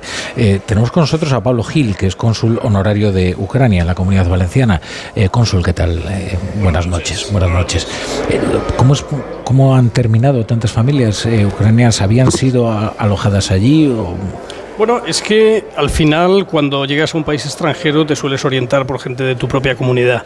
La comunidad valenciana es la primera en toda España en el número de refugiados y entonces hay lo que llamamos el Friends and Family, ¿no? los amigos y familiares que vas conectando. Entonces cuando encuentran un sitio pues que, les parece un buen sitio donde vivir, lo recomiendan y así han acabado poco a poco pues prácticamente 20 familias viviendo juntos y, por eso pues estábamos muy preocupados cuando, cuando vimos el ¿Cuántas familias estamos hablando? ¿20? Hablamos de 20 familias y, hablamos también de que la mayoría de ellas, no todas, porque las hay que han llegado recientemente, eh, llegaron cuando empezó la invasión rusa de, Ucrania y además es que se cumple mañana, los, dos años, justo el, el, aniversario, que es lo que, lo que hablamos que de tragedia sobre tragedia pero finalmente están aquí porque han tenido que marcharse de su país, porque muchos pues han destrozado su hogar o, directamente no eh, ciudades a las que donde vivían pues prácticamente ya no existen y, cuando llegan aquí pues se encuentran con esta otra tragedia, pero entendemos que no estarían en España si no hubiera habido una invasión en, su país. Bueno, entonces eh, son doblemente supervivientes, Efectivamente, lo cual entiendo que es una condición difícil de llevar, Exacto, para la que hay que estar muy preparado. Exacto, y además han vuelto, me decían que han vuelto otra vez a la mochila, ¿no? Vinieron con una mochila y ahora han tenido que salir con una mochila y a veces ni eso, porque los hay que han salido con las mascotas y el niño y no, y no tienen nada y otra vez empezar de cero, que es lo que ocurrió. Eh, antes hablábamos además con el equipo de psicólogas que están atendiendo eh, ese primer impacto ¿no? y cómo trabajan para que esas personas recuperen la estabilidad mental. Y es un trabajo realmente paciente y, complicado. Exacto, y, también está el obstáculo del idioma, pero la verdad es que eh, nos hemos coordinado con el Ayuntamiento de Valencia para a través de una ONG y de voluntarios del, consulado pues que puedan traducir y mediar en, esa relación psicólogo-paciente y, bueno, y hacerlo más llevadero y la verdad es que se ha hecho con sensibilidad y, bueno, y se ha prestado un buen servicio y está la comunidad contenta con, la reacción de las instituciones. Es algo que venía con el decano hablando que hmm. estamos contentos. Es que está con nosotros también el decano del cuerpo consular, que es Leopoldo Mañez, que además eh, John Muller es cónsul de, eh, Chile. Eh, John Muller es nuestro oficioso embajador de Chile en España, sabe usted. les hace a ustedes muchísima promoción. Bueno, que Chile es un gran país. Le, eh, eh, decano, eh, claro, no, es un caso único, ¿no? El de estas familias ucranianas que, bueno, encuentran acomodo en este edificio y se produce, ya, digamos, un efecto de llamada, ¿no? De personas que dicen, oye, aquí se está muy bien, ¿no? Y se agrupan ahí. Hay otras familias extranjeras que habían encontrado allí su lugar, ¿no? Sí, bueno, saludo en primer lugar a todos los oyentes de esta cadena y estamos aquí, yo estoy en mi calidad no solo de cónsul de Chile, sino como decano, evidentemente para asistir en la medida de lo posible a todas las personas que además de sus pertenencias se han quedado indocumentadas, que no es un tema menor. ¿no? Hmm. Eh, Pablo tiene un trabajo arduo porque son 20 familias, a mí solo me afecta una chilena, está mi colega Perú con una chica peruana y estamos testando, porque claro, se lleva todo esto como muy confidencial, testando si hay algún otro extranjero mm, afectado para prestarles asistencia. ¿no? Mm. Y acabamos de estar con el presidente de la Generalidad y públicamente tenemos que agradecer a los cónsules la ayuda directa que les va a dar porque necesita la gente dinero, les van a hacer creo que lo han dicho ustedes, lo han comentado hace un momento, una ayuda directa y al, Ayuntamiento de Valencia, evidentemente, porque les van a facilitar una vivienda. ¿Qué es lo que buscan? Mm. A partir de que salgamos de este hotel, ¿qué hacemos? ¿Dónde vamos? ¿Qué nos documenta? ¿Cómo comemos? ¿Cómo nos vestimos? ¿no? Y ahí es donde estamos nosotros prestando modestamente, aparte del apoyo moral, toda nuestra ayuda y bueno y los, y los y las autoridades valencianas prestándola efectivamente. Nosotros hablábamos ayer con un vecino venezolano, se llama Totoño, que consiguió salir, pero que enfatizaba mucho lo que suponía para él el haber perdido su pasaporte venezolano, porque esa documentación decía es muy difícil de adquirir y para él supone eh, bueno una dificultad. Él estaba realmente preocupado. No, claro, es que ese, aquí en Valencia hay 51 consulados, Venezuela no lo tenemos, pero no es la primera vez, ya sucedió en la pandemia que echamos una mano a todos en la medida de las posibilidades. porque este señor se habrá quedado sin teléfono, Pablo tiene teléfono porque ya que está aquí con nosotros, yo podemos llamar a la embajada, podemos, quiero decir, que podemos ayudar en la medida de lo posible, aunque no sean con nacionales de un país nuestro, sí es un extranjero y tenemos esa obligación moral de estar a su lado. Eh, entiendo, Pablo, que el hecho de que se hayan agrupado eh, aquí eh, tantas familias de Ucrania también funciona como una red eh, ¿no? de solidaridad, ¿no? Al menos se encuentran también arropados ¿no? por los suyos. ¿no? Exacto. De hecho, contacté con el presidente de la Federación de Asociaciones Ucranianas para que movilizáramos los grupos e identificáramos a todas, porque era un bloque muy grande de, al final de, apartamentos y aunque unos sí se conocían a otros y se recomendaban, pero había gente que no conocía a otra gente, depende en qué zona del edificio estuvieras. Entonces, para asegurarnos que convocábamos a todos, pues en los grupos de Telegram informativos que tenemos de la comunidad, eh, quedamos esta tarde mm, aquí para reunirlos a todos. Han venido, entendemos que prácticamente todos, porque no podemos saber si había más gente, igual que todavía, lamentablemente, pues no se puede saber porque está la policía científica en ello, pues las personas fallecidas quiénes son o de qué nacionalidad son pero al menos todos los que podamos, pues ir ya recogiendo el listado de necesidades, de a ver quién ha perdido, quién no tiene pasaporte, quién, quién hay, habrá que renovarle la residencia, el tema de los carnes de conducir, que es algo también, por cierto, que muchos han perdido su vehículo que estaba en el, en el aparcamiento y, y, eso en el caso de los ucranianos es especialmente doloroso porque es que muchos pues cogieron el coche y se vinieron conduciendo y, el coche es mucho más para ellos que, que a ser para nosotros, ¿no? en aquellas travesías que recordamos. Efectivamente, cruzando, cruzando Europa. Cruzando toda Europa. Y bueno, pues lo han perdido. Eh, eh, ayer precisamente nos destacaban algunos que lo primero que trataron era de recuperar el coche en, que estaba en la misma finca que pasa es que, claro, se encontraron un riesgo, verdaderamente brutal. Efectivamente.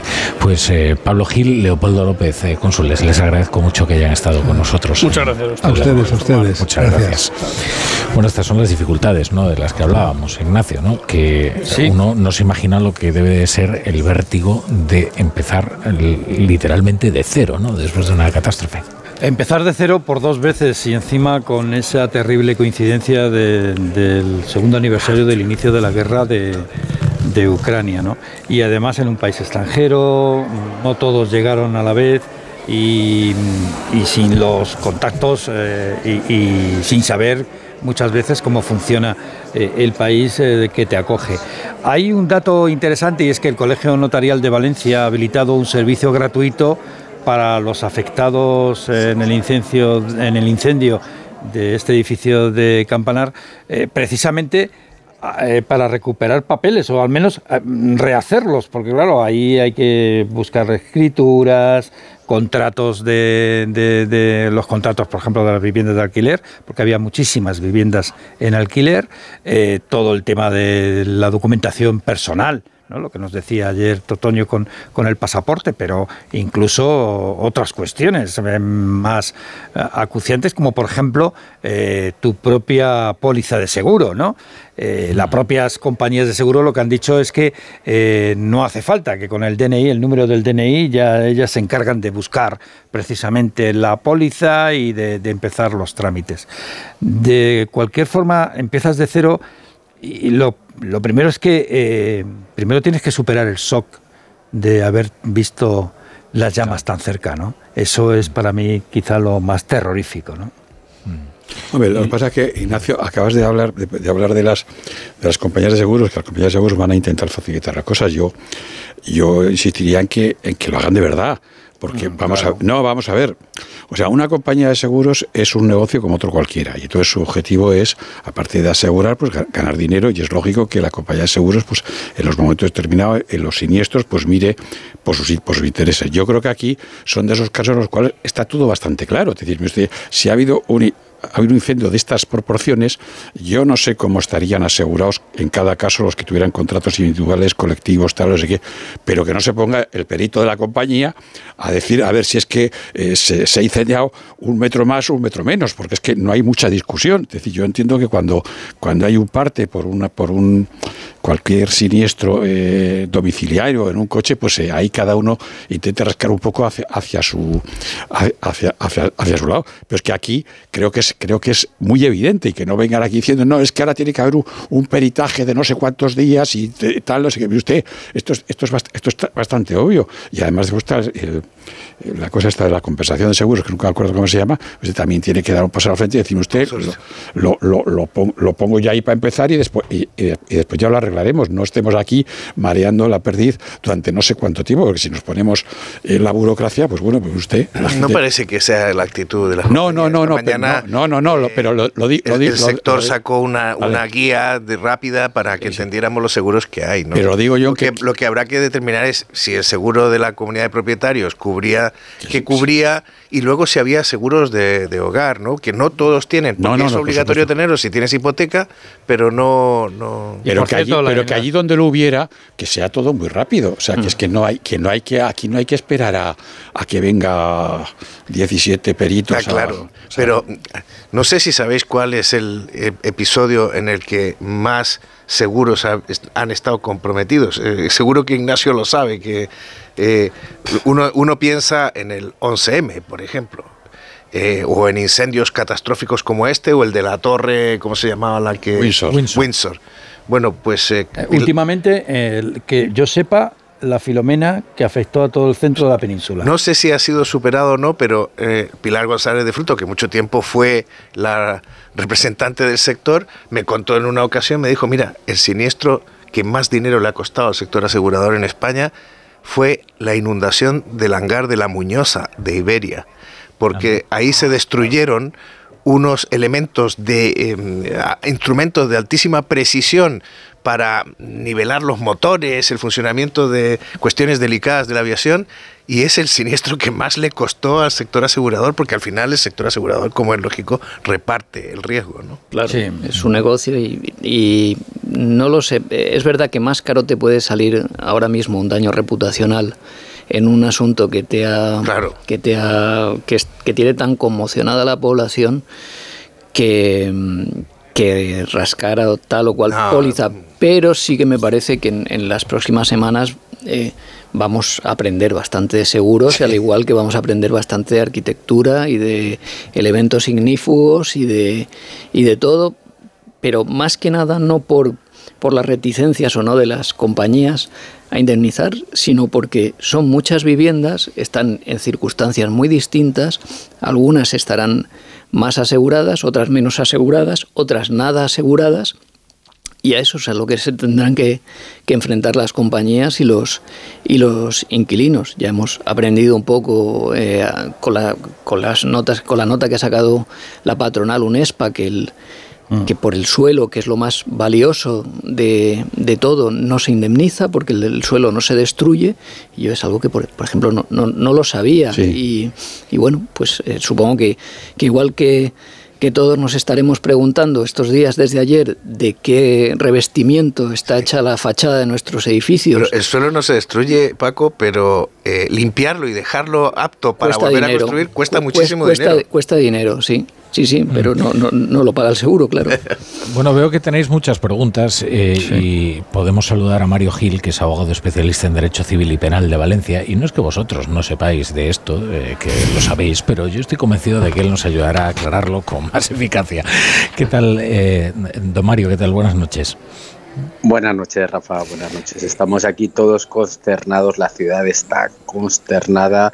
La solidaridad aflora, pero efectivamente hay unas cuestiones de tipo técnico que hay que abordar para que Valencia no se convierta en una segunda Lorca cuando ocurrió el terremoto y que se agilicen todo tipo de indemnizaciones.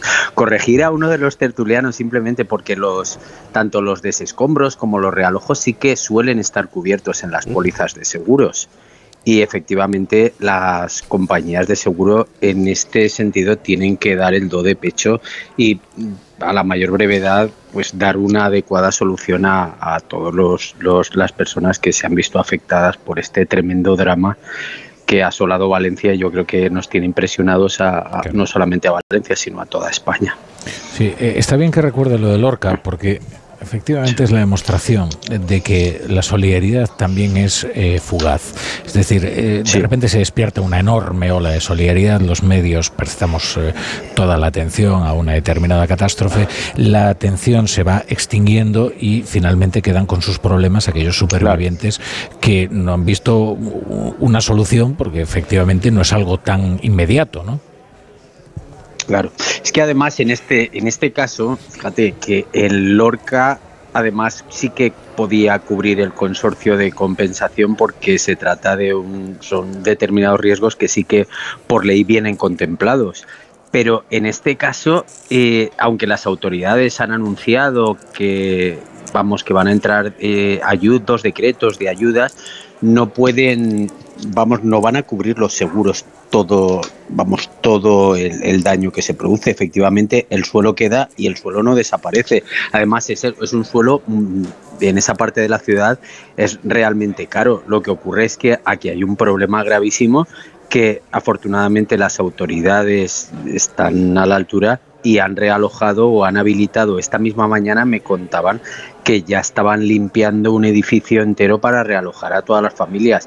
Pero claro, esto, como tú bien decías, tiene que tener una continuidad porque los seguros tardan en, pagar y, aún, y luego además se tienen que determinar responsabilidades, porque además es un edificio que simplemente por antigüedad difícilmente se van a encontrar responsables. Febex, que era la, promotora, pues entró en concurso de acreedores. El seguro decenal de la finca ya no está en vigor. Difícilmente, difícilmente se van a encontrar otro tipo de responsables que los seguros de la comunidad los seguros de las propias viviendas y los locales comerciales y que van a tener que ser apoyados por decretos de ayudas porque si no va a ser una situación complicadísima.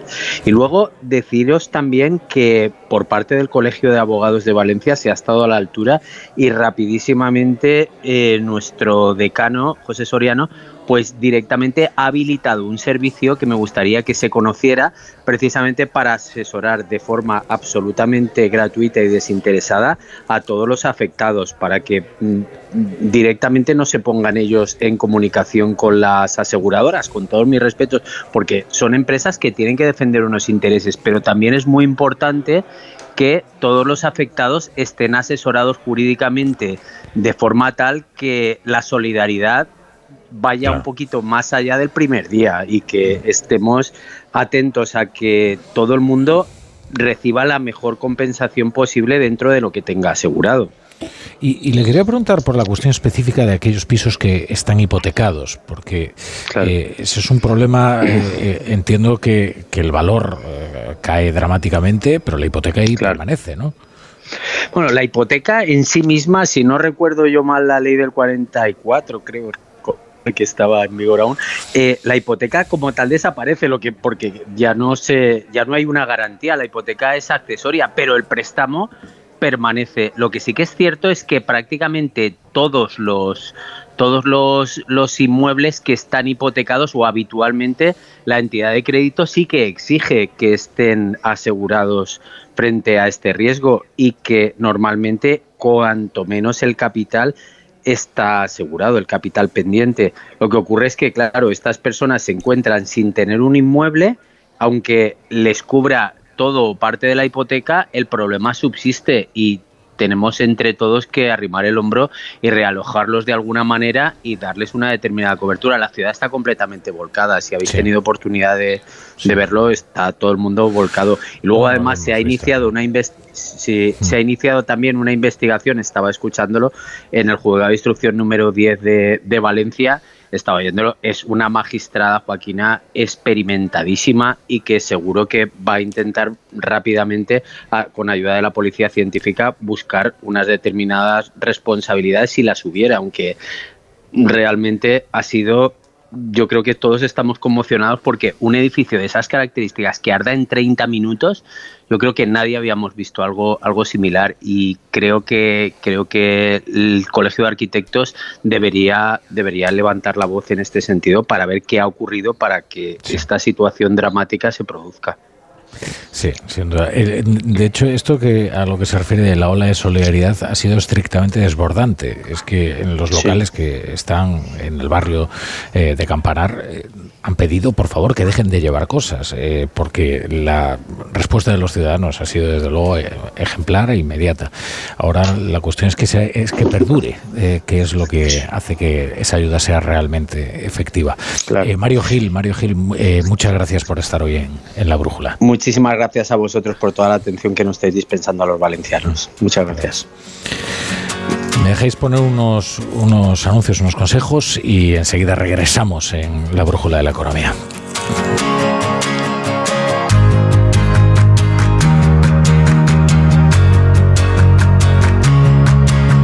Sí, así lo. La brújula. La torre. ¿Qué tal, vecino? Oye, al final te has puesto la alarma que te recomendé. Sí, la de Securitas Direct. La verdad, es que es fácil que puedan colarse al jardín saltando la valla. Y mira, no estábamos tranquilos. Lo sé. Yo tuve esa misma sensación cuando me vine a vivir aquí. Protege tu hogar frente a robos y ocupaciones con la alarma de Securitas Direct. Llama ahora al 900-272-272. Recuerda, 900-272-272. Tengo la memoria fatal, se me olvida todo. Si te falla la memoria, toma de Memory. De Memory con vitamina B5 contribuye al rendimiento intelectual. Y ahora para los más mayores, de Memory Senior de Pharma OTC. Buenas. Oye, que he salido antes y que me he venido al corte inglés. Estoy haciendo la compra. Oye, tienen la segunda unidad a mitad de precio en miles de productos. El Ariel original, que no teníamos. O mira, también el litro de aceite de oliva la española para tus ensaladas. Eh, echa un ojo que un 50% es mucho descuento. A ver qué más hace falta. Supercore, Hipercore y Supermercado El Corte Inglés. ¿Qué necesitas hoy? En tienda, web y app. Cada día tengo peor la memoria. Toma de Memory. De Memory con fósforo y vitamina B5 contribuye al rendimiento intelectual normal. Recuerda, de memoria, de Memory. Y ahora también de Memory Senior de Pharma. Ahorro para expertos. Expertos en ahorro. En Brico de Po tenemos lo que necesitas para tus proyectos. Puertas, ventanas, pavimentos, cocinas, baños, herramientas. Lo tenemos. Compra donde compran los expertos. Ahorra como ahorran los expertos. Ya en tu tienda y en bricodepo.es. ¿Qué tal, vecino? Oye, al final te has puesto la alarma que te recomendé. Sí, la de Securitas Direct. La verdad, es que es fácil que puedan colarse al jardín saltando la valla. Y mira, no estábamos tranquilos. Lo sé. Yo tuve esa misma sensación cuando me vine a vivir aquí. Protege tu hogar frente a robos y ocupaciones con la alarma de Securitas Direct. Llama ahora al 900-272-272. Recuerda, 900-272-272. ¡Vigor, gor, gor, gor, gor, gor, gor, gor! Toma Energisil Vigor. Energisil con maca contribuye a estimular el deseo sexual. Recuerda, energía masculina, Energisil Vigor.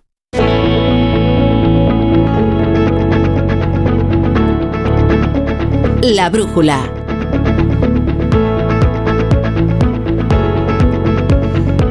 Rafa La Torre.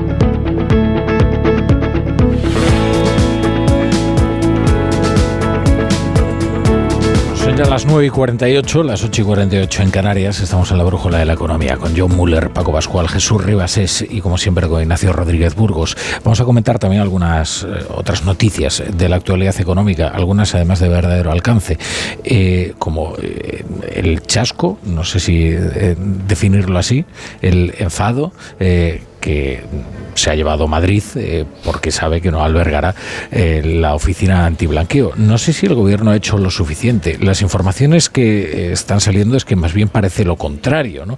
y que esto es una transacción para que Nadia Calviño pudiera irse al, al BEI. no sé si vosotros me podéis aclarar cuánto tiene esto de cierto o de o si es una suspicacia sin ningún fundamento. El desierto tiene el, rebote descomunal que tiene el ayuntamiento y la, y la Comunidad de Madrid, que se lo veían venir, como ha dicho el alcalde de Madrid, de origen, de origen. O sea, su, su malestar eh, viene de partida. Creen que no están tan eh, molestos con el, con el nuevo ministro de Economía, que creen que que ha hecho lo suyo, sino con el presidente del gobierno y con su antecesora, con Nadia Calviño, que creen que no empujaron eh, desde el principio para que, para que fuese una, candidatura con más posibilidades. Eh, la suspicacia, que, es que yo creo que es indemostrable, es que creen que es un sacrificio por el, a cambio del nombramiento de Nadia Calviño como presidenta del Banco Europeo de Inversiones. Pero eh, llegar ahí, pues... Lo que no es indemostrable es si España ha votado a favor de Frankfurt o no. Bueno, lo que ha dicho el alcalde es, que, ha votado a favor de Frankfurt. a favor de Frankfurt. Sí, pero, pero, pero, pero no, pero vamos a ver, ahí algunas crónicas que he leído yo, eh, por el sistema de votación era complicado porque había que agrupar el voto en torno a una candidatura. Pero, pero sí, el, malestar y, de ahí a donde apunta el, el cabreo del alcalde es al vicio de origen, sobre todo. Bueno, es que en la votación del Consejo eh, España quedó mal, solo tuvo seis votos. Eh, y en cambio la votación del Parlamento estuvo, estuvo muy, bien, porque solo alternativa, el grupo extremista, digamos, votó por Frankfurt. Eh, digo, el grupo extremista de extrema derecha o donde está alternativa por Alemania. Con lo cual, yo creo que el cabreo del alcalde obedece efectivamente al gesto que supone que el embajador español votara en contra de en contra de una ciudad española y favoreciera a Frankfurt.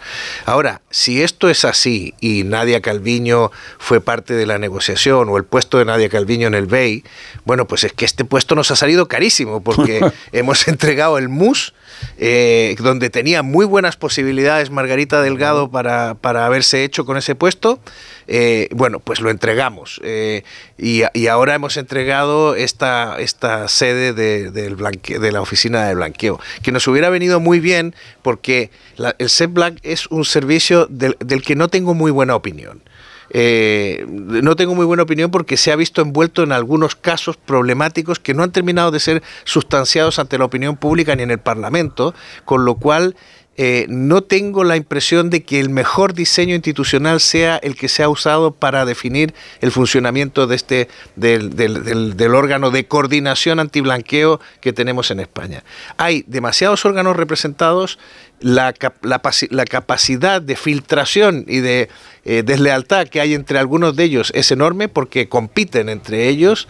Eh, bueno, pues eh, yo creo que uno de los casos emblemáticos que nunca ha sido bien estudiado fue lo que pasó con el Banco Andorrano, donde un supuesto informe de Estados Unidos que, habría, que iba a llegar al SEP Black nunca llegó, nunca apareció, pero en el camino hubo que liquidar ese banco.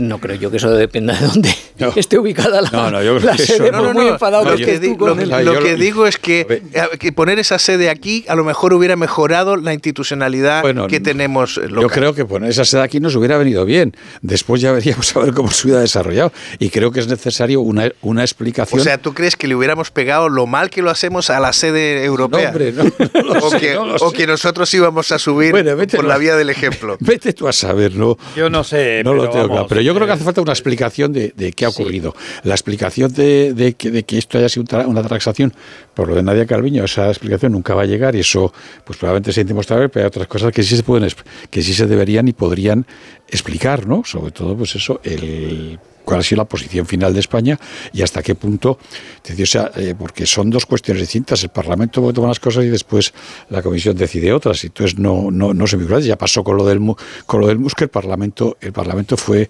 eh, tenía de candidata con todos los parabienes a Margarita Delgado al final se lo llevó, se, lo llevó la, señora esta alemana Buch Boch, que nunca sé cómo se, cómo, cómo se, cómo se pronuncia. Entonces, bueno, hay que saber, hay que saber jugar un poco con eso. De todas formas, primero hay que indicar que el SEBLAC es el Servicio Español de contra la lucha, vamos, eh, de lucha contra el blanqueo de capitales, que es algo así como eh, el Servicio de Inteligencia del Ministerio de Economía y que están ahí representados pues desde la Brigada Central de Inteligencia, Inteligencia del Cuerpo de Policía, la Policía Nacional, la Unidad de Investigación de la Guardia Civil eh, y también todo lo que tiene que ver con la Unidad de Inteligencia Financiera de la Agencia Tributaria.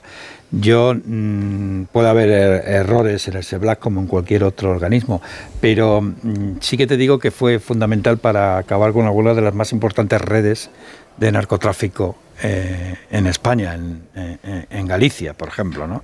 donde se seguía lo que era siga usted el dinero. ¿no?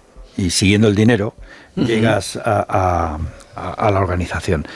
Posiblemente eh, lo que hace falta es que mm, esas, esas investigaciones que tuvieron lugar junto con la Agencia Tributaria, el Servicio de Vigilancia Aduanera y la Guardia Civil y la Policía en, Galicia, eh, también de frutos en el estrecho de Gibraltar. Eh, el tema del Banco de Andorra que tú dices fue uno de los más oscuros eh, pasajes de la historia financiera de este país. Y además escasamente aclarado. aclarado. Dicho esto, volvemos a, que aquí había un juego de tres eh, vasitos encima de la mesa y han movido el vasito y han dicho, ¿dónde está la pelotita? Y la pelotita estaba en el Banco Europeo de Inversiones. Hmm.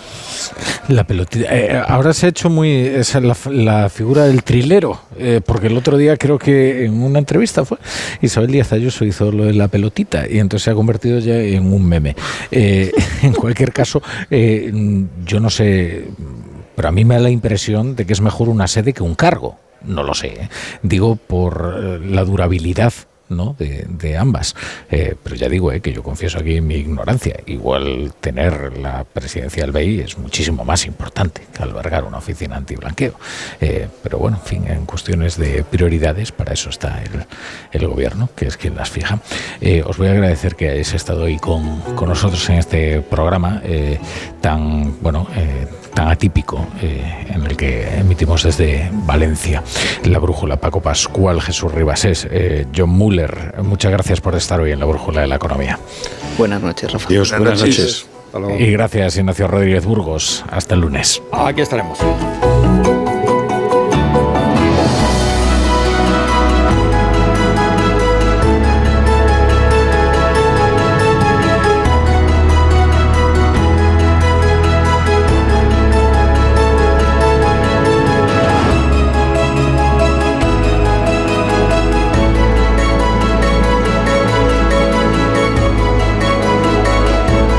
La Brújula.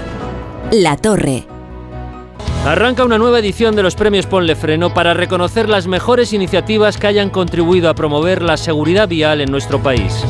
Consulta las bases en ponlefreno.com y envía tu candidatura antes del 4 de marzo.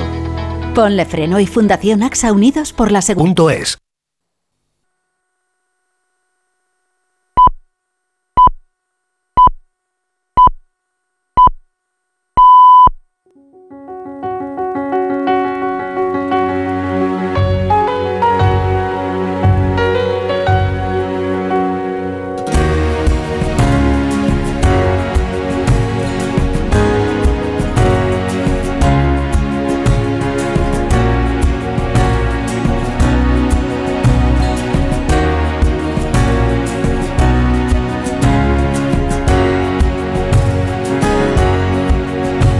En Onda Cero, La Brújula, Rafa La Torre.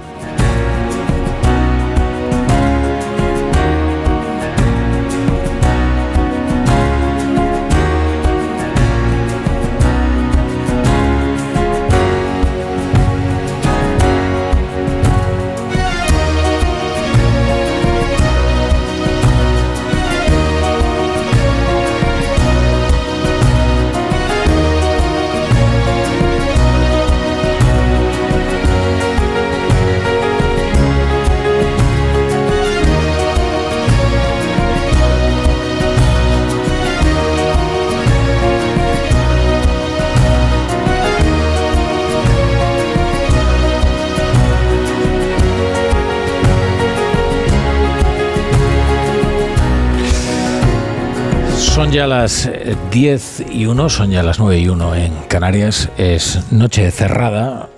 Eh, hoy comenzábamos este programa desde el barrio de Campanar, a los pies de ese edificio que soy una mole calcinada y donde continúan sus trabajos. Todavía los bomberos.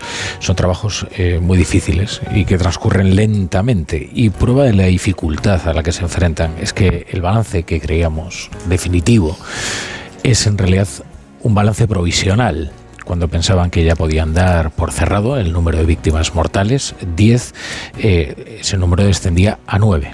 Solo eh, conseguían rescatar eh, cuerpos, nueve cadáveres que habían de personas que habían quedado atrapadas en, en ese edificio. Por lo tanto, es un balance provisional porque todavía hay una persona a la que están buscando y que permanece desaparecida.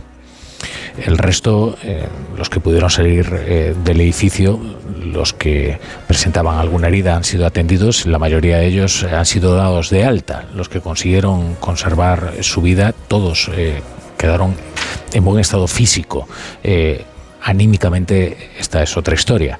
Eh, si hemos venido aquí precisamente es para interesarnos por cómo están transcurriendo estas primeras horas, el enorme impacto que supone el haber sobrevivido a una catástrofe de estas magnitudes y el vértigo de saber que lo has perdido todo en, ella.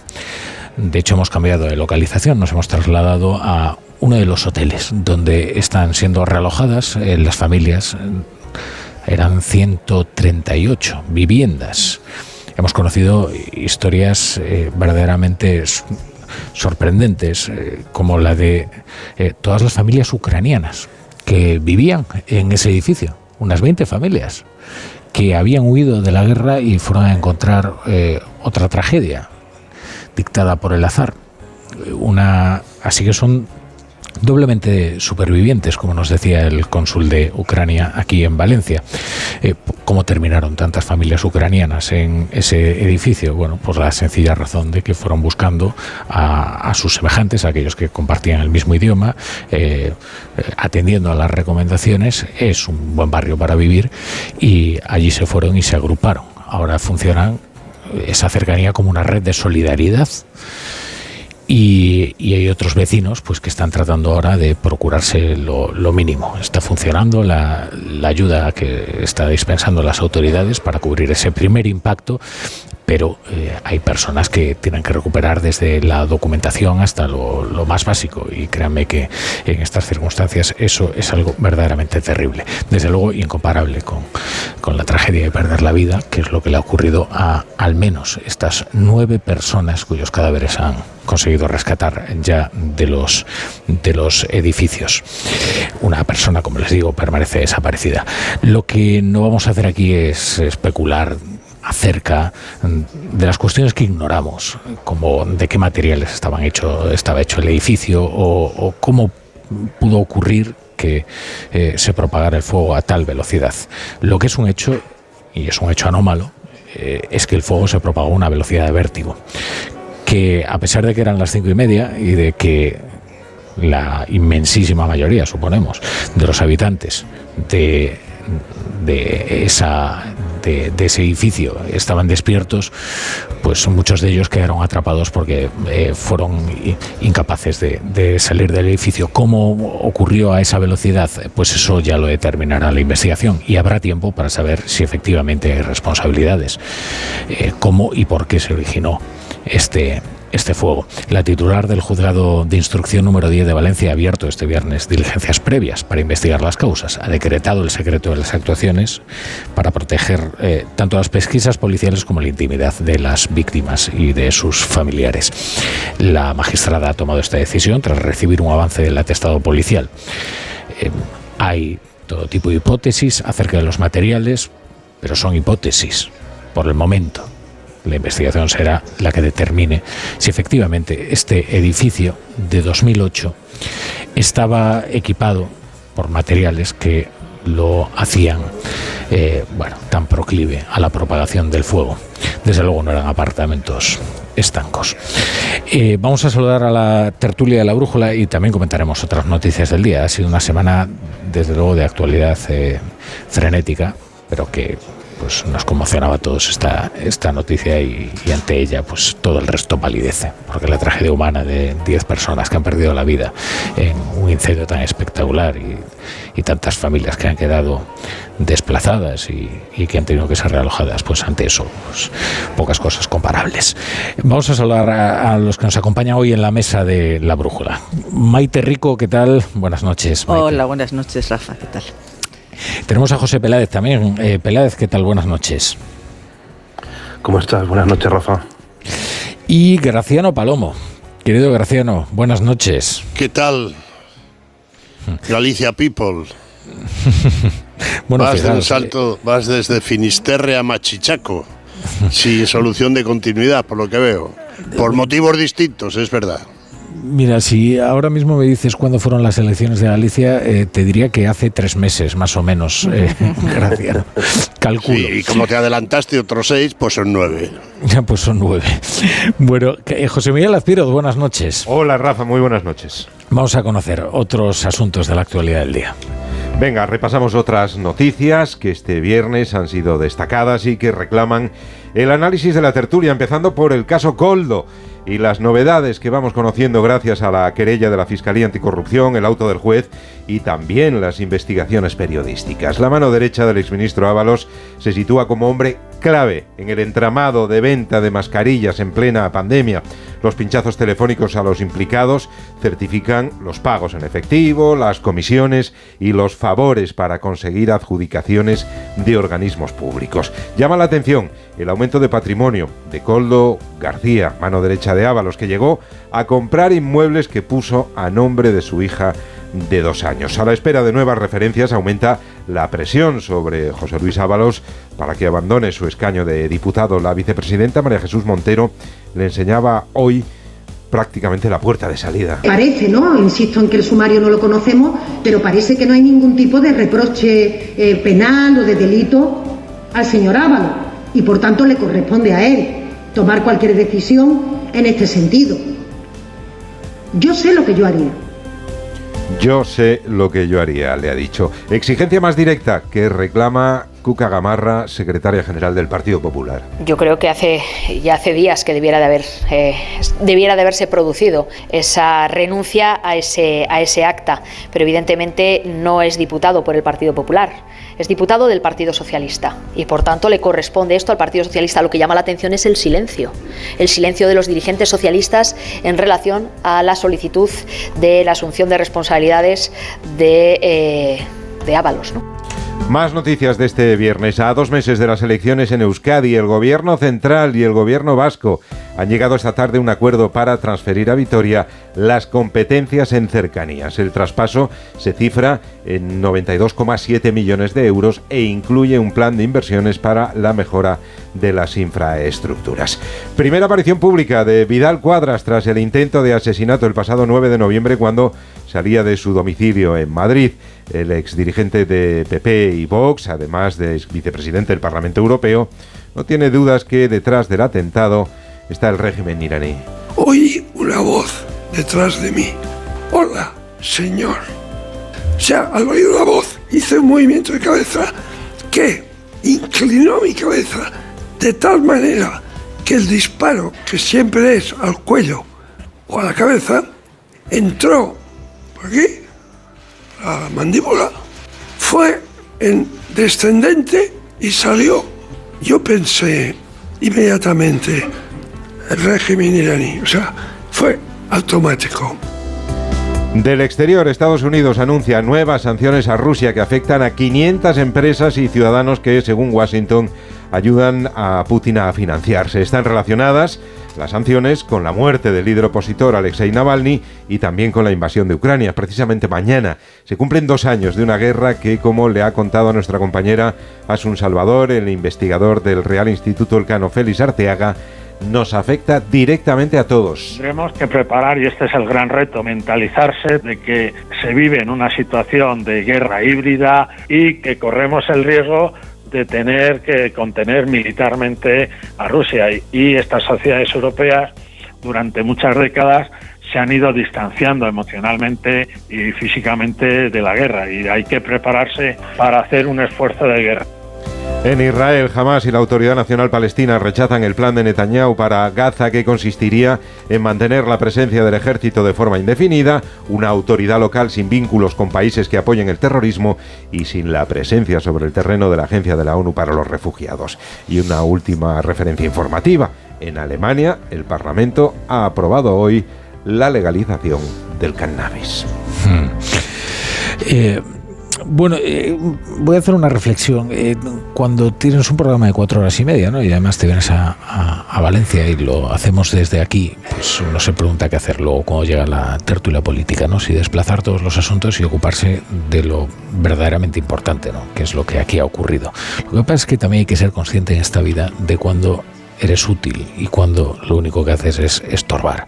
Y a mí me da la sensación de que muchas veces en las tertulias, con tal de, de llenar tiempo, eh, lo único que, que se hace es estorbar, eh, porque tenemos que hablar de aquello en lo que podemos aportar algo de sensato, algo útil, algo que conocemos, aunque sea una opinión, que ya saben que es el género más bajo del conocimiento, pero eh, que al menos sea una opinión fundamentada.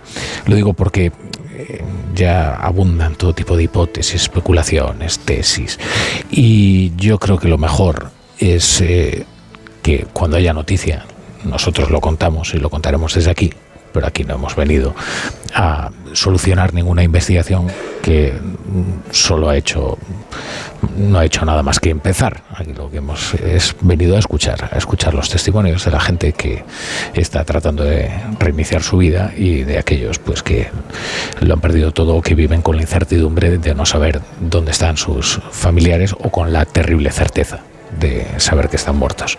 Eh, de manera que eh, os voy a preguntar, en fin, como estáis viviendo estas horas, supongo que conmocionados y luego hablaremos de otros, eh, de otros asuntos de, de la actualidad.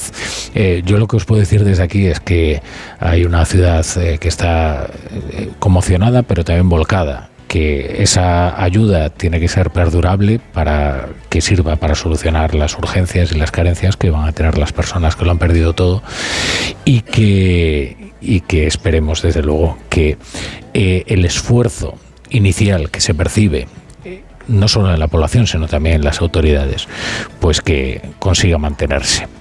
No sé vosotros cómo lo habéis vivido esto. Graciano. Bueno, yo em, de verdad lo he vivido. Em, eh, no recordaba unas imágenes. Eh, es cierto que yo lo viví en directo, la tragedia del gigantón Windsor, aquí en Madrid, que fue terrible. No hubo víctimas, afortunadamente y hubo también miles de especulaciones sobre qué pasó con eso, si hubo intencionalidad política por parte, incluso se apuntaba a un expresidente de, de una gran corporación bancaria, etcétera, etcétera, ¿no? Lo que me ha impresionado de esto es que yo hace 10 días estuve enfrente, en el, en el Valencia Palax, y me ha sorprendido porque normalmente la, este tipo, digo normalmente porque también en Londres ha sucedido dos veces y en Dubái, en el mismo edificio, de, muy modernos y cosas de esas. Pero que normalmente uno tiene la idea de que este tipo de incendios se producen en barrios más eh, populares o más sencillos o más humildes o de, construcciones muy antiguas. ¿no? Y la verdad es que ese es, eh, tremendo y junto a ello siempre de la tragedia está la gloria también, ¿no? de, del portero que ha salvado eh, tantas vidas o de los bomberos que rescataron, acabo de verlo en el telediario de Vallés, que rescató a, ese, a esa portuguesa y su novio, que no sé de qué nacionalidad tiene, creo que belga. Entonces, bueno, mm, lo demás puedo, puedo decir poco. creo, he visto una imagen que me ha encantado, que son las tres administraciones involucradas sin tirarse los ladrillos a la cabeza y dispuestos a colaborar sin mirar el color. Eso me ha encantado, la verdad. Hmm. Bueno, yo la sí, también impactada por el por las imágenes, o sea, ver arder el edificio este enorme y además de, buena calidad, eh, de esa forma tan tan increíble, no te espera, no esperas que eso vaya a suceder hoy en día en, en el siglo XXI evidentemente todavía no tienen claro ni siquiera cuál es el material, la investigación está en marcha, es posible que tampoco haya ningún tipo de, responsabilidad, quiero decir que a lo mejor se haya cumplido la ley, lo que esto me imagino que llevará, siempre pasa igual, ¿no? que tiene que haber una desgracia para que a posteriori se reaccione, bueno, pues a lo mejor a limitar o prohibir los materiales que hubiera y que todavía, si es poliuretano, pues todavía aquí se siguen autorizando. Pero a mí lo que me ha devastado por completo es la historia de la familia que han muerto en el, encerrados en el cuarto de baño, padre, madre, niño de dos años y bebé de 15 días. Esto, o sea, al lado de esto, yo lo siento, han perdido todo, es terrorífico, pero al lado de esto ya no hay nada más que decir. Hmm. Yo, pues, en fin, comparto tu reflexión, Rafa, de entrada, porque bueno, en estos casos, pues evidentemente no se puede obviar la, información, ¿no? Están pasando cosas y nos dedicamos a contarlas. Pero es muy fácil caer en, digamos que hay dos, dos querencias naturales. Una es el, el, el, experto de repente en normativas contra incendios y en en la capacidad signífica de, los materiales y, volvernos todos arquitectos de guardia y yo pues reconozco que no lo soy y no estoy capacitado para hablar ni, ni sobre todo para generar un estado de opinión quizá eh, de alarma, ¿no? que todo el mundo se pregunte ahora como si sus casas son o no seguras. Creo que es contraproducente. Pero también es fácil caer en una sensiblería que es quizá lo que a mí me, naturalmente me lleva, ¿no? A, como decía Maite, pues yo creo que, claro, al final esto es una es empatía y cada uno empatiza pues con lo que tiene más cerca. Y evidentemente, pues yo no, yo no puedo dejar de pensar en ese padre con, pues encerrado en el baño, mandando WhatsApps diciendo salvadnos, que mis hijos se van a morir, ¿no? Y, y, ver que al final pues, no llega a nadie. Yo he leído hoy una columna de, de Ramón Palomar en, en ABC que se llama El silencio de Valencia, donde dice pues eso, que nadie habla, que nadie tiene ganas de pronunciar tópicos, que las miradas pues se chocan pues con mucha pesadumbre y que el silencio de Valencia pues hoy te golpea. Y yo creo que lo mejor que podemos hacer es, unirnos a ese silencio y respetuosamente pues acompañarlos y poco más. Sin duda. Y, luego es verdad que como en todo lo, toda la oscuridad, eh, pues hay hay sus momentos luminosos, ¿no? Como esa historia, efectivamente, del conserje, ¿eh? que mucho más allá de la que son sus labores o lo que se cabe esperar de, su trabajo, eh, el hombre ha salvado a muchas familias eh, que no olvidarán que subió y fue casa por casa, avisándolos, Julián, y, que a los bomberos todos les suponemos, desde luego, una heroicidad pero claro, este hombre desde luego ha sido alguien fundamental en que la tragedia no haya sido eh, aún mayor de lo que es, que ya es insoportable, como decíais. Eh, vamos a hacer una pausa muy breve y ahora enseguida hablamos de, del resto de la actualidad.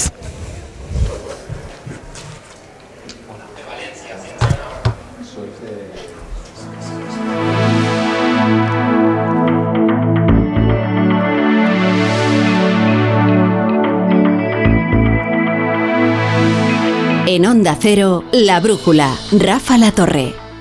Pequeños momentos, grandes experiencias. Así es la Semana Santa en Viajes El Corte Inglés. Reserva ya tu viaje con TUI a Praga, Croacia o Nueva York, con vuelos y traslados incluidos. Porque las vacaciones no son solo unos días libres, sino lo que haces con ellos. Haz tu reserva y si encuentras un precio mejor te lo igualamos. Consulta condiciones en Viajes El Corte Inglés. La energía fotovoltaica utiliza la luz del sol para producir energía limpia y renovable. Además contribuye a la reducción del uso de combustibles fósiles y a la eliminación de las emisiones de gases de efecto invernadero. Hay muchas familias luchando por alcanzar este modelo energético que contribuye a que tengamos un planeta mejor. En apoyo a las familias pioneras de la energía fotovoltaica en España, el miércoles 28, el programa Julia en la Onda se traslada a Navarra y se emitirá en directo desde el Centro Cultural de Tafalla, con el patrocinio de Ampier. El 28 de febrero, a partir de las 3 de la tarde, Julia en la Onda desde Tafalla, con Julia Otero. Te mereces esta radio. Onda Cero, tu radio. ¿Qué, ¿Qué es lo peor de las redes sociales? Estar enganchada a la pantalla. Que nos bombarden con notificaciones todo el día. Los comentarios de haters. El ciberacoso. Las fake news. Pero ¿sabes qué es lo mejor?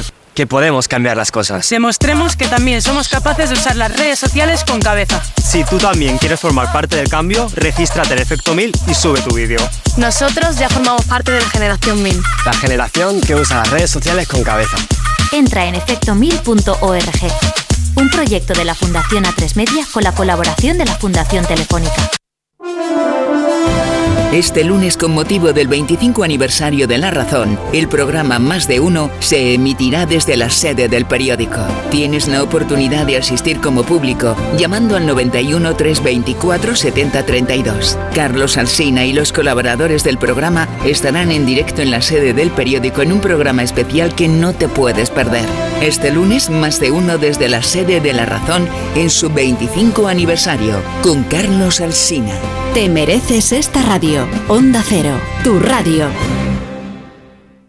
¿Qué tal, vecino? Oye, al final te has puesto la alarma que te recomendé. Sí, la de Securitas Direct. La verdad, es que es fácil que puedan colarse al jardín saltando la valla. Y mira, no estábamos tranquilos. Lo sé. Yo tuve esa misma sensación cuando me vine a vivir aquí.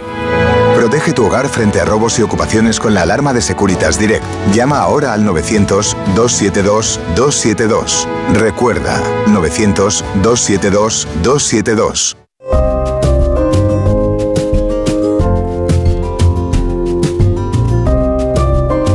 La brújula.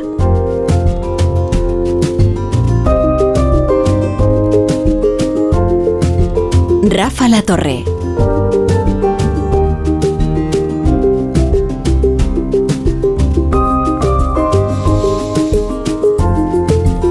Estamos en la tertulia de la brújula con José Peláez, con Maite Rico y con Graciano Palomo. Y en el capítulo de otros asuntos eh, de la actualidad están las crónicas de la podredumbre o lo que está ocurriendo en algo que ya ha bautizado a alguien con, con malévola eh, inteligencia e ingenio eh, la coldosfera.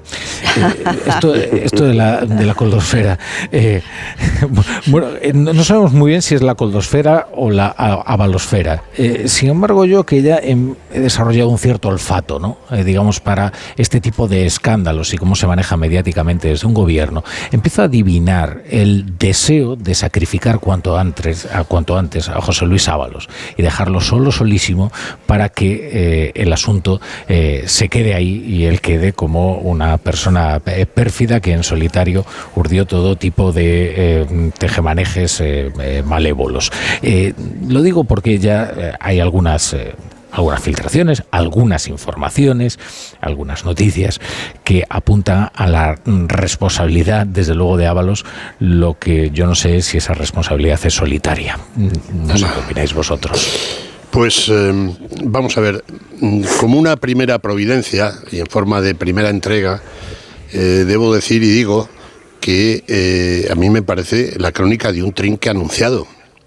Es decir, es verdad que estábamos confirmados, pero no éramos, como dice Sabina, ni ciegos ni sordos. Sabíamos lo que estaba ocurriendo y además en esos días donde no se podía salir a la calle, pero los eh, teléfonos no dejaron de funcionar, que yo sepa, ¿no? Eh, y yo creo que sí que eso es, es- un tópico decir, ¿no? Pero que es eh, la parte más visible del iceberg, pero que lo gordo está por conocer, no solo en las mascarillas, desde mi punto de vista, por ejemplo, puedo apuntar algún dato, si hubo también comisiones o se pretendieron cobrar comisiones por créditos de la SEPI, en fin, y otras cosas, y de, dinero que necesitaban las empresas urgentemente para no echar el cierre, eh, y pasando por las inolvidables y enternecedoras maletas de Delsi. Eso por un lado. Eh, por otro, eh, yo creo que lo que se va conociendo y que el juez Ismael Moreno, que no pasa por ser precisamente un frívolo, por cierto, la mayor parte de su vida profesional, la primera parte de su vida profesional fue policía, policía judicial, es decir, que no es un nuevo cantamañanas que le han llegado los informes y sabe eh, distinguir el grano de eh, la paja, ¿no? Y hay un dato de que cómo estará la cosa, que hasta la fiscalía, pues eso, hasta la fiscalía está eh, denunciando al gobierno por no facilitar las cosas. Lo repito, la fiscalía, que ya sabemos todos eh, de quién depende.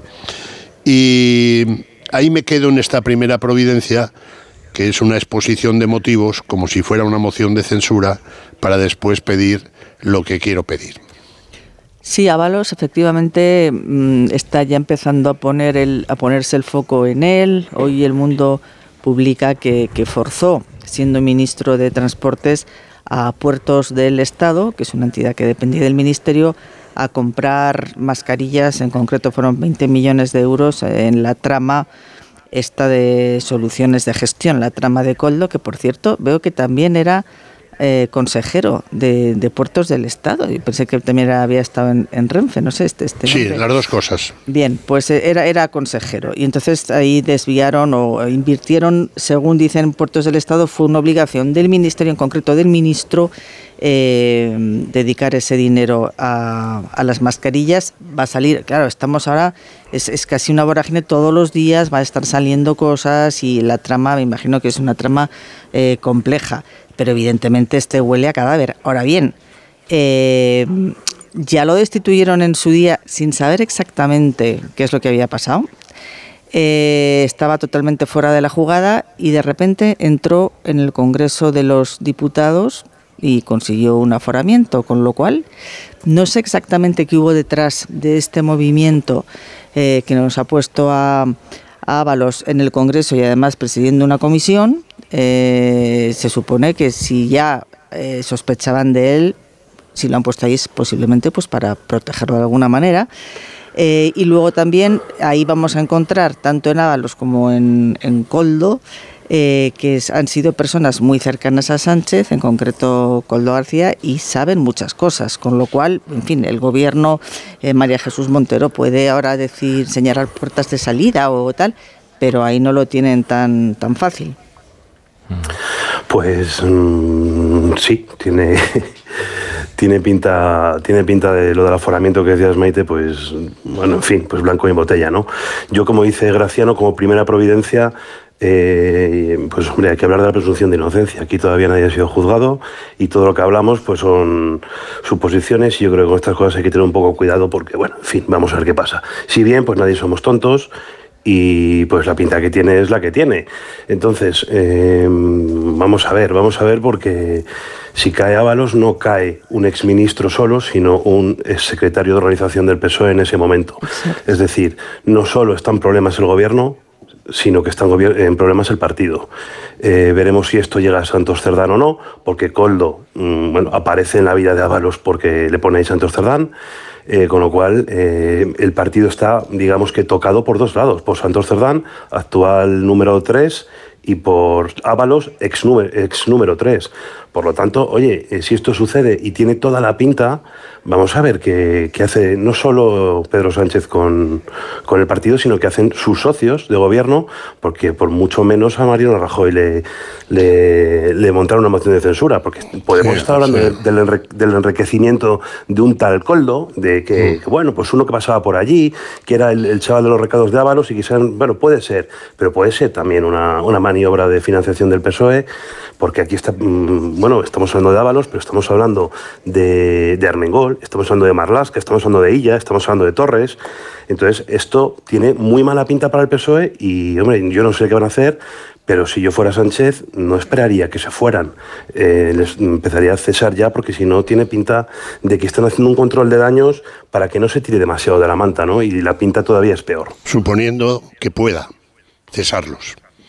¿Eh? Ese es el tema. Suponiendo es el tema. que pueda cesarlos. Pero, pero yo creo que no, esto, lo, a los principales afectados son los contribuyentes españoles. Esos son los principales afectados que eh, ahí le tienes al tío este Escolari. Por cierto, habría que suprimir todas las escuelas de negocios, Harvard, Oxford, Cambridge, el IES, la Universidad de Navarra. Había que suprimirle, porque si puedes pasar de Escolari, de dando, rompiendo troncos, a consejero de, de, nada menos que de Renfe y de Puertos del Estado, pues nada, suprimamos todo este... Me, este mejor de escolari que de portero de prostíbulo, ¿eh? Pues bueno, exacto, pero, pero, en fin, como es un viernes... Hombre, al final, somos... mejor portero de, post, de prostíbulo que, que mediador de... Que de indicador, ¿no?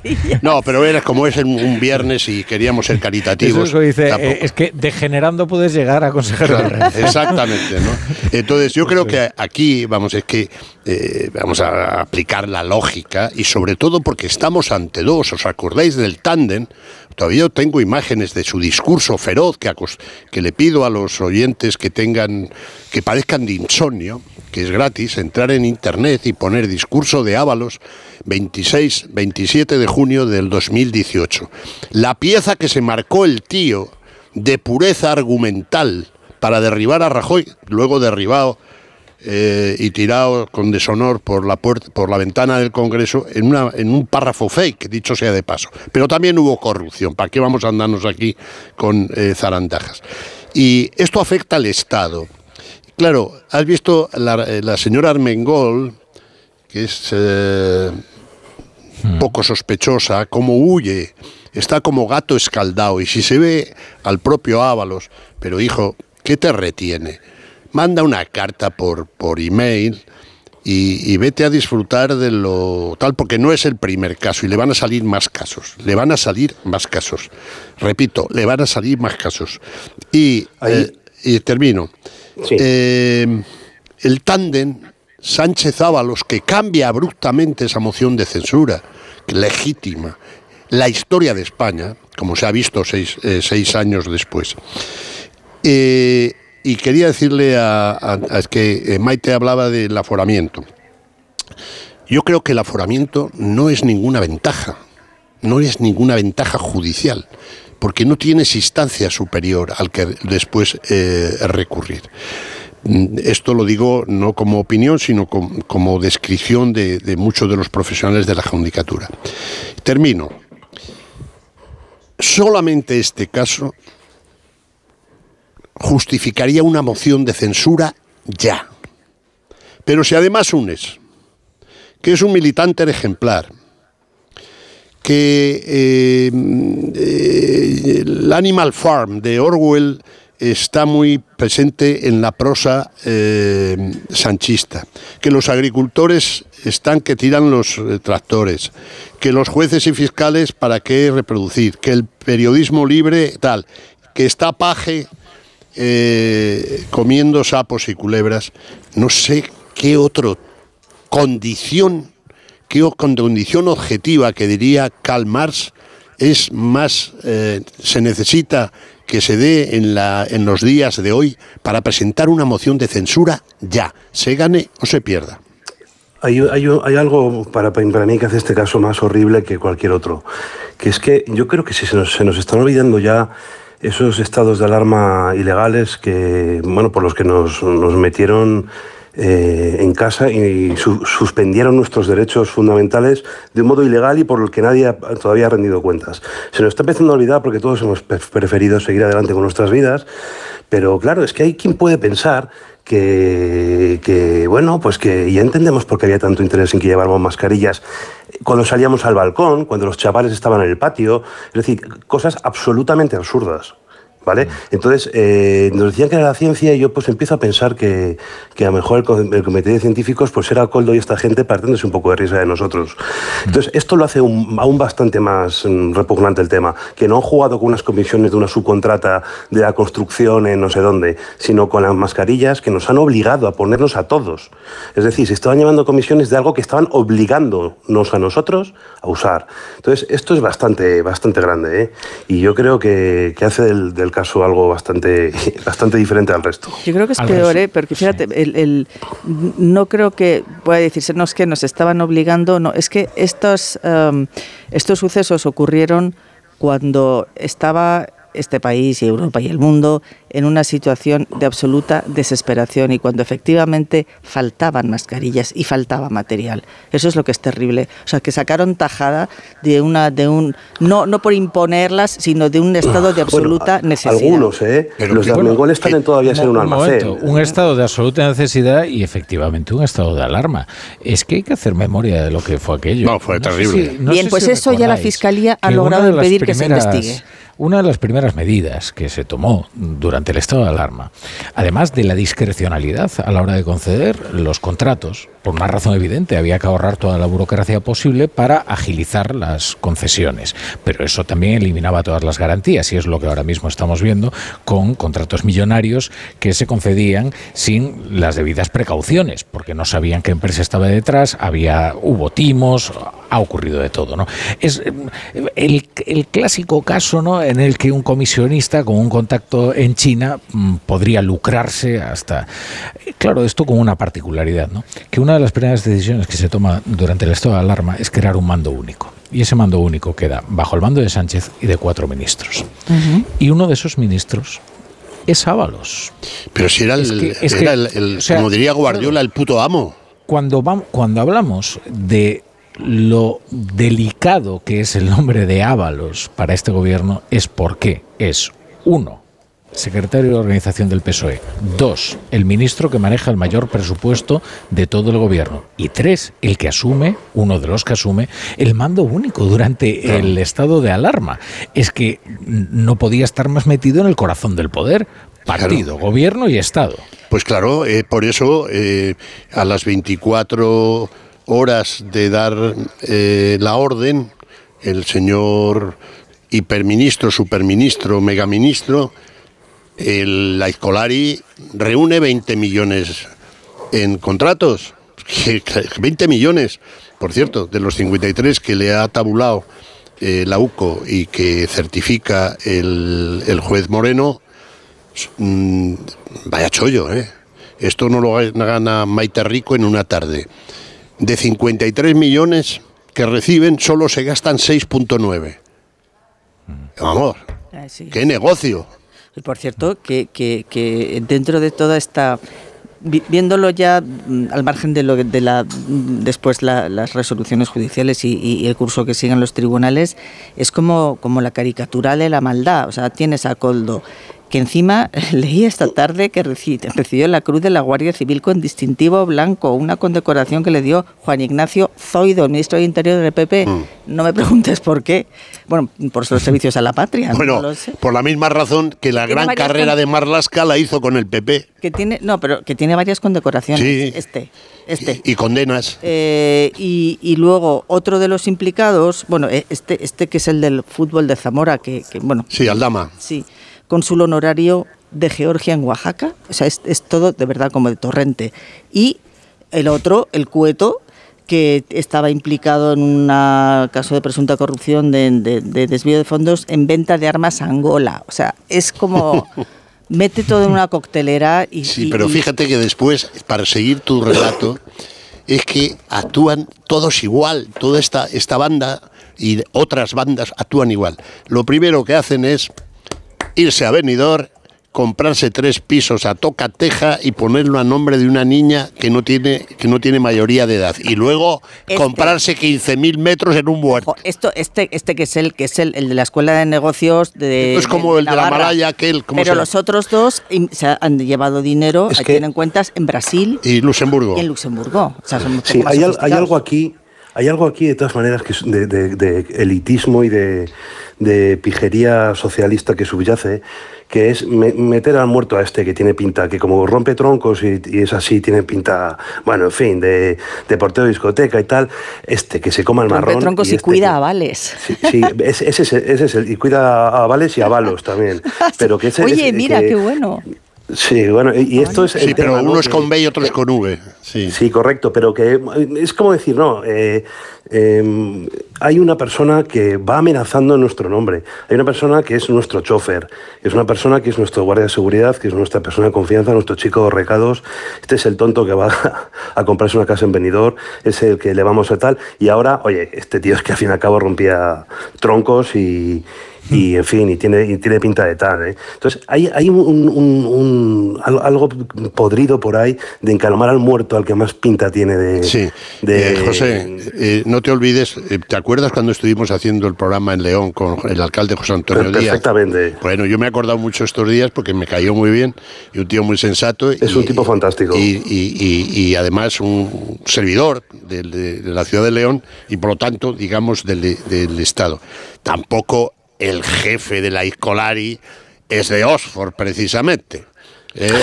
No es de Oxford. No sé si pasó por Cambridge, pero por Oxford no. ¿Pero a quién te refieres como jefe? ¿Ábalos, Cerdá? A Ábalos, a Ábalos, a Ábalos. Es que de Aquí, Oxford, como- como no aquí, es ninguno. aquí hay un, aquí hay, eh, se, le, se le ha puesto en boca de, de Ábalos, supongo eh, en, en boca periodística, lo siguiente. Le pregunto, señor Ábalos, ¿por qué le han cesado? Pues no lo sé. Solamente que me dijo el presidente, José Luis, tú sabes que te tienes que ir.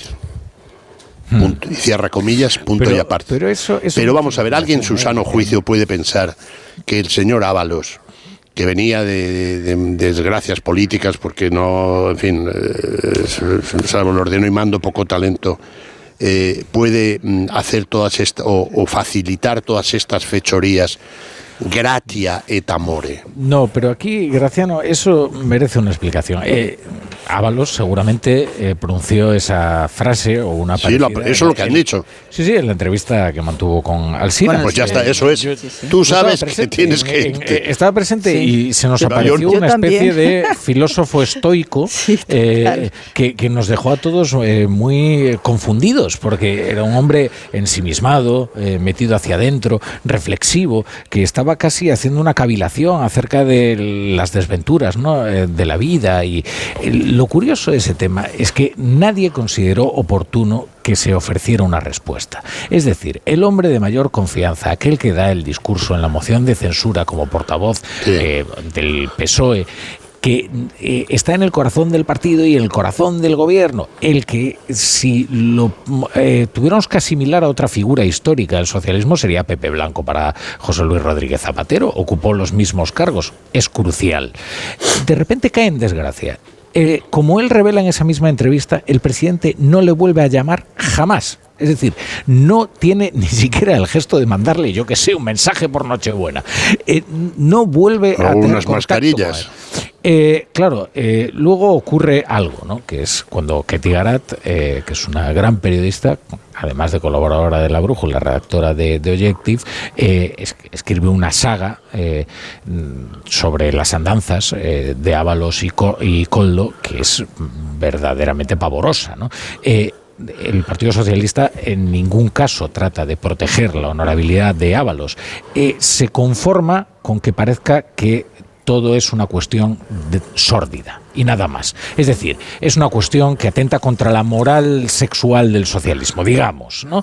Eh, pero que no va mucho más allá, ¿no? Pero todos nos barruntamos que algo estaba ocurriendo y que algo tiene que saber el presidente del gobierno para tomar una medida tan drástica con una persona. Y es algo que no tiene que ver estrictamente con las fiestas en los paradores. No sé si me entendéis. Sí, pero va- vamos a ver, es que es que Ábalos es, eh, es una orgía de casos raros, porque a mí me parece, sinceramente, esto me parece una indignidad contra el pu- pueblo, lo de las mascarillas, eh, precisamente por eso. Pero políticamente me parece infinitamente más grave, más grave las maletas de Delsi.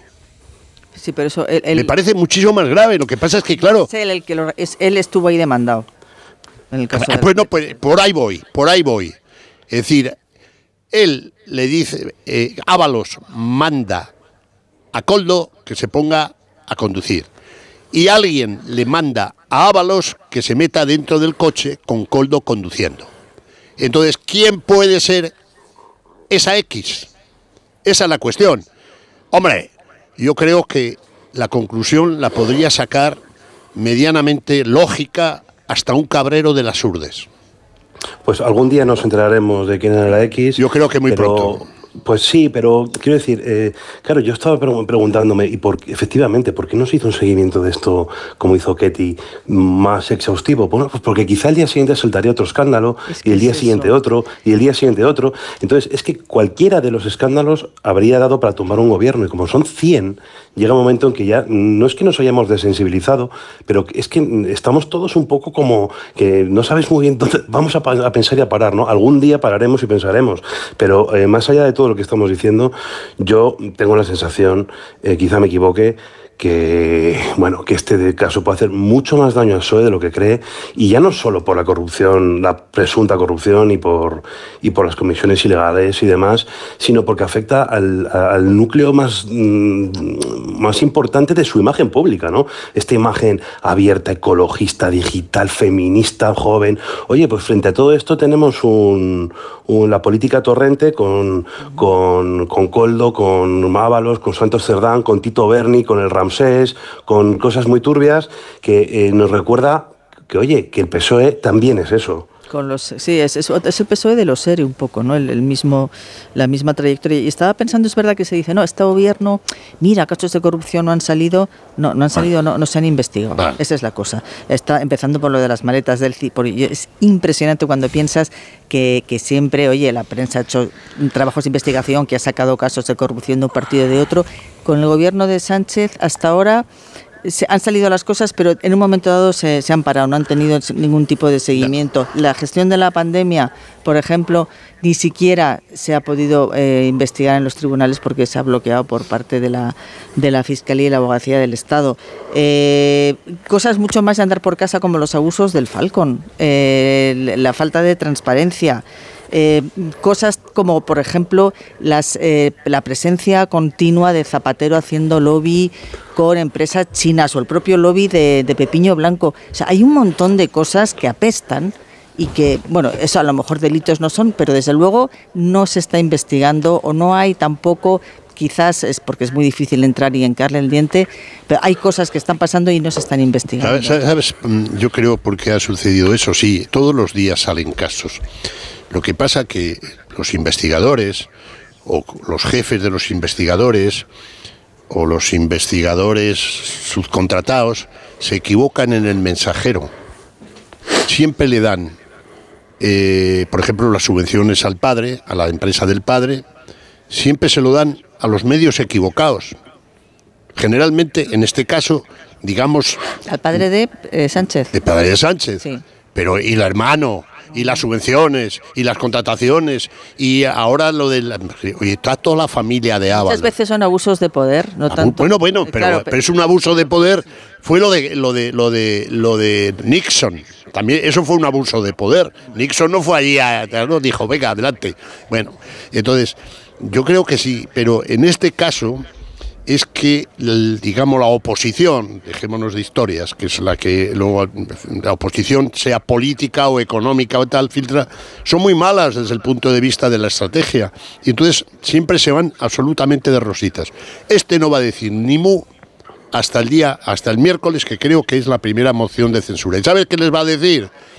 Yo les gané una moción de censura por su corrupción. Y se va a quedar tan ancho porque como ese sistema parlamentario tan absurdo de que eh, pregunta-respuesta y cada uno dice lo que le da la gana sin ir, oiga, eh, ¿por dónde se va a venidor?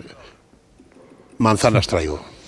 Entonces, es, es, siempre es patético ver ese sistema. De digamos, todas maneras, eh, Graciano, el, es verdad que el, la, la, oposición puede ser más mordaz, más inteligente, más ingeniosa y ser más creativa. Eh, pero el verdadero peligro no está nunca en la oposición. No, no, claro, el que tiene el poder, claro. Es, no, no, no, pero no, no, me, refiero en este tipo de casos de corrupción. ¿eh? quiero decir, la eh, información enjundiosa no sale de la oposición.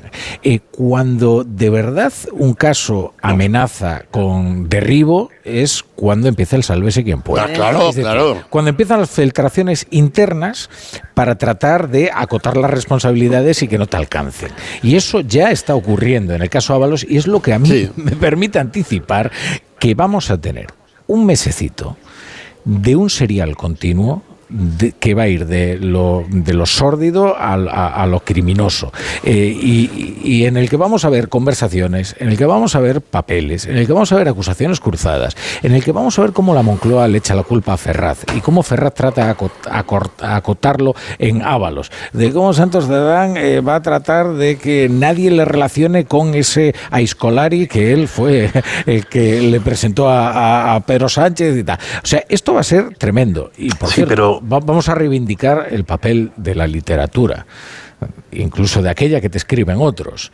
Eh, gracias a Manuel de Resistencia, que vosotros despreciasteis eh, de una manera completamente inconsciente, eh, nosotros nos enteramos de algo de, tremendamente significativo. Militante ejemplar. Que, oye, es que Ay, a Coldo sí. le dieron en confianza los avales. ¿Sabes? Es que eh, tú, ¿a quién confiarías eh, aquello que, primero, o, oye, ¿cómo estaba el ambiente? para tener que dormir con los avales. Que temían que se los quemasen. Sí, efectivamente. Pero ¿a quién se lo adjudicas? Primero a una persona con pegada. Este era Coldo, pero también de confianza ¿no? Eh, Coldo es un personaje interesante, ¿eh? Sí, interesantísimo. Debe pero, ser una enciclopedia pero, pero para, para lo mollar que nos interesa de este caso, que es lo político, lo mollar, Coldo es irrelevante. Eh, aquí lo relevante, y si me apuras hasta Ábalos es irrelevante. Aquí el relevante es el jefe de Ábalos. El que coloca a Ábalos en una posición de poder total dentro del partido y dentro del gobierno. Eso es lo relevante. Sin duda. Absolutamente. Sin duda, Graciano, pero em, hay otra persona clave que es Santos Cerdán. Aunque como dice Rafa, hace, em, la- las elecciones gallegas parece que han sido hace tres o cuatro meses, pero han sido hace tres o cuatro días. Y no, no se nos está olvidando ya que, que la- territorialmente la gente está muy enfadada, que hay ruido de, de sables, como se dice, y que están esperando una chispa para salir mucha gente a quejarse. En este momento de hacer listas para las europeas, de hacer listas para... Bueno, en fin, en este momento donde lo orgánico es tan importante, eh, la salida de Santos Cerdán puede ser eh, una guerra civil en el PSOE. Con lo cual, por supuesto que Sánchez es la... Pero, y Ábalos son, sobre todo Sánchez, son las, pie- las piezas mm, de cada mayor, ¿no? Pero no olvidéis lo de Cerdán, porque mm, de todo esto sale de Navarra. Y es Coldo, que, perdón, es Cerdán quien presenta a Coldo a Ábalos, ¿no? Con lo cual, vamos a ver qué pasa, porque puede ser la tormenta perfecta. Bueno, realmente eh, sí, es Santos Cerdán, pero ese es un poder vicario. O sea, aquí el eje. Es, un poder base- vicario, es un poder vicario, eh, ¿cómo explicarte? Eh, en cuanto Sí, te he entendido. José. Pero- te he pero entendido. sí. Sí, yo te Pero comparto. Pero, yo lo que voy es como a, a Puigdemont. Puigdemont es irrelevante. Siete edad, siete diputados, un prófugo, un trinconcete, un golpista, un ultra, un xenófobo.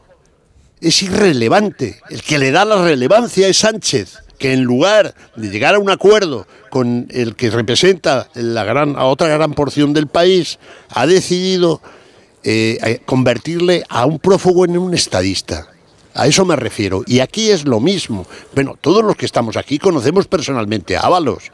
Por favor, yo he coincidido con él en varios debates en televisión cuando era un meritorio profesor de gimnasia, que es lo que era, y tenía un montón de ONGs, que esa es otra. En la fundación esa que tiene Tenía un montón de mujer, ONGs con suegro. mujer, como tuvo tres mujeres, pues tenía que colocar a todas. Es decir, entonces, yo le he conocido y no creo que este hombre, hombre, sea mm, de Gaspari, ni de Gaulle, ni Churchill, ni Maurice. No, no lo creo, sinceramente. Es un señor que le vino bien a Sánchez por, con esas formas mm, que tiene, arrabalescas y que además le dado. Pero aquí la cuestión es si Ábalos decide mm, tirar de la manta o no. Tampoco quiero ir más allá. Ti- Tirar de la manta ¿Cuál, o es no. el- cuál- cuál- cuál puede ser el objetivo para que un ministro de Fomento diga a- um, al resto de ministerios con quién tienen que comprar las mascarillas de modo obligatorio? ¿El motivo? Pues hombre, yo creo que está, está claro, ¿no? Vale, pues, pues ya está. Quiero decir que no hay un pool de proveedores con un precio negociado a los cuales en función de la disponibilidad podemos mirar los Pero si le dijo bla, bla, Marlasca, bla. No, no, que que es que es- Marlasca ha sido el primero que le ha apuñalado. Marlasca ya ha dicho, a mí me llamó Ábalos. Lo ha dicho Marlasca. El segundo Sí, es Oscar quiero- Puente, pero- ¿eh? con una de esas frases de ambigüedad. letal, Oscar ¿no? Puente, bueno, claro. En la que dice, sí, la verdad es que es bastante raro, ¿no? El cese de, de Ábalos. Nunca llegamos a explicárnoslo del todo, ¿no? Eh, y, y Puente, que es, eh, yo creo que es el mejor portavoz que tiene este gobierno. Lo digo, eh, sinceramente, creo que es el que mejor maneja la, la retórica y todas sus figuras. Es que es atrabiliario, pero es listo, ¿eh? Eh, Sí, Y- sí. Y es no, no, ingenioso. lo digo- lo es digo, listo. eh, Escucha, sin atisbo de ironía, ¿eh? No, no, pues, pues, joder. Eh, José Peláez y yo hemos estado con él allí haciendo un programa, ¿no? En la brújula, eh, sí, sí, Eh, hicimos la brújula en la cúpula. brillantísimo. O sea, otra cosa es que se le va la olla, pero, pero es un tío brillantísimo, vamos. Tiene bloqueada media España en Twitter, pero sí. Sí, entre ellos a mí. Bueno, lo que, lo que yo quiero decir es que tú no, no, no dices a Marlasca y Armengol con quién tienen que obli- comprar obligatoriamente las mascarillas si es solo para que se enriquezca Coldo o solo para enriquecer dos o tres coleguitas. Eh, quiero decir, eh, hombre, yo... ¿Dónde quieres llegar, José? Que pues no te- que, no pues, te pues que a mí lo que, lo que quiero decir es que mm, el, el miedo de fondo es si hay o no hay financiación ilegal del PSOE. Mira, eh, lo que yo creo que está apuntando Peláez en parte a una eh, información que, que, hoy saca el, en el mundo Juan Malamet eh, y que ahora mismo está encabezando su página web y que dice Ábalos forzó a puertos del Estado Eso. a comprar las mascarillas de la trama de Coldo y un entrecomillado. Nos obligó. El asesor era consejero de dicho organismo en el momento en el que se produjo la operación. Eh, esto además eh, Claro, si el ministro te dice que tú lo tienes que hacer, tú lo haces dice una alta fuente de puertos. Eh, esto es como funciona a veces el capitalismo de amiguetes del que tanto hemos hablado en la brújula de la economía, eh, sobre todo. Por cierto, Coldo, Coldo no era asesor, no era consejero de, de puertos del Estado, de Renfe, por su conocimiento de las infraestructuras, pues hombre, más este país, sino volvemos a los avales, porque era una persona de la estrechísima confianza de Ábalos. Es, de, era un ejecutor, pero de la estrechísima confianza de Ábalos. Y, y, de ahí esa sobreactuación en la que se mostraba estupefacto ante los periodistas, porque ya era completamente innegable que se trata de algo más que un colaborador. Es más, pero yo vuelvo a insistir. es un amigo. Sí, y yo vuelvo a insistir en este tema. Ábalos es caza menor. Caza menor. Yo sé que le gusta mucho el dinero, pues como a todos, que tiene ONGs por un lado, que tiene mucha colocar a mucha familia, que le gustaba eh, que las canciones de Julio Iglesias, por decir lo del vino y las mujeres, todas esas cosas, y bueno, y a quién no, siempre que esté dentro de, lo haga con su dinero, etcétera, etcétera. Pero las- la gran operación en la que participó, eh, saltándose una, una orden, una normativa, una, un- una ley europea de no dejar eh, de entrar en suelo eh, comunitario a una connivente con un gen- régimen genocida, no lo hace porque su ¿Y quién, quién lo acompañó? a Scolari. Claro. Era el chofer. lo mismo. Era el Me, chofer. deje- si es que me dejéis hacer una pausa, ¿verdad? Me dejéis hacer una pausa. ¿A quién te llevarías tú a recoger a alguien que tiene prohibida la entrada en el espacio Schengen? Yo a Rafa La De madrugada. Pues eso, a la persona de más confianza. Otra cosa. Qué pelota eh, eres, Graciano. que yo quisiera acompañarte, Graciano Palomo. Ah, eso es, claro. Eso es que- otra cosa. Yo en esto creo que te pediría un taxi y te mandaría en él. Pero Bueno, bueno, Cabify, por favor. no hagamos publicidad, Graciano. por Bueno, pe- pequeña me cosa. Repartes, man- eh, repartes menciones gratis, por No, favor. bueno, por gratis ya veremos. Venga.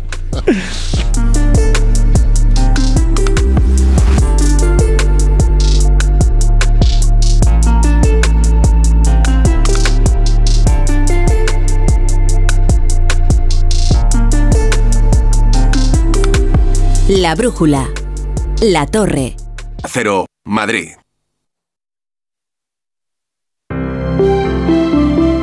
Buenas noches. El número premiado en el sorteo del cuponazo celebrado hoy ha sido 30.839-30839 de la serie 130-130. Puedes consultar el resto de los números premiados en juegos11.es. Mañana tienes una nueva oportunidad con el sueldazo del fin de semana.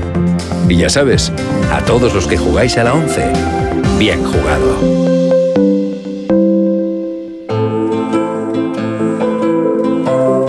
La brújula. Rafa La Torre.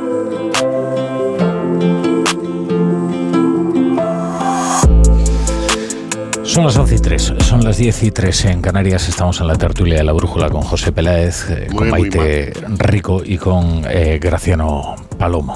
Hoy Dígame. la brújula arrancaba a las 7 de la tarde, arrancaba a las 7 de la tarde a los pies eh, del edificio completamente consumido, eh, que ayer empezaba a arder este edificio de 14 plantas que albergaba 138 viviendas a mediodía. Era un edificio donde vivían muchas personas, hoy es un- una inmensa mole calcinada.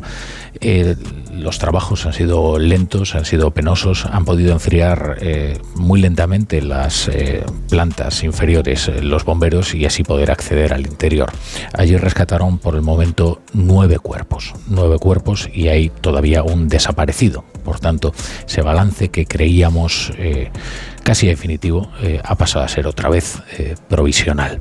Las personas que lograron huir de ese edificio en llamas lo han perdido todo, han sido realojadas aquí, donde nos encontramos en este momento, que es uno de los hoteles que ha puesto a su disposición la Generalitat Valenciana y el gobierno para que pasen la noche la noche y las que vengan y traten de reiniciar una, una vida que dejaron atrás eh, con sus casas.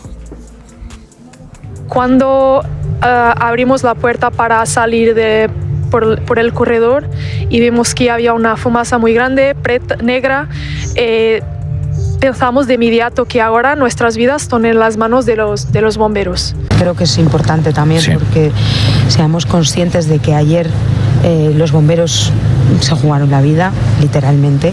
Y a mí tengo que reconocer que me impactó muchísimo ver a muchos de ellos heridos, cómo rabiaban porque querían volver a entrar. Nada, al momento, igual que ardió de rápido, tan rápido la gente acudió, acudió a traer mantas, todo lo, agua, lo, cada uno lo que podía. He traído dos piezas muy bonitas, es un abrigo camel y un traje de chaqueta negro a rayas.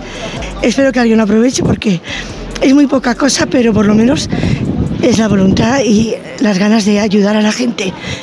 Ahora mismo estamos en unos 105 personas, estamos en 105 personas alojadas, de las cuales 91 son adultos y 14 niños. El tiempo, pues el tiempo que haga falta. Eh, la verdad que ahora estamos desbordados, quiero decir, la, la, lo que son los vecinos, y ya no solamente Valencia, sino gente de fuera de Valencia. O sea, ha sido impresionante cómo se han volcado con, con esta situación. Eh, Estábamos hablando en la tertulia ya sobre otros eh, asuntos políticos, pero no olvidamos lo que nos trae aquí, que es escuchar a las, eh, las personas que han sido afectadas por esta grave catástrofe. Antes, por ejemplo, escuchábamos a, los cónsules, al cónsul de Chile, escuchamos al cónsul de Ucrania, nos contaba que muchas personas que venían de fuera habían encontrado precisamente un hogar en, en ese edificio. Tenemos con nosotros a, a, a dos, eh, a dos de las afectadas por, por este incendio son Carla Humada, que es chilena. ¿Qué tal, Carla? Eh, buenas Hola. noches. Buenas noches. Buenas. Y Yanira Jardillo. Yanela Tardillo. Yanera. Sí, Eh, tú eres peruana, ¿verdad? peruano. Eh, ¿Lleváis mucho tiempo en, en España? Cin- cinco días. Cinco días. Sí. Y, y vivías en, en el edificio, ¿verdad? En Sí, la planta cuarta, ¿no? Sí, en el piso llevaba cuatro días y, y pasó eso, Mm. esa tragedia. ¿Tú cuánto llevabas? Yo en junio cumplía tres años aquí. Tres años aquí. Y, y- y también vivías. en- Sí, también vivía en el piso. No vivís juntas, ¿no? Vivíamos. Ah, sí, vivís juntas ambas. Eh, bueno, eh, ¿cómo conseguisteis salir? Mm, Bueno, yo sentí un olor a quemado, eh, Yanela estaba cocinando, le dije a mi novio porque ella es sobrina de mi novio, le dije huelo extra, huelo algo extraño. Fueron a ver, en la cocina no había nada y ambos se asomaron a la terraza y había humo y ya creo que vieron el fuego vivo en, en el departamento y yo salí de la ducha, dije, huele súper raro. Y mi novio, súper loco, desesperado, salgan, salgan, salgan, incendio. Y yo salí en toalla, descalzo, súper nerviosa. Fuimos los primeros en salir. Afortunadamente os cogió en la planta cuarta. Entiendo que el incendio empezó en los pisos más elevados, ¿no? Sí, como el quinto o el sexto. Sí, fue de donde estábamos. Cuando salimos en la terraza era el- vivimos en el piso 30, y- en el número 35, dos casas para la derecha, dos arriba. Ahí cuando salimos a la terraza ya, o sea, ni siquiera era como que salía humo de la casa, no, ya estaba fuego, fuego ya, o sea, Claro. Y, y a partir de entonces, ¿qué, qué ocurre? ¿Os enteráis de que os pueden realojar en, en este hotel, no? ya no, no, no. Pasaron las horas, bueno, a la hora ya el edificio estaba prendido completamente, completamente. Eh, a, a las, a las horas llegaron las personas para ayudar. Como tres horas estuvimos en la calle, había un gimnasio cerca, yo quería ir al baño. Sin ropa. Con, sin ropa, con toalla. Em, no inhalé mucho humo, igual afectó un poco, pero no mucho y ya llegaron como, y habían como carpas de, para ayuda, para ayudas médicas y me examinaron y ya y estaba todo bien y me dieron abrigo porque estaba sin ropa. Y mm, Tal y como relatas, eh, dejasteis todo atrás, no cogisteis nada. Nada, Ni el teléfono, ni la- Eh, a ella solamente su reacción fue coger rápido el móvil. Yo tenía el móvil en la mano, tenía los cascos puestos. No, por eso no sentí nada, porque yo estaba en, en el salón, e- ella en el baño, mi tío en la habitación. Y no sentí el olor a quemado porque justo había terminado de cocinar. Entonces, ¿sabes? Se concentra el, el olor del, del humo de la cocina. Y entiendo que también dejasteis atrás la documentación, ¿no? Por ejemplo, sí, pasaporte todo, pasaporte, cédula de identidad, de conducir, todo. Y llevaba cuatro días acá, me traje todo de Chile mm, y estoy con ropa donada, no tengo nada. Ha- ¿Haber recibido atención psicológica os han ayudado en... Hemos eh, hablado con en fin, los servicios de asistencia, nos cuentan que es poco lo que se puede hacer, pero que conviene acompañar a las personas ¿no? que han superado este... Em, Este a ver, los psicólogos no, no, no han venido a ver si estamos bien o algo. Igual pienso que es como que igual no, no, no, inconscientemente no creemos lo que ha pasado, entonces es como no, no sabemos cómo reaccionar.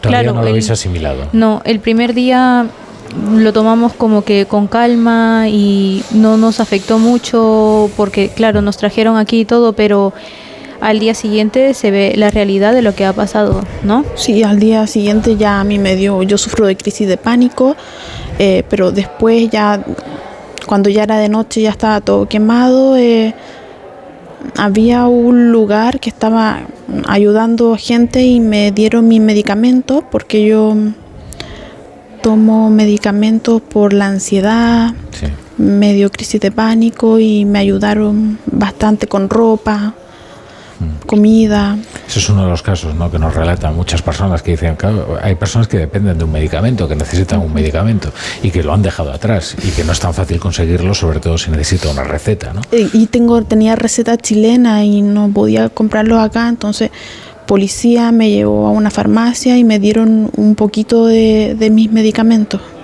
¿Y, y ahora qué? No sé si habéis podido pensar en algún plan, eh, que- en A qué ver. podéis hacer, cuál es el siguiente paso que podéis hacer. Mira, en principio uno en esta situación no sabe lo que hacer primero, en qué pensar, cómo reaccionar, no, no en blanco, ¿me entiendes? Pero ahora hace unas horas, eh, gracias a Dios, subió el consulado de Perú para tomar mis datos y poder eh, facilitarme la documentación.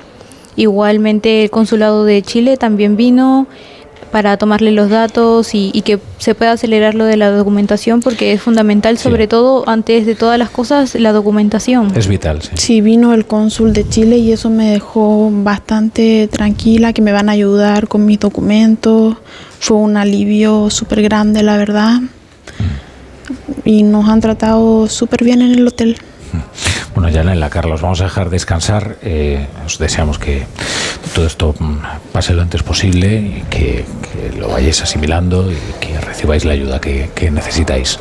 Gracias, gracias por atendernos. Muchas gracias. A Gracias. Gracias. Bueno, estamos en la tertulia, estamos en la tertulia de Brújula con Maite Rico, con, con Graciano Palomo y con eh, José Peláez. Eh, bueno, este es un caso que comentábamos precisamente además con, con los cónsules, ¿no?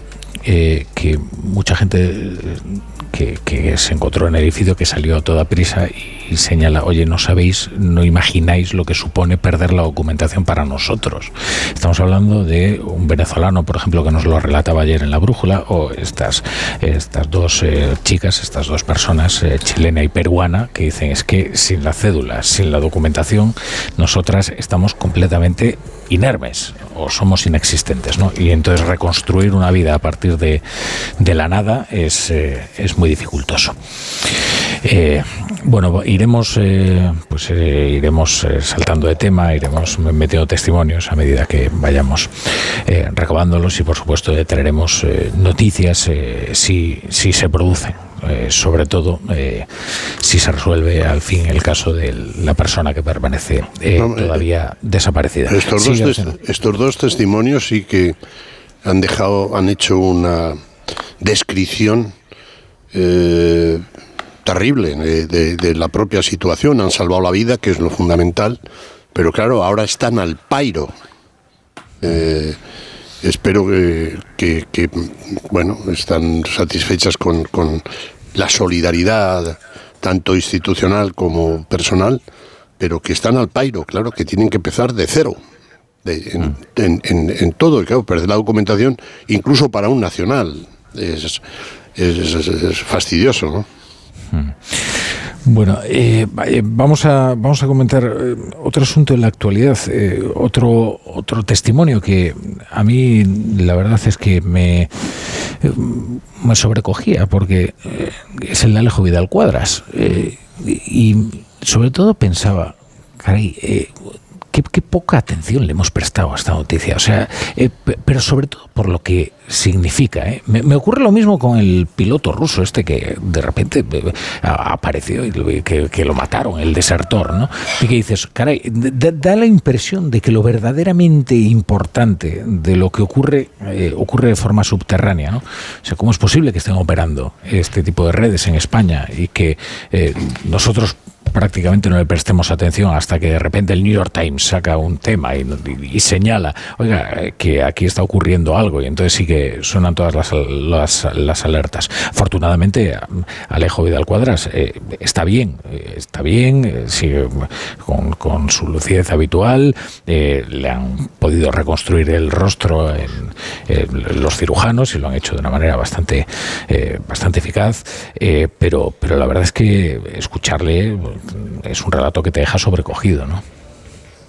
de que en este caso eh, es cierto la, investigación policial ha sido ha sido muy eficaz Eh, todavía imagino que hay muchas cosas que que resolver, pero por lo menos ya han capturado, y no, no era evidente, porque es una, una red un, tanto extraña, eh, a, los, a los implicados, por lo menos a los materiales, ¿no? Eh, entonces, bueno, por lo menos ahí la investigación sí ha seguido, porque al principio daba la impresión de que nunca se iba a llegar a nada, ¿no? En, lo que sorprende es, eh, es verdad lo que dice Rafa, que una potencia extranjera, ampliamente conocida, como el régimen genocida de Irán, atente en la cuarta potencia de Europa, en la calle, contra un significado dirigente político que ha sido muchos años europarlamentario, es como diría el clásico, acojonante. Que es como se permiten estos señores, estos clérigos, o quien sea, vamos, o sea, vamos, es que me parece inaudito y que la Unión Europea pff, mandó un comunicado eh, de la señora presidenta del Congreso, del, del Europarlamento, No sé si Sánchez puso un tuit, tal vez. Sánchez Pi, bueno, No lo sé. sí, al uso, sí, sí, puso un tuit, puso un tuit, al uso. Y, y aquí paz y después gloria. Pero bueno, es verdad, tenemos a la mafia rusa, bueno, al Kremlin asesinando, a los iraníes asesinando. Es impresionante. Intentando y a la mafia china, no te olvides. Y a la mafia china, sí. sí. La mafia china. Todavía están los chinos. Entonces, pues sí, estamos en un, en un mundo complejo donde pues, evidentemente están cambiando muchas cosas y pues algo me dice que vamos a tener que, que cambiar ciertas dinámicas para proteger las democracias y para protegernos a nosotros mismos, claro. Pero sí que, como dice Rafa, es desolador el poco caso mediático que se le ha... No, no, no, no exactamente el caso mediático, sino la relevancia, digamos. Es, eh, oye, que Vidal Cuadra ha sido una persona muy importante, que, que ha intentado matarle. Quiero decir que si intentan matar a, no sé... a Sí, hubo cierta prensa que directamente lo ignoró por completo, ¿sabes? Sí, sí, porque yo... Sí, yo me era un acuerdo facha. perfectamente. Era un facha. Era un facha. Sí, pero Yo eh, me acuerdo aquel día que estábamos todos con, pues, conteniendo la respiración, yo por lo menos deseando que no fuera una persona de extrema izquierda. O sea, un, un, un, un intento asesinato político digamos. Claro, porque eso sí, pero esto también es, un, es un intento de asesinato político. Pero, sí, sí. Habría sido lo que le faltaba a España, un, un nuevo. Bueno, pues eso, un. Sí, como en el 35, ¿no? vamos, quieres decir. Que eso es, que encendiera una mecha de algo peor. Entonces yo estaba diciendo, ojalá, de verdad, que, que, sea pues un sicario o algo así. Yo, mm, eh, evidentemente, es sea quien sea, es de una tristeza enorme, ¿no? Pero, hombre, por la relevancia que hubiera tenido el otro. Eh, habría sido terrible. Pero, pero yo no tengo ninguna duda de que si esta persona había debido al cuadras hubiera sido yo qué sé, eh, eh, pues un, significado líder del Partido Comunista en sus tiempos o tal, no tengo ninguna duda que la relevancia habría sido diferente, habría siete documentales y ocho especiales en televisión española. Sí, a mí lo que me, me sorprende es que ese tipo de regímenes, que son marginales, pero están ahí, eh, están engordando, ¿no? Eso es, pero bueno, eh, sucede porque el líder del mundo libre, que lo ha sido después de la Segunda Guerra Mundial, no aparece. Y Europa aparece demasiado. Es decir, como no hay una voz única y etcétera, pues eh, hay unos clérigos que dieron ahí con sus barbas y sus cosas y sus historias y sus azotes a las mujeres y sus mm, apedreamientos. Y, ahí sigue, y sigue Maduro, y sigue, bueno, el Kim Jong-un, este, no sé, ya, Rafa, tú que has desayunado con él, ¿qué tal es? El Kim Jong-un. El, Kim Jong-un. Kim Jong-un. ¿Has desayunado con él? Sí, Rafa ha desayunado con él. Te diré que Estoy de broma. Eh, seguramente es eh, digno del linaje de su abuelo y de su padre, ¿sabes? Porque esto. Eh, lo que pasa es que, fíjate, con el, con el régimen norcoreano nos ocurre algo que es que es tan grotesco el, líder. Eh, mueve, no, pero mueve a chanza, ¿no? Y, la chanza siempre trae una cierta simpatía. Eh, de verdad, eh, siempre he, creído que se ha convertido en una especie de líder pop y eso nos, nos parece más gracioso que siniestro, cuando de verdad es mucho más siniestro que gracioso. Y, es el, el, hombre cohete que le dijo Trump, que era. Bueno, el, último. Ni siquiera es el penúltimo rescoldo vivo de la Guerra Fría y es una excrecencia de un mundo que no termina de extinguirse eh, y que es solo la versión extrema de ese, de ese comunismo empobrecedor eh, que crea cárceles de las que la gente quiere huir y a las que no quiere ir y qué peor síntoma, ¿no? Que es ese un lugar al que nadie quiere mudarse y del que todo el mundo quiere mudarse. ¿no? Pero bueno, eh, sí me da la impresión de que a veces la risa opera como atenuante en el caso de Kim Jong-un y todas sus, eh, eh, sus extravagancias. Creo que tenemos algunos periódicos que leer, de esos que habéis escrito. Juanjo la Iglesia, ¿qué tal? Buenas noches. Buenas noches, Rafa. Hoy tenemos exigua cosecha, pero algo ha caído. El, por, la portada del mundo la tengo yo encima de la mesa y abre con este titular. El gobierno abandona a Ábalos para contener el escándalo. Caso Coldo, Ferraz enseña la puerta al exministro, María Jesús Montero, comillas. No puedo decir lo que quiere hacer o dejar de hacer. Yo sé lo que yo haría. El segundo titular de la primera página del Mundo es relacionado con el incendio de Valencia. Al menos nueve muertos en el incendio, atrapados en la ratonera del edificio vanguardista. Esto viene entre comillas. tenemos también los adelantos de dos digitales. Mm. En el español abren con, también con información relacionada con el incendio. ¿Qué se sabe y qué no? sobre el incendio de Valencia, las incógnitas de una tragedia que deja nueve víctimas mortales. Y en el diario.es Información internacional. Ucrania entra en el tercer año de guerra con miedo al olvido y dificultades frente a Rusia. Y no dice nada sobre eh, la Escolari, el diario.es. pues sí. Sí. Pero el titular, a pie de página. Una familia en el Ministerio de Ábalos. Dos puntos. Coldo García, su mujer y un hermano cobraban sueldos públicos y comisiones. Bueno, como dije, como dice María Jesús Montero, si, yo fuera él, ya sabría muy bien lo que haría. bueno, desde luego no será. ha estado en Hacienda con el en Andalucía con todo el caso de los el escándalo de los SERE. Eh, y que ni siquiera tuvo a bien reclamar a tiempo la devolución de una buena parte, por lo menos 5 millones de euros del Tribunal de Cuentas, En fin, bueno, ya, pero no está mal que de todas maneras señale más a, a Ábalos y a Coldo y deje un poquito en paz a lo mejor a Paje, ¿no? A Paje, a Lobato, a... Como dice Jordi Sevilla, eh, lo que le hacen a Paje es estalinista. Bueno, eh, vamos eh, a hacer nada, una última pausa, una última pausa y, y ya nos vamos al cierre. Vale.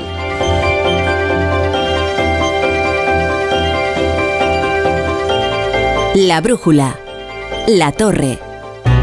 Solo los más rápidos disfrutarán de ofertas increíbles en el corte inglés. Y también los expertos en renovar su casa, con hasta un 60% de descuento en una selección de ropa de cama, baño y artículos de menaje de mesa y decoración marca el corte inglés. Así son las ofertas límite. Hasta el 29 de febrero en tienda web y app del corte inglés. Mirad chicos, os presento. Este es mi tío Ángel. Bueno, su tío, su tío. Soy como su padre en realidad. No, tío, eres mi tío. Pero soy como tu padre. A ver, si te he querido como un padre. Soy más que tu tío. Soy como tu padre. Sí, sí, tu padre. Vamos, tu padre. Bueno, pues eres mi padre. Por 17 millones de euros uno se hace padre de quien sea. Ya está a la venta el cupón del Extra Día del Padre de la ONCE. El 19 de marzo, 17 millones de euros. Extra Día del Padre de la ONCE. Ahora cualquiera quiere ser padre. A todos los que jugáis a la ONCE, bien jugado. Juega responsablemente y solo si eres mayor de edad. Toma Energisil Vigor. Energisil con maca contribuye a estimular el deseo sexual. Recuerda, energía masculina, Energisil Vigor. ¿Qué tal, vecino? Oye, al final te has puesto la alarma que te recomendé. Sí, la de Securitas Direct. La verdad, es que es fácil que puedan colarse al jardín saltando la valla. Y mira, no estábamos tranquilos. Lo sé.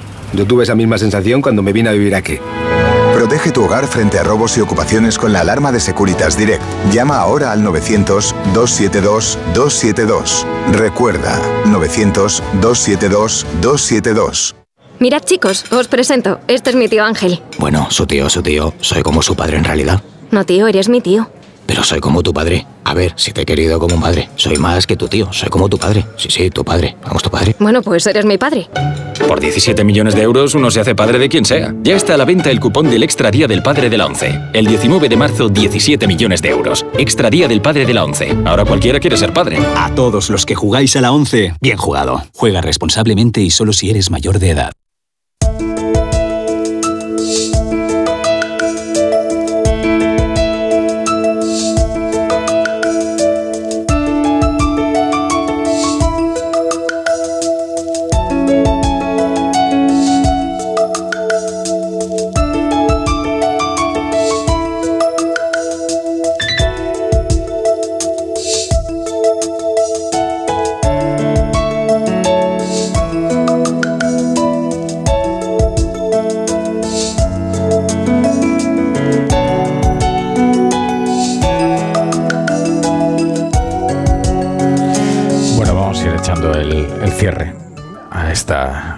A esta semana tan intensa.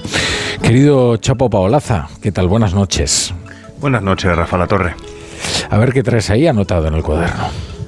Pues mira, hoy traigo a Coldo, otra vez, y sus declinaciones, que son el coldismo y la coldosfera. Si Ábalos le dijo a Marlasca que le compraran las mascarillas a Coldo, hay alguno por ahí que se pregunta, oye, ¿y ¿por qué le hizo caso? No sé yo. Casi peor que lo de Coldo son los que pusieron a Coldo, los que vivieron con Coldo. Les venía bien el rollo de la Escolari, mientras desplegaban ellos la imagen cookie transversal, emisarios de la salvación y la guapura. Ahora lo dejan colgado, tirado, a comerse el marrón, diciendo que, mira este, claro, si era un portero. Yo he conocido a porteros con más código de honor que muchos ministros, incluso algún portero de puticlub, si me apuras. Traigo también la noche en el campanar de sirenas, pavesas y cenizas. De pronto, la suerte saca a pasear el terrible listón de la medida de las cosas. El truco de magia de la vida consiste en que nos hace pensar que estamos a salvo.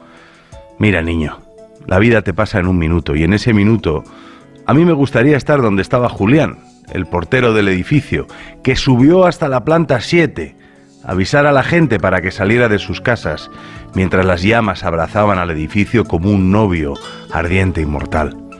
Hay gente que va por ahí como si fuera Superman salvando el mundo, y resulta que el héroe que necesitábamos en mi Españita era el portero del edificio.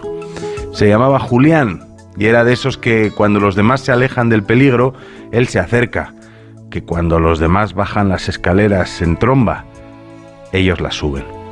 El fuego esta vez nos ha recordado que vivimos a 20 minutos de la eternidad, siendo generosos, y todo sucede en un segundo. En ese segundo, que seamos como Julián. Mestre, gracias. Te debemos una. Hasta el lunes, Chapu. Siempre amanece.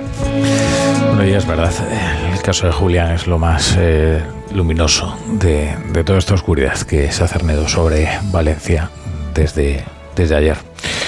Ayer a mediodía había un edificio con 138 viviendas y con sus familias dentro. Y hoy es una mole calcinada y ya han recuperado nueve cadáveres. Permanece todavía un, un desaparecido. Aquí nos hemos venido los de la brújula para ver, escuchar y, y contar. Hay semanas que parece que duran 100 años. Esta, esta desde luego que sí. Peláez, eh, Maite Rico, Graciano Palomo, muchas gracias. Gracias, buen fin de semana. Gracias a ti. Buen fin de semana, querido amigo. Todos ustedes quedan en la compañía de la radio de Onda Cero. La brújula regresa el lunes.